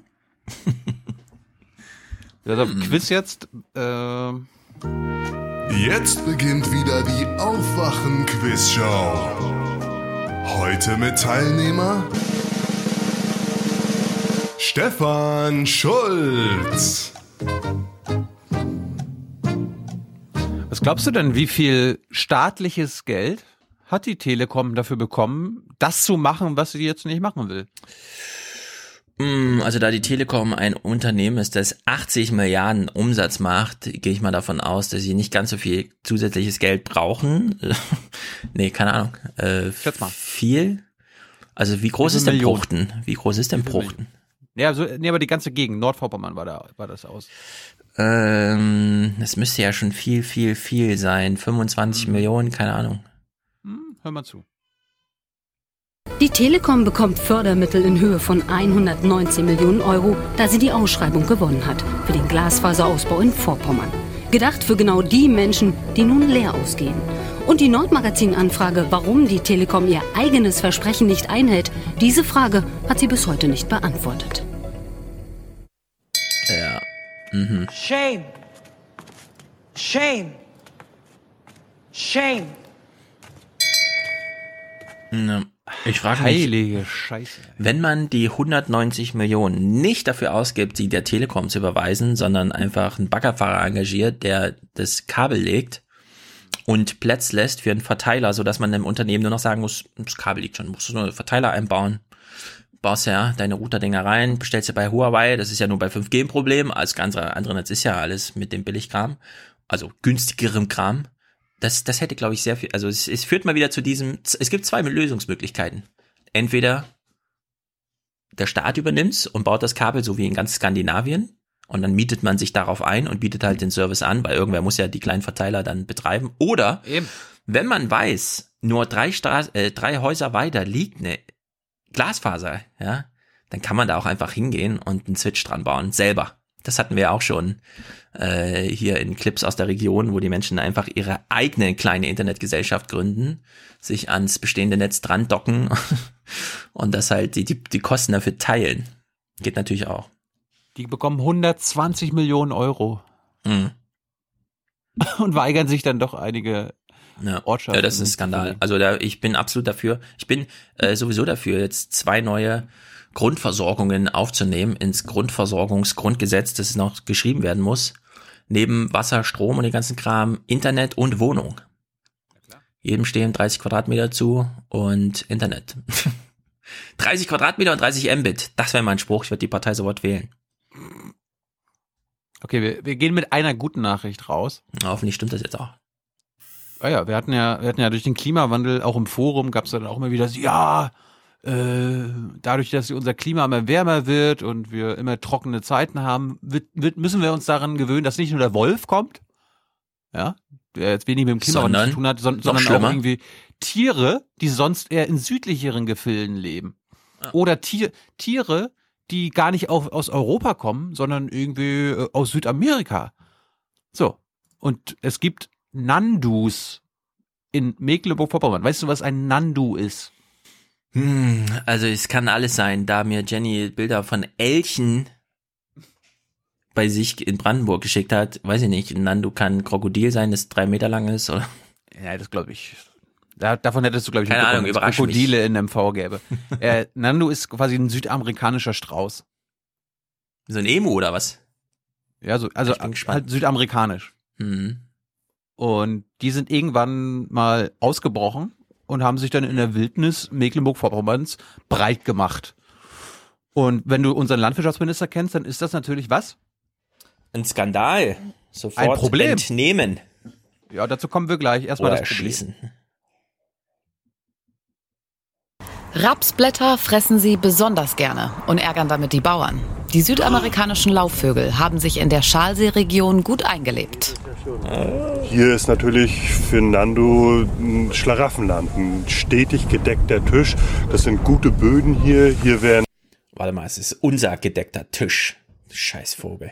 Zuckerrüben und ähm, Raps angebaut und darauf haben sie sich einfach spezialisiert und es ist natürlich auch so, dass die hier in unmittelbarer Nähe auch ihre Bereiche haben, wo sie dann die Jungen großziehen können. Da brauchen sie eben Grünland dafür und das ist hier vorhanden und von der Warte her, denke ich, haben die hier optimale Bedingungen. Um die Jahrtausendwende sind Nandus aus einem Gehege bei Lübeck ausgebrochen. Seitdem nimmt die Anzahl der Nandus Jahr für Jahr zu. Ja, gute Biodiversität, würde ich sagen. Ist quasi der Wolf der Vögel, der sich jetzt hier in unserem schönen, in unserer schönen Heimat einnistet und da die Mhm. Bauern stört. So, und dann gibt's natürlich, wer ist der oberste Vertreter der Bauern? Tillmann. Landwirtschafts. Äh, Till Till. Backhaus. Till. Till Backhaus. Bekannt für die besten Sprüche in diesem Podcast zum Beispiel. Also ein auffälliger Wolf ist erstens nach Sicherheits- und Ordnungsgesetz, wenn er in Dörfer eindringt und sich dort permanent notorisch aufhält. Mhm. Dann kann er nur getötet werden. So, jetzt kommt der restliche Beitrag vom Nordmagazin mit Till Backhaus, wo ich mich natürlich wieder gefragt habe, hat Till Backhaus einfach mal wieder einen Außentermin gehabt? Und der NDR sagt dann, ja klar, kommen wir mit. Klar, wenn, wenn das dem Till wichtig ist, dann gehen wir da mit. Und das ist jetzt wirklich, Stefan, ungeschnitten. Das ist jetzt alles so hintereinander gesendet Mhm. worden. Der bekommt, ich meine, liebes Nordmagazin, ich habe es immer wieder gesagt, wenn ihr Till Backhaus thematisiert oder mit ihm ein Thema angeht, dann habt doch wenigstens, dann baut er wenigstens eine Gegenstimme ein. Also einer, irgendwie Naturschützer Mhm. oder ein Tierschützer oder so weiter, der ihm widerspricht, der ihm nicht seine Sch seinen, seinen Kram immer einfach unkommentiert stehen lässt. Nein. Hast du nicht gelesen? Filterbubble ist das neue heiße Ding. Weil so kommt es jetzt einfach nur so rüber, als ob das Nordmagazin Till Backhaus begleitet hat. Der findet, Nando ist schlimm, muss weg und daraus machen wir einen Beitrag. Das Tagebuch kann- des Till Backhaus. Genau. Ist gut. So. Und du hast es ja vorhin schon gesagt, ne? Wölfe sind Probleme im MV, müssen ab, abgeschossen werden. Weg Nando, Nando muss auch weg. Wenn man sich überlegt, wir sind mal von sieben Tieren gekommen und haben jetzt äh, äh, im Herbst äh, 562 gehabt. Wie die Karnickel. Davon überstehen viele den Winter nicht. Äh, Im Frühjahr waren es jetzt äh, 362. Jetzt muss man mal schauen, wie es mit der Population weitergeht. Eigentlich stehen Nandus unter Naturschutz und dürfen nicht gejagt werden. Wegen der Eigentlich. Schäden auf den Feldern fordern Bauern aber immer wieder eine Reduzierung des Bestandes. Deshalb werden seit 2017 Eier unfruchtbar gemacht. Allerdings funktioniert das nur bedingt. Deswegen wurde jetzt auch schon härter durchgegriffen. Und wir haben auch entschieden auf Antrag von zwei Landwirtschaftsbetrieben, dass 17 insbesondere Hähne äh, getötet worden sind, um damit äh, für die nachfolgende äh, Reproduktion ein Stückchen äh, Reduktion vorzunehmen. Wie mit den exotischen Vögeln in Zukunft umgegangen werden soll, wird jetzt in einem wissenschaftlichen Projekt untersucht. Wir prüfen insgesamt, ob die Population äh, eigentlich verträglich ist, wie sind die Schäden, was nehmen die Tiere insgesamt zu sich. Äh, Gibt es auch Arten, die sie fressen, äh, die wirklich auf der roten Liste sind. Das heißt, die heimischen Arten zurückdrängen und dann werden wir entscheiden, wie wir damit weitermachen. Ja, ich muss ein bisschen revidieren. Ich habe ja vorhin gesagt, ich fänd's gut, wenn man grundsätzlich mal das ganze Filmmaterial, was man hat, veröffentlicht. Aber bei Till Backhaus kann man, glaube ich, ein bisschen sparsamer sein. Das wirkt jetzt wirklich so, als hätten die den gefilmt und dann, mh, der ist ein Profi. Eigentlich hat er alles gesagt, aber ich glaube, wir müssen noch mal ein bisschen mit, mitmoderieren aus dem Off, oder? Und dann hat man halt so Schnittbilder reingesetzt und noch mal wiederholt, was Ja. er im Grunde auch gesagt hat. Aber was du ja gesehen hast, es waren drei verschiedene Orte, an denen er seine O-Töne abgegeben hat. Das heißt, sie Mhm. sind die ganze Zeit mit ihm rumgelaufen und nochmal ein O-Ton und nochmal ein O-Ton und nochmal ein Mhm. O-Ton. Ja, gut, das aber ich, aber äh, finde ich gut, dass man die Nandus jetzt äh, besser erforschen will, aber währenddessen schon mal abschießt. Ja, vor allem, wie schießt man sie ab? Also Kopfschuss bei so einem kleinen Kopf, der die ganze Zeit so ist, natürlich. Oh. Kopf ab. Aber Kopf ab. Weiß, nicht mit der Armbrust, sondern mit dem Schwert. Ja. Auf jeden Fall droht hören ihn keine Kinder zu ihrem Familienpodcast. auf jeden Fall droht ihnen jetzt tatsächlich das, was der Wolf, äh, was mit dem Wolf auch passieren soll. Sie sollen ins Hm. Jagdrecht. Im Herbst sollen erste Ergebnisse vorliegen. Dann wird auch entschieden, ob Nandos ins Jagdrecht aufgenommen und abgeschossen werden dürfen. Auch mal drauf. Ja, Unglaublich. finde ich natürlich nicht gut. Da haben wir, haben wir neue Tierarten, ja, der, die uns der Klimawandel bringt, die uns irgendwelche Zirkusse bringen, die irgendwelche Tierhalter uns Ja, bringen. also äh, das ist kompliziert. Äh, Im Forum haben ja auch schon wieder einige auf mich reagiert mit, äh, wir brauchen keine, die jetzt in den Wald gehen und da aufforsten und so, weil man kann jetzt auch mal die Natur sich alle- allein überlassen, aber das kann man nicht mehr in Deutschland. Man muss jetzt genau gucken, welche Tiere reagieren wie, wie arbeiten Tiere mit Pflanzen zusammen und so weiter, also alles, was der Fuhr mit ihr besprochen hat. Deswegen würde ich jetzt nicht so pro Biodiversität gehen, weil am Ende, aber ich meine, das ist halt wieder so ein wirtschaftlicher Schaden auf den Feldern, ja. Oh nein, 600 Vögel haben mir Körner gegessen. Ist natürlich ein Drama für Mecklenburg-Vorpommern, da gibt's ja nicht so viele Bauern. Wenn das eine Feld, was es da gibt, jetzt auch noch leer gefressen wird, Ja, genau. verhungern natürlich alle. oh Gott. Na, es ist natürlich blöde. Aber immer gut, Till Backhaus zu sehen. Ich hoffe, wir sehen ihn noch eine Weile. Oh Mann. Gut, das war's. Ja, sehr gut. Dann Audiokommentare, Bestimmt, es ist schon wieder Donnerstag, deswegen habe ich noch keinen Überblick. Musik. Mhm. Musik, also der Fundus an Stehsatzmaterial, das äh, Matthias zwar schon auf äh, Soundcloud und so zur Verfügung stellt, aber es ist riesengroß. Die Ankündigung, er möchte ein bisschen mehr raus in die Natur und ein bisschen weniger am Schreibtisch sitzen, ist nicht so ganz. Vielleicht muss er das mal musikalisch verarbeiten. Oder siehe meiner Instagram-Story heute Morgen mit den Geräuschen aus der Natur arbeiten, die man live aufnimmt. Also wir müssen Matthias, glaube ich, äh, auch wieder ein bisschen mehr in die Natur schicken. Ja, du sitzt zu viel im Büro, das kann nicht sein. Das kann nicht sein so. Gut, wir brauchen Folge 375, nächste Woche mit Patrick Breyer von den Piraten unter anderem. Vielleicht auch mit Mr. Show, mal schauen. Nächste Woche auf jeden Fall Mhm. einige geile Gäste, freut euch. Äh, noch eure Unterstützung. Wir brauchen Produzentinnen und Produzentinnen. Das werdet ihr ab 42 Euro. Präsentator oder Präsentatorin ab 250 Euro. Premium-Präsentator 375. Ja. Ja. Und noch irgendwas vergessen? Nein, glaube ich nicht. Ja. Am Sonntag, wenn nichts mehr schief geht, äh, und die erste Station unserer Europawahlreise. Wir reden mit der Kandidatin von DM25. Ja, die radikalen Linken unter den Linken. Ist es eine Deutsche? spannend. Ja, Bianca Pretorius. Und die führt die europäische Liste an oder führt sie, nee, er führt die Liste Sie ist, an? Nummer, ne? sie ist Nummer zwei Okay. hinter Varoufakis. Varoufakis, ja. Okay. Aber den hatten wir ja schon. Mhm. Gut. Ansonsten, schönes Wochenende, viel Spaß. Ja, haut rein. Herzlichen Dank und Ihnen und Ihren Zuschauerinnen und Zuschauern einen schönen Abend. Herzlichen Dank und äh, Deutschland alles Gute. So viel heute von uns. Ihnen noch einen schönen Abend bei uns im Ersten. Selbstverständlich werden Sie die Tagesschau und die Tagesthemen auf dem Laufenden halten. Machen Sie es gut. möchte vielleicht in diesem Zusammenhang mal daran erinnern an Artikel 1 des Grundgesetzes. Da heißt, die Würde des Menschen ist unantastbar.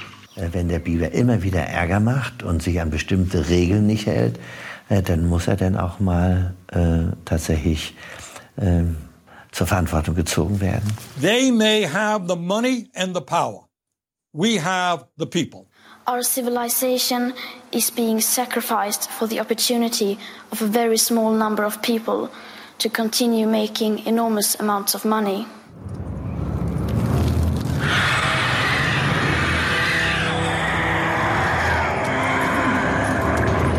Toller Nachmittag, der allen Beteiligten richtig Spaß gemacht hat. Nee, ich kann nicht, ja, ich kann nicht meckern. Bin zufrieden. Mir geht's gut. The state does not have your back any longer. You are on your own. Das ist doch Blödsinn! Tschüss zusammen. Wiedersehen.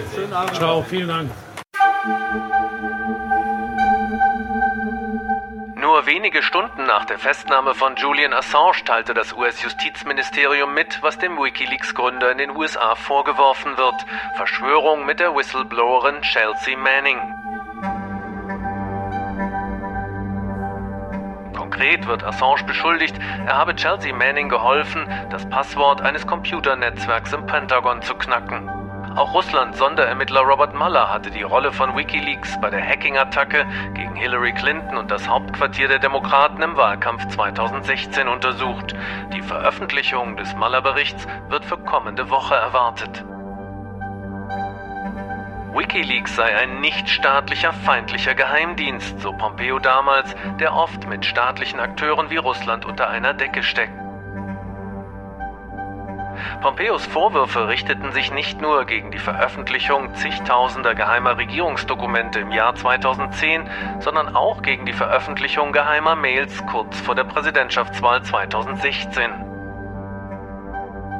Im Kern geht es um die Frage, ob dies nicht durch das Recht auf freie Meinungsäußerung geschützt ist, so wie dies auch für investigative Reporter gelte, die über geheime Regierungsdokumente berichten, oder ob der Wikileaks-Gründer als Mitverschwörer und Handlanger feindlicher Regierungen bestraft werden kann. Es gebe einen wichtigen Unterschied zwischen Wikileaks und investigativen Journalisten. Während Journalisten die ihnen zugespielten Informationen bewerten, redigieren und auf mögliche Gefahren für unbeteiligte Dritte prüfen, habe die Enthüllungsplattform zigtausende Dokumente einfach ungeprüft hochgeladen. Sollte Julian Assange tatsächlich der Prozess in den USA gemacht werden, könnten seine Verteidiger zur Entlastung allerdings auf Äußerungen des jetzigen Präsidenten Trump verweisen. Der hatte sich im Wahlkampf 2016 mehrfach begeistert über Wikileaks geäußert. WikiLeaks, I love WikiLeaks. This WikiLeaks stuff is unbelievable. This WikiLeaks is like a treasure trove. In den USA wird deshalb mit Spannung erwartet, wie sich Donald Trump zur Festnahme des Gründers von WikiLeaks äußern wird. Martin Ganselmeier, Washington. Martin Ganselmeier, Washington. Martin Ganselmeier, Washington. Martin Ganselmeier, Washington. Vielen Dank. Frau Präsidentin, liebe Kollegen, als Mitglied des Kulturausschusses möchte ich Ihnen nur kurz einen Actionfilm empfehlen. Er heißt Collateral Murder, dauert 38 Minuten und steht auf YouTube. Produziert wurde er von der US-Armee, veröffentlicht hat ihn der Wikileaks-Vertrieb von Julian Assange. Zu sehen ist, wie US-Soldaten von Hubschraubern aus in einem Vorort von Bagdad diverse Zivilisten erschießen – darunter Reuters Journalisten und Kinder, und wie die Schützen sich dabei köstlich amüsieren. Der Mann, der 2010 diese Bilder und das zugrunde liegende Verbrechen publik gemacht hat, droht jetzt an die Leute ausgeliefert zu werden, die es leugnen und verschleiern. Liebe Kollegen, vor ein paar Wochen haben wir uns mit dem Rat auf Regeln für den Schutz von Whistleblowern geeinigt, die Verstöße gegen das EU-Recht aufdecken. Meines Erachtens ist es EU-rechtswidrig, zum Spaß Leute umzunieten.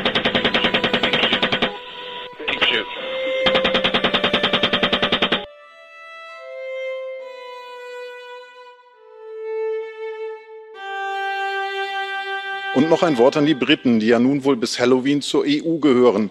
Wenn ihr Julian Assange an die USA ausliefert, dann könnt ihr euren dämlichen Brexit sofort haben. Meinetwegen so hart wie möglich.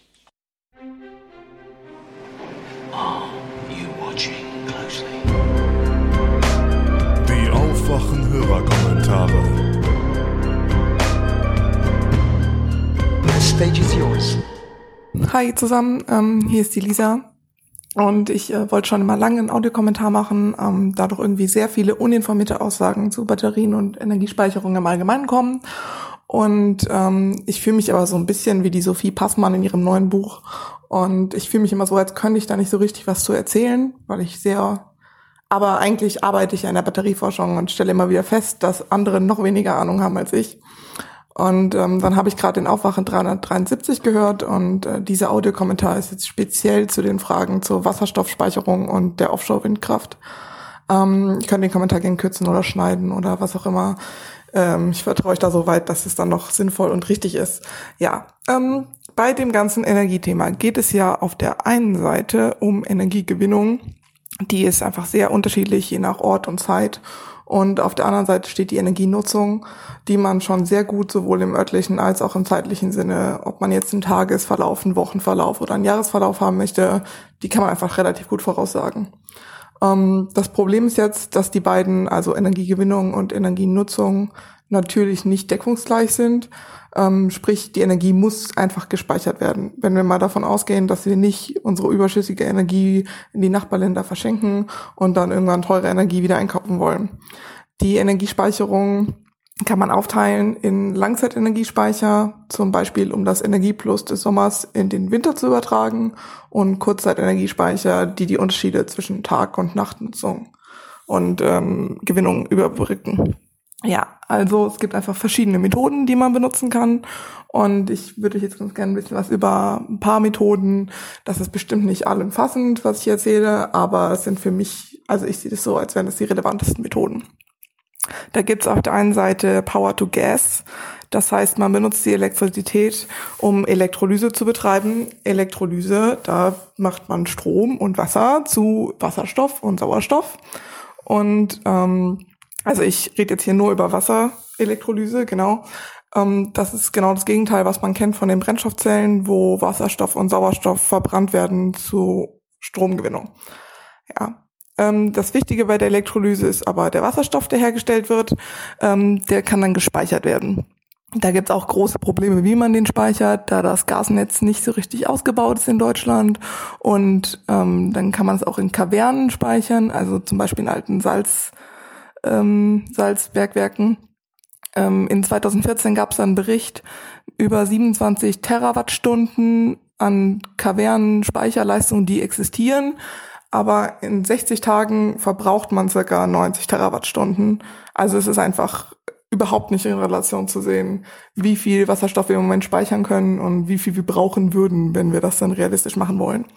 Ähm, außerdem, wenn man Wasserstoff in den Kavernen speichert, dann hat man auch eine Verunreinigung des Gases durch die Salze.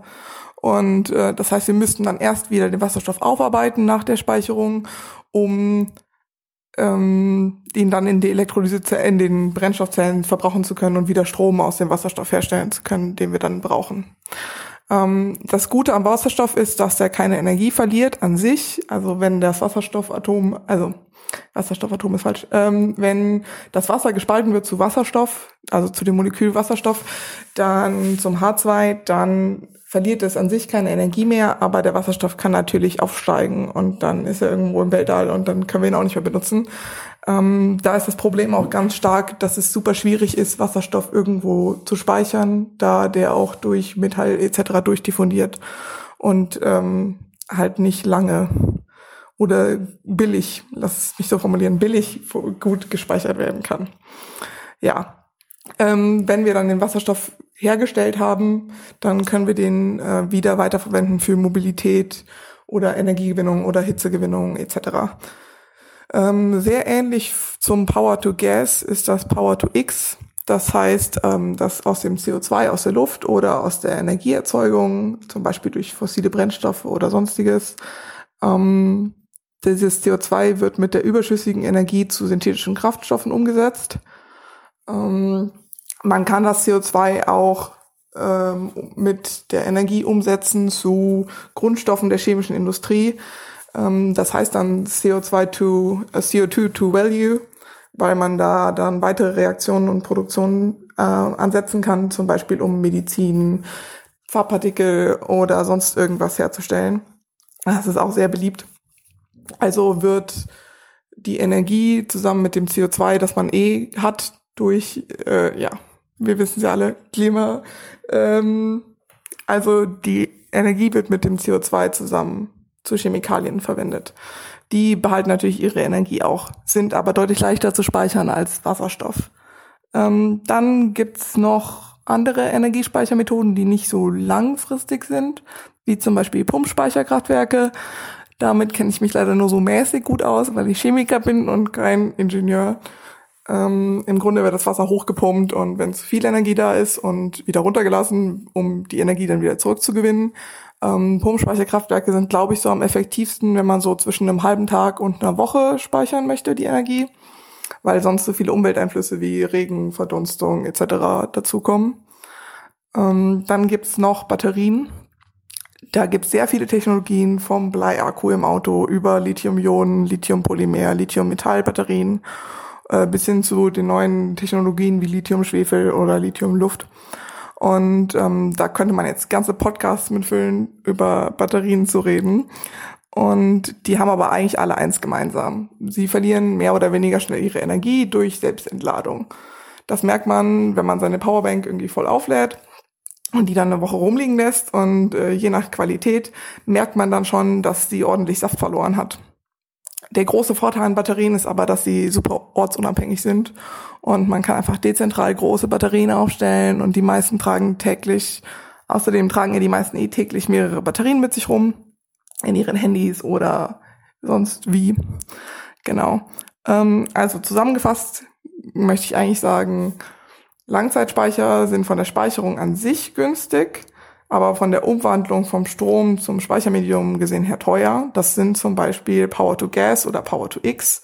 Also wenn man einmal das Gas oder das X hat, also die Chemikalien oder den Wasserstoff hat, kann man die gut speichern, also verlieren wenig Energie über eine lange Zeit, aber die Herstellung ist halt relativ schwierig. Und ähm, die lohnen sich halt meistens erst, wenn die Energie zwischen einem Monat und einem Jahr ungefähr gespeichert werden soll. Kurzzeitspeicher ähm, sind von der Speicherung der Energie her teuer, aber die Umwandlung ist günstig. Sprich, die Batterie hat eine Selbstentladung etc. Das heißt, wir verlieren einfach Energie. Aber die, um die Batterie zu laden an sich, dabei wird nicht so viel Energie verloren. Das heißt, viele Batterietypen sind einfach Kurzzeitspeicher. Und da gibt es dann auch die Mittelwege, wie zum Beispiel Pumpspeicherkraftwerke. Die sind dann am effektivsten, wenn die Speicherung zwischen einem Tag und einer Woche ungefähr dauert. Genau. Wenn euch das äh, noch mehr interessiert und das jetzt nicht zu verwirrend war, dann äh, mache ich gerne noch mehr zu anderen Themen und stellt einfach spezifische Fragen, dann mache ich das gerne. Okay, dann schönen Tag noch und schöne Grüße aus Münster. Ein liebes Hallo an euch alle. So auf die Frage, wie man aus Strom ähm, Wasserstoff macht. Das ist ganz einfach. Ihr habt auf dem Meer eure Windmühle diese erzeugt gerade Strom, aber ihr habt keinen Abnehmer. Also schickt ihr das Ganze auf Land in den Betrieb, wo ihr ein großes Wasserbecken habt und dort spaltet ihr mit dem überschüssigen Strom in der Zeit das Wasser in Sauerstoff und Wasserstoff. Rein in die Tanks, bisschen Druck drüber und wenn ihr dann keinen Strom erzeugt, weil Flaute, aber ihr braucht unbedingt Strom, dann könnt ihr aus dem Wasserstoff wunderbar, komplett emissionsfrei wieder Energie erzeugen. Ich wünsche noch einen wunderschönen Tag. Tschüss. Moin, hier ist Lars. Thilo hat ja darum gebeten, dass jemand einen kurzen Kommentar zum Thema Umwandlung von Strom in Wasserstoff und was uns das nützt macht. Hm, ich habe zu dem Thema gerade ein paar Vorlesungen, die ich höre und äh, glaube ich so ein kleines bisschen Ahnung, kann ein bisschen was zu erzählen. Also zunächst mal der Prozess, Umwandlung von Strom in Gas oder Norddeutsch Power to Gas ist an sich nichts Besonderes, also äh, nennt sich Elektrolyse, hat wahrscheinlich jeder in der Schule mal gesehen. Ähm, einfach gesagt, setzt man Wasserstoff unter Strom, spaltet damit das Wassermolekül auf in Wasserstoff und in Sauerstoff und fängt die Gase dann zum Beispiel auf und kann sie beispielsweise in der Knallgasreaktion äh, kann man die Energie zurückgewinnen. Ähm, also Knallgasreaktion, simple Verbrennung, also man nutzt den Wasserstoff zum Heizen ähm, oder man verbrennt den Wasserstoff in einer Gasturbine, um damit beispielsweise wieder Strom zu gewinnen oder Strom und Wärme über Kraft-Wärme-Kopplung oder man verbrennt den Wasserstoff in einer Brennstoffzelle, um daraus Strom zu gewinnen. Also das sind so die Möglichkeiten, die man da hat. Ähm, das Ganze hat unterschiedliche Wirkungsgrade. Also die simple Verbrennung, um Wärme zu gewinnen, hat irgendwie einen Wirkungsgrad von ich habe jetzt hier die Wikipedia auf 54 bis 77 Prozent. Die Umwandlung einfach nur in Strom hat einen Wirkungsgrad von 34 bis 44 Prozent und die Umwandlung in Strom und Wärme, also Kraft-Wärme-Kopplung, hat einen Wirkungsgrad von 48 bis 62 Prozent. Genau. Das äh, klingt an sich ja erstmal ziemlich ineffizient. Warum sollte man irgendwie Strom in Wasserstoff umwandeln, um dann zu, um dann nur noch 44 Prozent des Stroms zu bekommen, den man irgendwie reingesteckt hat? Naja, ähm, da zitiere ich mal ähm, einen unserer Dozenten, der meinte, weil es immer noch besser ist, als den Strom oder die Energie wegzuschmeißen. Denn wenn wir uns mal überlegen, wir haben gewaltige Überkapazitäten an beispielsweise Windkraft, äh, die in Norddeutschland gar nicht genutzt werden. Also ich bin gestern mit dem Zug hier durch Norddeutschland gefahren und es war eigentlich eine angenehme Windstärke und ich habe mm, echt nicht viele Windräder gesehen, die sich bewegt haben. Also weil einfach gerade anscheinend so viel Strom im Netz gewesen zu sein scheint, ähm, dass man die halt einfach abgeschaltet hat, weil man den Strom gar nicht los wurde. Und ähm, das ist volkswirtschaftlich ja ziemlicher Irrsinn. Wieso sollte man sich so riesige Überkapazitäten halten und die Energie dann nicht nutzen? Und deswegen gibt es eben so Überlegungen, die Energie beispielsweise in Form von Gas, also eben Wasserstoff, oder man wandelt den Wasserstoff dann noch in Methan um, äh, zu speichern. Einfach um diese Energie nicht ja, verpuffen zu lassen. Denn wenn mal weniger Wind weht, kann man den Wasserstoff dann ja wieder zurückwandeln in Strom und ins Netz einspeisen. Genau. Äh, ja, so viel dazu, so viel von mir. Ich hoffe, ich konnte das so grob erklären. Tschüss.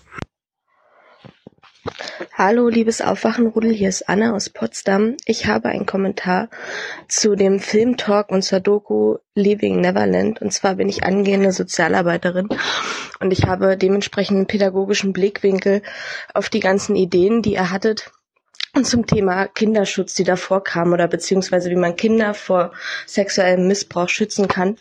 Und ich fand die Ideen, die ihr hattet, alle sehr wichtig und richtig, aber sie waren alle sehr institutionell. Also es ging um Präventionsprojekte, es ging darum, ähm, die Kinder aufzuklären, es ging darum, ähm, das Thema zu enttabuisieren und das sind alles Sachen, die man machen muss, aber eben innerhalb von Schulprojekten, innerhalb von Gruppenprojekten, wo man irgendwie institutionell was hat. Und es gibt aber auch eine Sache, die ich anmerken möchte, die wichtig ist für alle Leute, die irgendwie was mit Kindern zu tun haben.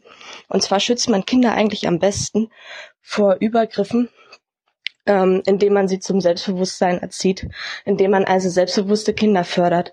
So das typische Beispiel, ein Kind in einer Kaufhalle und diskutiert mit den Eltern, wollen wir das jetzt kaufen, brauchen wir das? Oder ey, das ist eigentlich mein Platz oder das hast du mir versprochen.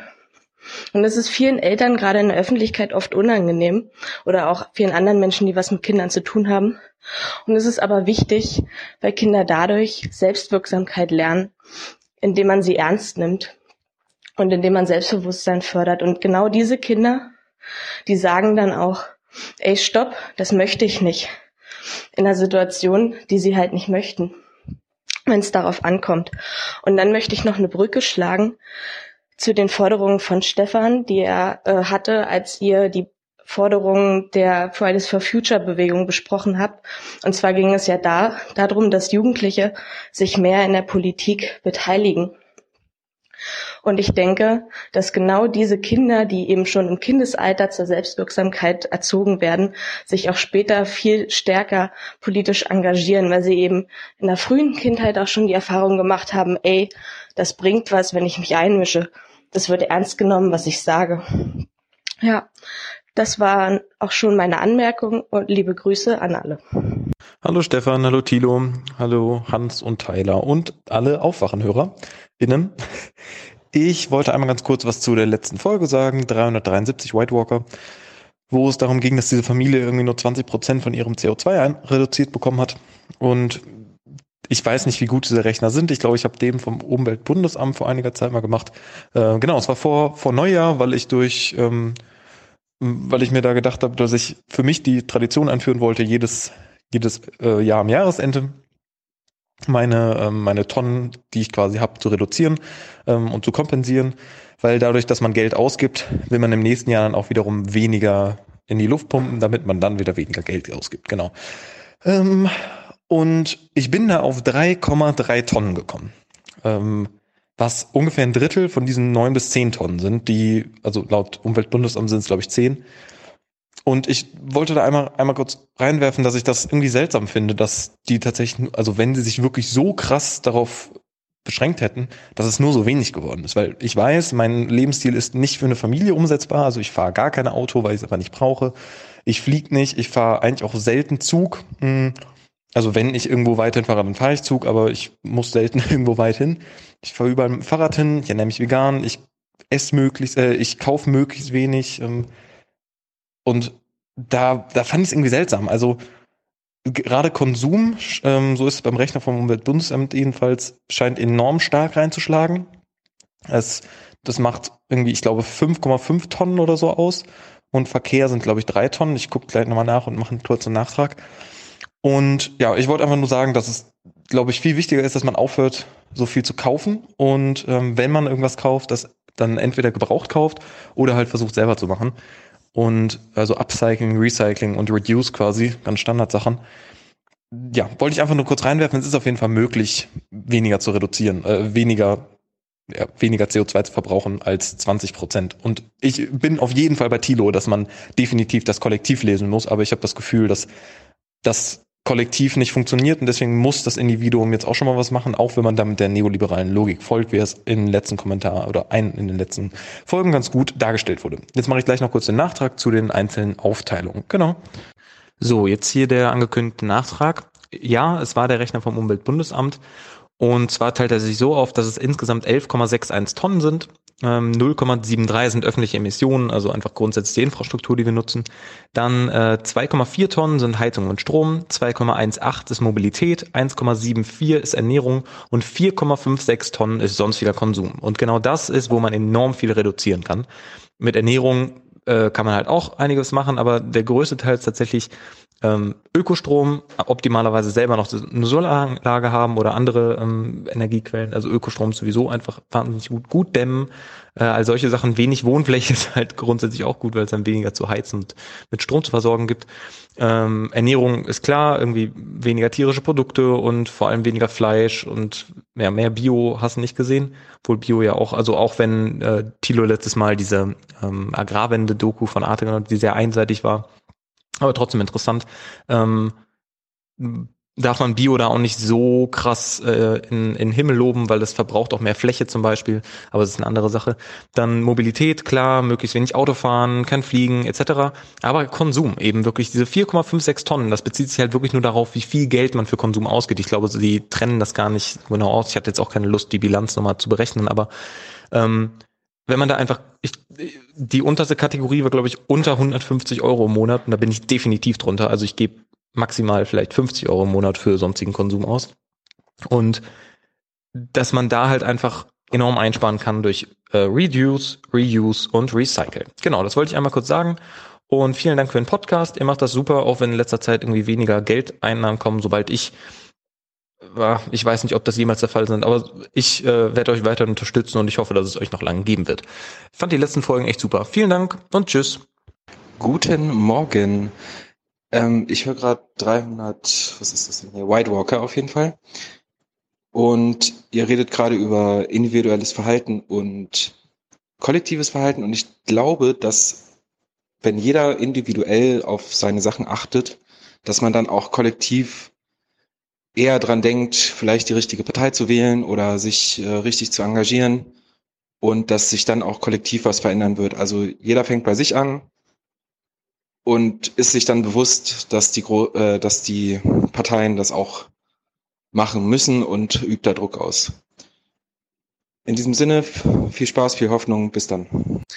Moin, ich höre gerade euer Gespräch zu Wetter und Klima in Folge 373 und ähm, möchte, auch wenn ich mich wie ein empörter Dieselfahrer ein bisschen dabei fühlen muss, doch meinen Sinn dazugeben. Also gut, es mag sein, dass das mit der Trockenheit schon ein Problem ist, so, das ist wohl schwierig, das abzustreiten. Aber komm, Stefan, jetzt mach mir meine schönen Temperaturen nicht madig. Ey, der Klimawandel wird jetzt auch nicht besser davon, wenn wir äh, hier beschissenes Wetter haben. So, die Erkenntnisse sind ja da und äh, ob uns das jetzt äh, schönes oder schlechtes Wetter beschert, die Klimaveränderung, ähm, hat genau auf die Erkenntnis erstmal keinen Einfluss so. Und ähm, man sollte den Klimawandel, was heißt man sollte? Der Klimawandel ist natürlich eine, eine Katastrophe, aber umso mehr finde ich, wenn äh, das dann am Ende was Gutes mit sich bringt, äh, ja, dann sollte man das irgendwie auch gerne mitnehmen. So, ich meine, ich, wenn ich jetzt, äh, wenn ein Angehöriger von mir stirbt und mir und ich was äh, Tolles erbe, dann werde ich mich jetzt auch nicht über das Erbe ärgern.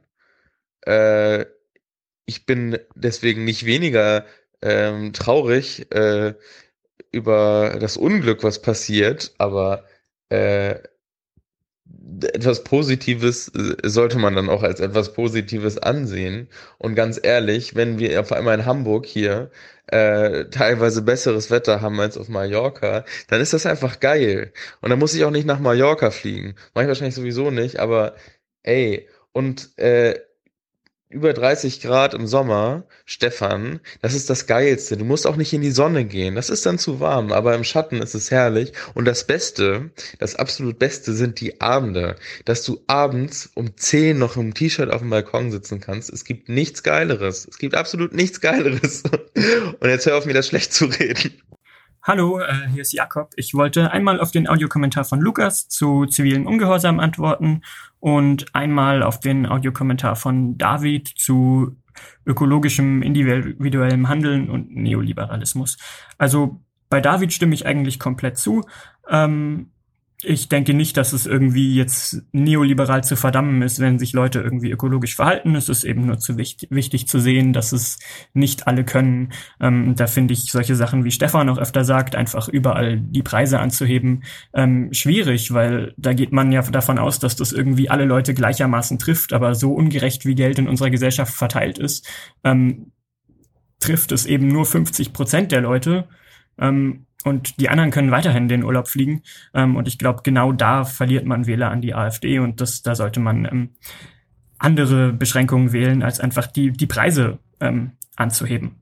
Ähm, genau, weil das eben verschiedene Personengruppen ganz unterschiedlich trifft. Ähm, so, dann äh, zu Lukas und zivilem Ungehorsam. Ähm, ich gebe dir auch völlig recht, dass es total, also dass es eine sehr wirkungsvolle Methode ist. Ähm, und dass damit sehr viel erreicht werden kann.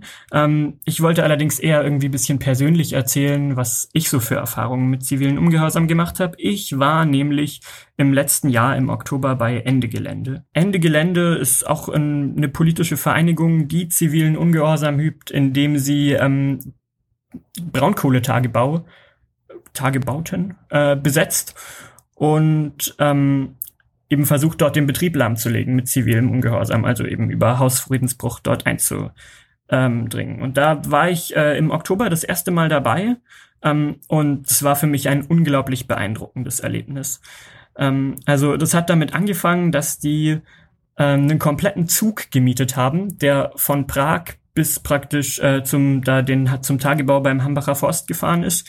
Ähm, in denen wir alle eingestiegen sind und allein die die Stimmung im Zug, Zug war irgendwie schon toll. Also irgendwie so die, die diese Gemeinschaft und irgendwie wie man wie einem so klar war dass man jeden jederzeit um ähm, einen Gefallen bitten kann ähm, und so weiter. Im ganzen Camp gab es dann, äh, also wir haben da drei Tage gezeltet, äh, gab es dann Essen auf Spendenbasis und es gab Leute, die irgendwie Brot gebacken haben und es wurde gekocht und jeder, der sich irgendwie einbringen wollte, konnte. Man musste jetzt auch nicht praktisch direkt äh, mit in den Tagebau, sondern konnte sich da auch anders beteiligen, wenn man wollte. Es gab ein gute Laune-Zelt, in dem gab es Kontakt-Impro-Workshops und Yoga und ähm, es war einfach grundsätzlich so eine fast grenzenlose Solidarität, ähm, die eben auch dadurch erzeugt wurde, dass es auf der anderen Seite natürlich schon krasse Polizeigewalt gab. Also gleich nachdem wir aus diesem Zug ausgestiegen sind, ähm, wurden wir gekesselt und äh, also von der Polizei und ähm, unsere Ausweise wurden alle verlangt und einer nach dem anderen wurde aus diesem Kessel rausgezogen. Ähm, das ist ganz interessant, weil eigentlich ist in Deutschland ähm, ist verboten, äh, dass Ausweise auf dem Weg zu Versammlungen kontrolliert werden, also verfassungsrechtlich, ähm, Versammlungsfreiheit. Äh, da allerdings die Anreise äh, nicht am gleichen Tag stattfand wie praktisch die angemeldete Versammlung, ähm, hatte die Polizei da die Möglichkeit, uns alle ähm, zu, zu kontrollieren und zu filzen. Ähm, und, also, und, und, und sozusagen der, der Befehl dafür kam direkt aus dem Innenministerium. Also das ist dann auch wieder interessant, wie, wie weit so ein Staat geht, praktisch um Kapital, in dem Fall irgendwie die Kohleindustrie zu schützen, dafür, dass sie irgendwie einen Tag ähm, ihren, ihren Betrieb lahmlegen können. Also klar ist es Hausfriedensbruch und klar ist es die Aufgabe der Polizei, ähm, nach unserem Grundgesetz dieses, äh, die, diese Industrie irgendwie zu schützen.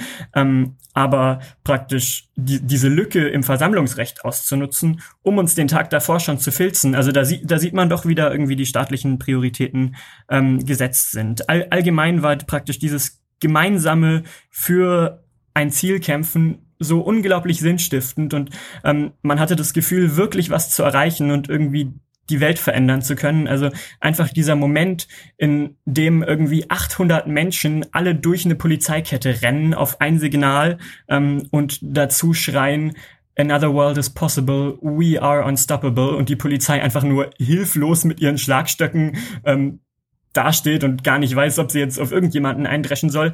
Ähm, das ist einfach ein unvergesslicher Moment. Also es ist auch ähm, persönlich ein ziemlich großes Erlebnis und ich kann äh, jedem empfehlen, sich an so ähm, zivilen Ungehorsamkeitsaktionen zu beteiligen, sei es jetzt äh, Ende Gelände oder eben Extinction Rebellion. Ähm, einfach die, dieses Gefühl, für etwas zu kämpfen im Vergleich dazu, wenn man jetzt irgendwie mal am Nachmittag über eine Demo läuft ähm, ähm, und einem ist kalt und mehr und aber da hat man dann wirklich ganz andere Sorgen und ähm, die, diese Gemeinschaft wächst so unglaublich zusammen und auch die Organisationsstrukturen, wie praktisch Entscheidungen in den einzelnen Gruppen, die geformt wurden, um den Tagebau zu setzen, immer basisdemokratisch äh, entschlossen wurden. Also wenn jetzt Leute nach Hause wollten und so weiter, ähm, das sind so ja basisdemokratische anarchistische Organisationstaktiken, die da genutzt werden. Ich will jetzt nicht, dass der Kommentar zu lang wird, aber da könnt ihr euch auch gerne informieren. Das war also echt auch auf persönlicher Ebene ein irres Erlebnis. Ähm, und deswegen kann ich auch wirklich aus irgendwie egoistischen Gründen, um sich irgendwie sinnvoll zu fühlen und um einfach das Gefühl zu haben, in dieser Welt noch was verändern zu können, ähm, euch allen empfehlen, dahin zu gehen. Ja, danke und äh, ich denke, man hört sich. Hallo Aufwachenteam, hallo Rudel. Ich bin Christoph und ich habe mich endlich auch mal dazu durchgerungen, einen Audiokommentar zu sprechen. Ich habe die neue Folge 373 noch nicht gehört, aber ich dachte, ich mache jetzt mal schnell den Kommentar. Sonst mache ich es wahrscheinlich wieder gar nicht mehr. Äh, ich habe sogar zwei Themen, aber ich versuche es kurz zu machen. Mm, erstens hattet ihr das Thema Klimawandel bzw. Reduktion der Treibhausgasemissionen und ich habe da zwei Sachen gegenübergestellt.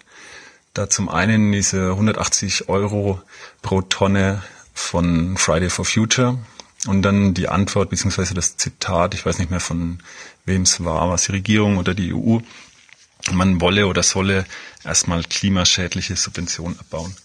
Äh, euer Tenor war dann eher so, dass das zu kurz greift. Ja, und ich denke, wahrscheinlich habt ihr da recht.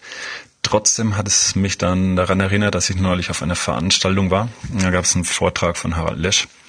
Und er hat darauf hingewiesen, dass es eine Studie vom Umweltbundesamt gibt, inzwischen in zweiter Auflage und diese Studie listet umweltschädliche Subventionen in Deutschland auf.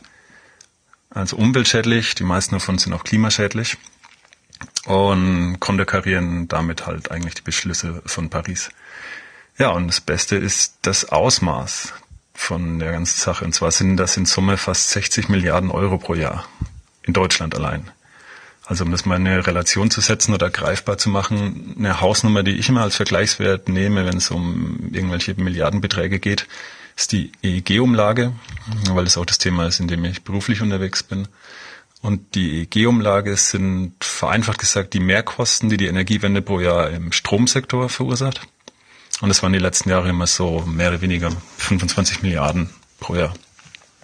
Das heißt, diese umweltschädlichen Subventionen sind also mehr als das Doppelte der EEG-Subvention. Ja, ich habe die Studie jetzt bisher nur grob überflogen. Ähm, Landwirtschaft ist natürlich auch gut vertreten. Aber ich denke, gerade für REC-PK-Fragen ist das vielleicht eine ganz gute Quelle, um da mal die ein oder andere Zahl rauszuziehen. Und man hat ja auch die Ansprechpartner aus den anderen Ministerien da so vor sich.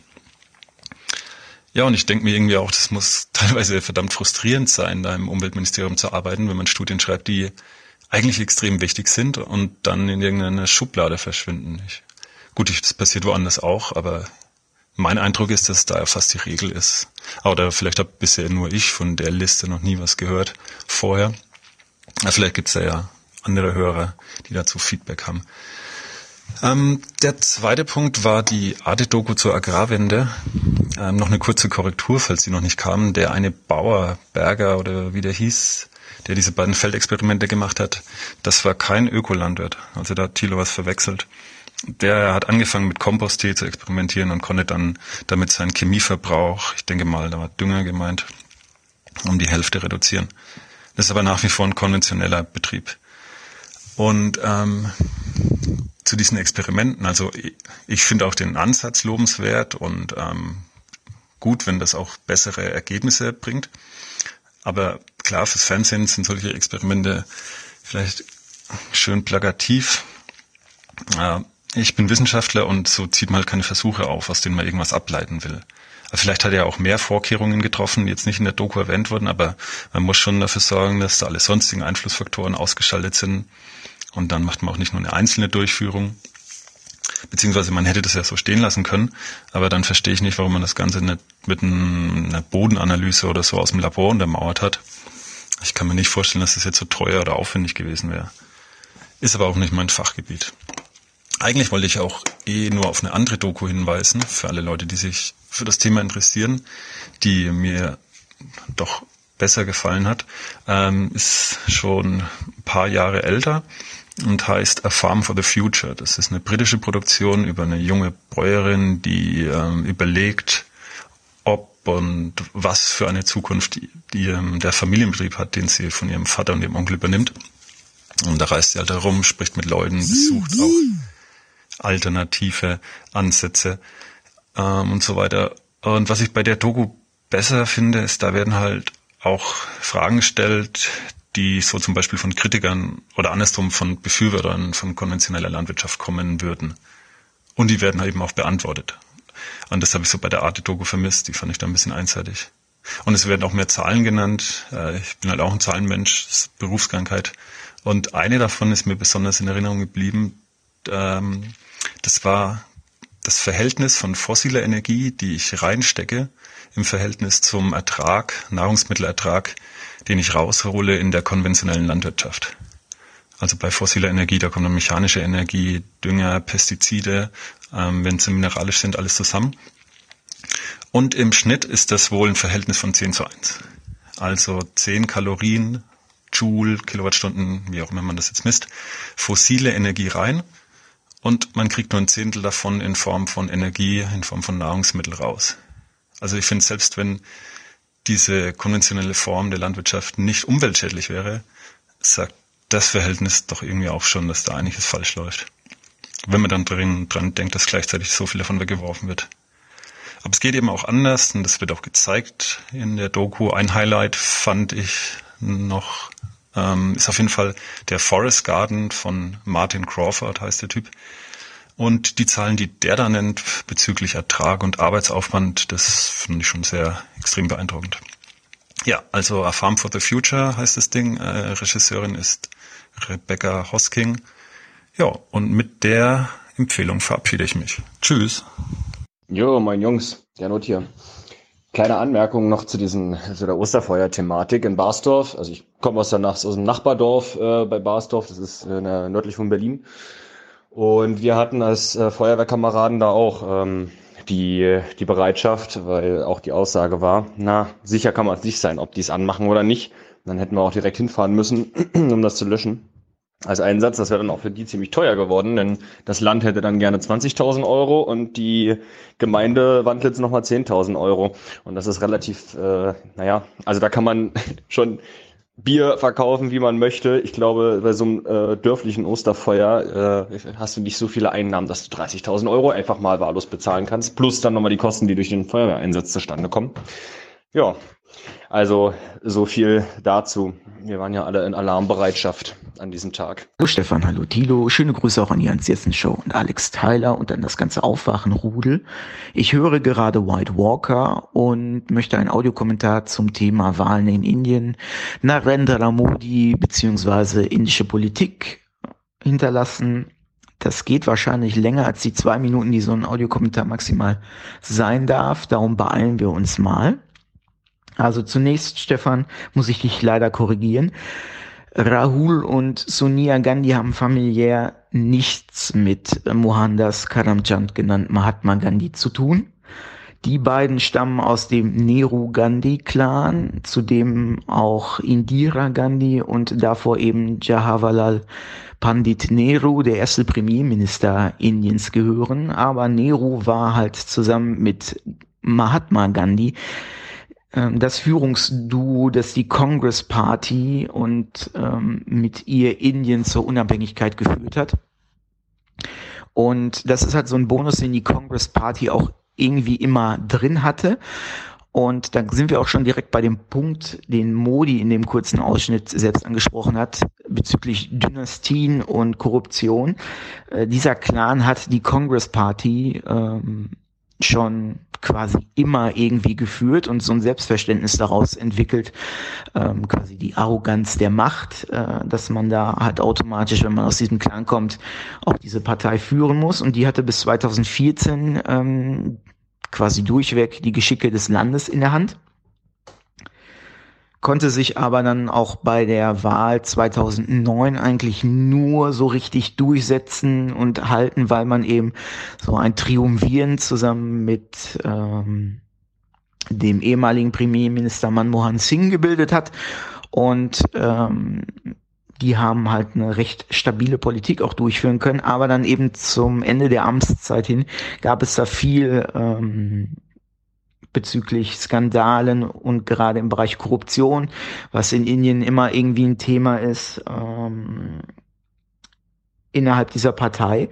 Und das gab so den ganzen Knick, damit dann die BJP, also die Partei von äh, Modi, überhaupt erstmal diesen durchschlagenden Erfolg bei den letzten Wahlen 2014 bekommen konnte. Und äh, Modi an sich ist durchaus schon ähm, ja, so sinnbildlich totaler Aufsteiger. Also es gibt ja halt diese Story von wegen vom Teeverkäufer zum auf Social Media beliebtesten Staatsoberhaupt überhaupt. Ähm, die Karriere ist schon beeindruckend und Modi führt auch ein relativ, ja, sagen wir es mal so, asketisches Leben, wenn man so möchte. Er trinkt keinen Alkohol, lebt vegetarisch, ähm, raucht nicht, ist auch äh, zwar offiziell verheiratet, aber ähm, die leben schon irgendwie seit frühester Jugend, seitdem die er und seine Frau dann ähm, einander versprochen wurden, getrennt. Also das ist schon ein ziemlich starkes Bild in der indischen Öffentlichkeit, dass er da halt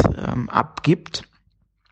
Weswegen dann halt auch dieses Biopic entstanden ist. Übrigens sind Biopics im indischen Kino momentan äh, recht beliebt und klar kann man sagen, dass das ähm, Propaganda ist, aber dazu muss man den Film erstmal gesehen haben. Und es gibt da vom Hauptdarsteller, der also ähm, Modi verkörpert in dem Film, Vivek Oberoi, also eine ziemliche Hausnummer, sagen wir es mal so, im, in Bollywood, äh, ein schönes Interview mit India Today, wo er dann halt eben auch darauf angesprochen wird, ob er die Schattenseiten von Modi, die ihm definitiv anhaften aufgrund der Massaker 2002 im Gujarat, äh, ja, ob er die auch beleuchten würde in dem Film. Und ähm, dem weicht er also geschickt aus Könnt ihr mal googeln, Vivek Oberoi, äh, India Today und dann eben PM Modi. Lustigerweise gibt es auch noch von einem der größten Bollywood-Produktionskonzerne Eros ähm, auch noch eine Webserie, die auch jetzt im April gestartet ist oder starten sollte, von der spricht aber irgendwie keiner so direkt. Das ist nochmal, wenn man so will, der Film in klein. Und ja, dann könnte ich jetzt noch viel mehr zu Modi an für sich erzählen, aber wir sind schon weit über der Audiokommentarlänge. Aber ähm, wenn da Bedarf besteht, melde ich mich gerne nochmal. Ansonsten habt noch eine schöne Woche und bis dann. Tschüss. Und ein kurzer Nachtrag zu meinem Kommentar gerade noch, den ich total vergessen habe. Es gibt seit Ende letzten Jahres auch einen Film über den Tod von Lal Bahadur Shastri, also dem zweiten Premierminister der Republik Indien und ähm, auch Congress Party Mitglied. Und es wird halt spekuliert, dass dieser Film von Modi eventuell so eine Art ähm, Antwort auch darauf ist. Ne? Also, dass da quasi Propaganda von beiden Seiten geführt wird. So viel zum Thema nochmal. Ähm, die brauchen keinen Film. Lieber Thilo, lieber Stefan, liebe Hörerschaft, hier ist der Paul. Ich bin wieder zurück in Deutschland, schon seit fast mehr als zwei Wochen. Herzliche Grüße erstmal an der Stelle und frohe Ostern noch. Ich habe jetzt im Respublika Podcast meine, meinen ersten Reisebericht veröffentlicht. Der erste Reisebericht geht erstmal ausschließlich über Peru. Ich erzähle also ein bisschen was, was ich dort so gemacht habe, erzähle ein bisschen was über das Land, was ich so rausgefunden habe und äh, lege euch das ein natürlich sehr ins Herz. Freue natürlich auch, wenn ihr dafür noch fleißig Werbung macht. Wie gesagt, das findet man alles unter respublikapodcast.de, aber auch bei jedem gut sortierten Podcatcher, bei Spotify und wie sie alle heißen. Ich danke euch auch nochmal für diese Möglichkeit der Audiokommentare die ihr anbietet und es, ja, das doch sehr gut, tut sehr gut, so seine Gedankenfetzen, die man dann so hat, einmal mal zusammenzufügen und in ein, in ein, äh, in eine Aufnahme irgendwie dann zu, zu stecken. Unterwegs Post Podcasten habe ich auch immer überlegt, habe mich da aber ähm, das wäre dann irgendwie auf Aufnehmen über Handy rausgelaufen, da das war ich mir nicht so sicher und ich hätte mich da auch nochmal eh nochmal richtig informieren müssen, wie man das dann unterwegs dann auch macht. Ähm, man hätte ja auch dann entsprechendes technisches Gerät überhaupt erstmal mitnehmen müssen, was auf so einer Reise auch dann potenziell immer Gefahr läuft, äh, geklaut zu werden oder kaputt zu gehen. Also mit so mit Rucksack unterwegs ist nicht unbedingt ein Ort, wo man dann irgendwie noch sein, sein Laptop irgendwie noch mit dabei hat oder zumindest auch keinen, wo es einem, oder wenn halt an einen, wo es einem völlig egal ist, ob der irgendwie kaputt geht oder was auch immer. Ich fand's jetzt aber ganz spannend. So Stefan sagt ja auch, dass er sehr interessiert ist, wenn Leute halt mit europäischen, deutschen Blick dann in andere Länder reisen, und dort erzählen, wie sie das wahrnehmen. Ich find's jetzt aber umso spannender, dass ich so nach zwei Monaten und war auch nicht das erste Mal, dass ich in Südamerika war, jetzt halt immer so versuche, mir so vorzustellen, wie könnte, wie könnte ein Kolumbianer oder ein Peruaner Berlin oder Deutschland wahrnehmen. Und eine Sache, die mir vor allem wirklich auffällt, wir haben ja generell in Deutschland einen sehr lockeren Umgang mit Alkohol. In Berlin ist natürlich nochmal spezieller und das ist zum Beispiel so eine Sache, die würde dir in Kolumbien nicht unbedingt passieren. Also öffentlich Alkohol konsumieren ist nicht unbedingt angesehen, ist auch, glaube ich, generell verboten, ist in vielen Ländern ja auch verboten. Also in den USA gibt's ja auch das berühmte Brown Paper Bagging, also sein, seine Bierflasche in eine, in eine braune Plast in eine braune Papiertüte tun, dass man nicht sieht, was derjenige da trinkt. Das ist ja hier nun wirklich gar nicht der Fall. Und wie gesagt, in Kolumbien geht sowas dann auch gar nicht. Also auch Alkoholkonsum an öffentlichen Plätzen ist dann auch, machen auch dann eher nur so die, die letzten Assis, so mit denen man wirklich nichts zu tun haben möchte. Das ist so eine Sache, wie gesagt, die ist mir aufgefallen. Und dann das, ähm, die Haupt, das Hauptding eigentlich ist halt doch so die allgemeine Alltagsfreundlichkeit. Und dann wird Deutschen ja generell nachgesagt, dass sie sehr unfreundlich sind oder dass vielleicht sogar das unfreundlichste Volk der Welt sind. Würde ich, glaube ich, nicht so sehen. Berlin ist da eh auch nochmal wahrscheinlich ein bisschen anders.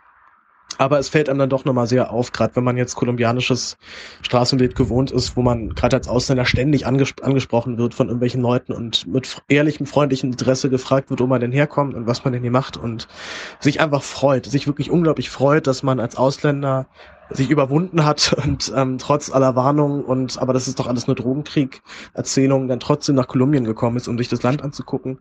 Kolumbien hat eine sehr bunte, ziemlich ähm, ähm, auch über lange, lang, über einen langen Zeitraum zusammengewürfelte Gesellschaft, ist sehr diversiv und man ist auch sehr stolz. Der Kolumbianer ist sehr stolz auf seine Tradition, auf sein Land, auf seine Geschichte und umso mehr freuen sie sich dann halt, dass jetzt Menschen ins Land kommen und sich überhaupt sich ernsthaft mit, mit dem Land mal beschäftigen. Gerade weil die letzten Jahrzehnte Kolumbien dann doch eigentlich nur negative Schlagzeilen produziert hat. Und diese, diese generelle Freundlichkeit, Herzlichkeit, die man an den Tag legt, das, da kann man in Berlin wirklich lange drauf warten. Ich war jetzt gerade erst mit zwei Freunden unterwegs, die dann hier als Touri sozusagen unterwegs waren und auch mal in voller Härte halt abbekommen haben, was es dann heißt, in Berlin Touri zu sein. Man ist halt eben überhaupt nicht erwünscht und man interessiert sich auch nicht sonderlich für denjenigen. Also das sind dann doch nochmal Weltenunterschiede. Ich würde, könnte, glaube ich, nicht sagen, dass ich jetzt eins der Länder besser finde, weil jedes hat dann doch einfach seine, seine zu großen Vor- und Nachteile.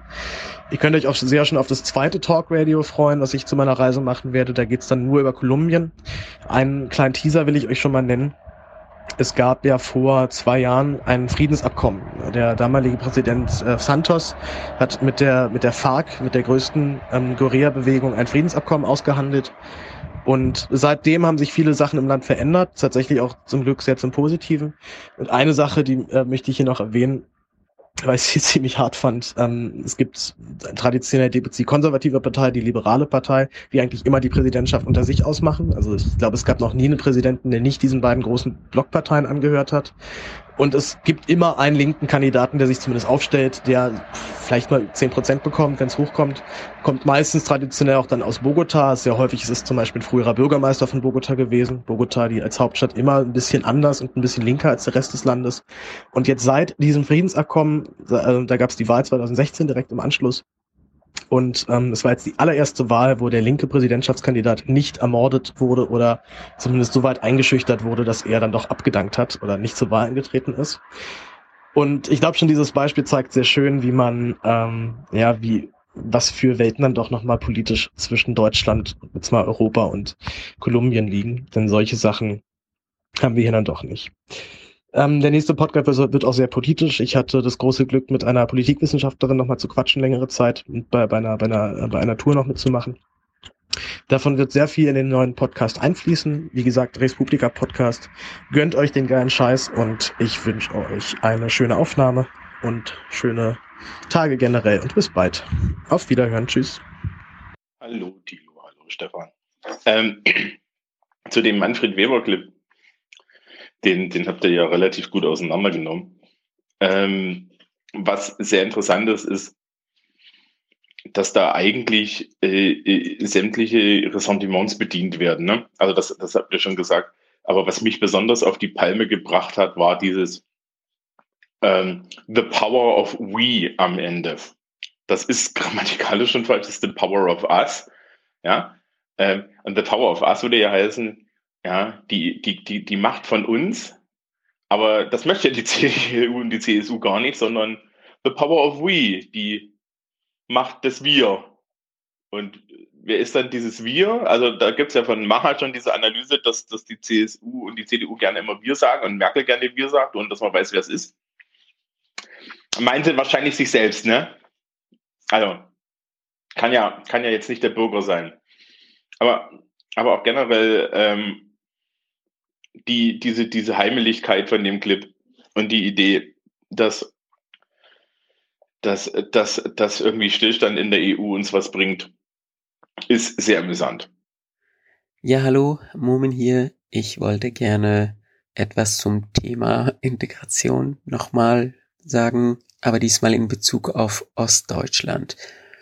Mich hat immer diese Aussage gestört, dass man von der Wiedervereinigung Deutschlands spricht und das dann irgendwie als Vorbild für andere Länder äh, ja anpreisen möchte. Das hat ja auch Stefan einmal gesagt, dass er das sozusagen in Bezug auf Nordkorea meinte er, dass Deutschland da vermitteln könnte, weil wir darin Erfahrung haben.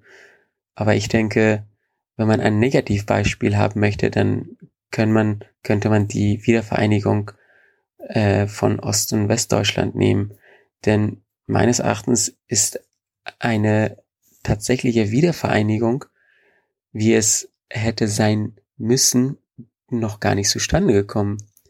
Es ist zwar auf dem Papier faktisch eine Wiedervereinigung da, aber wenn man tatsächlich sieht, wie groß die Unterschiede in ganz vielen insbesondere gesellschaftlichen Bereichen noch heute nach über 20 Jahren ist, dann ist das eigentlich ein Armutszeugnis für die Regierung und meiner Meinung nach auch für die Menschen, dass man nicht wieder sozusagen die tatsächliche Wiedervereinigung geschafft hat.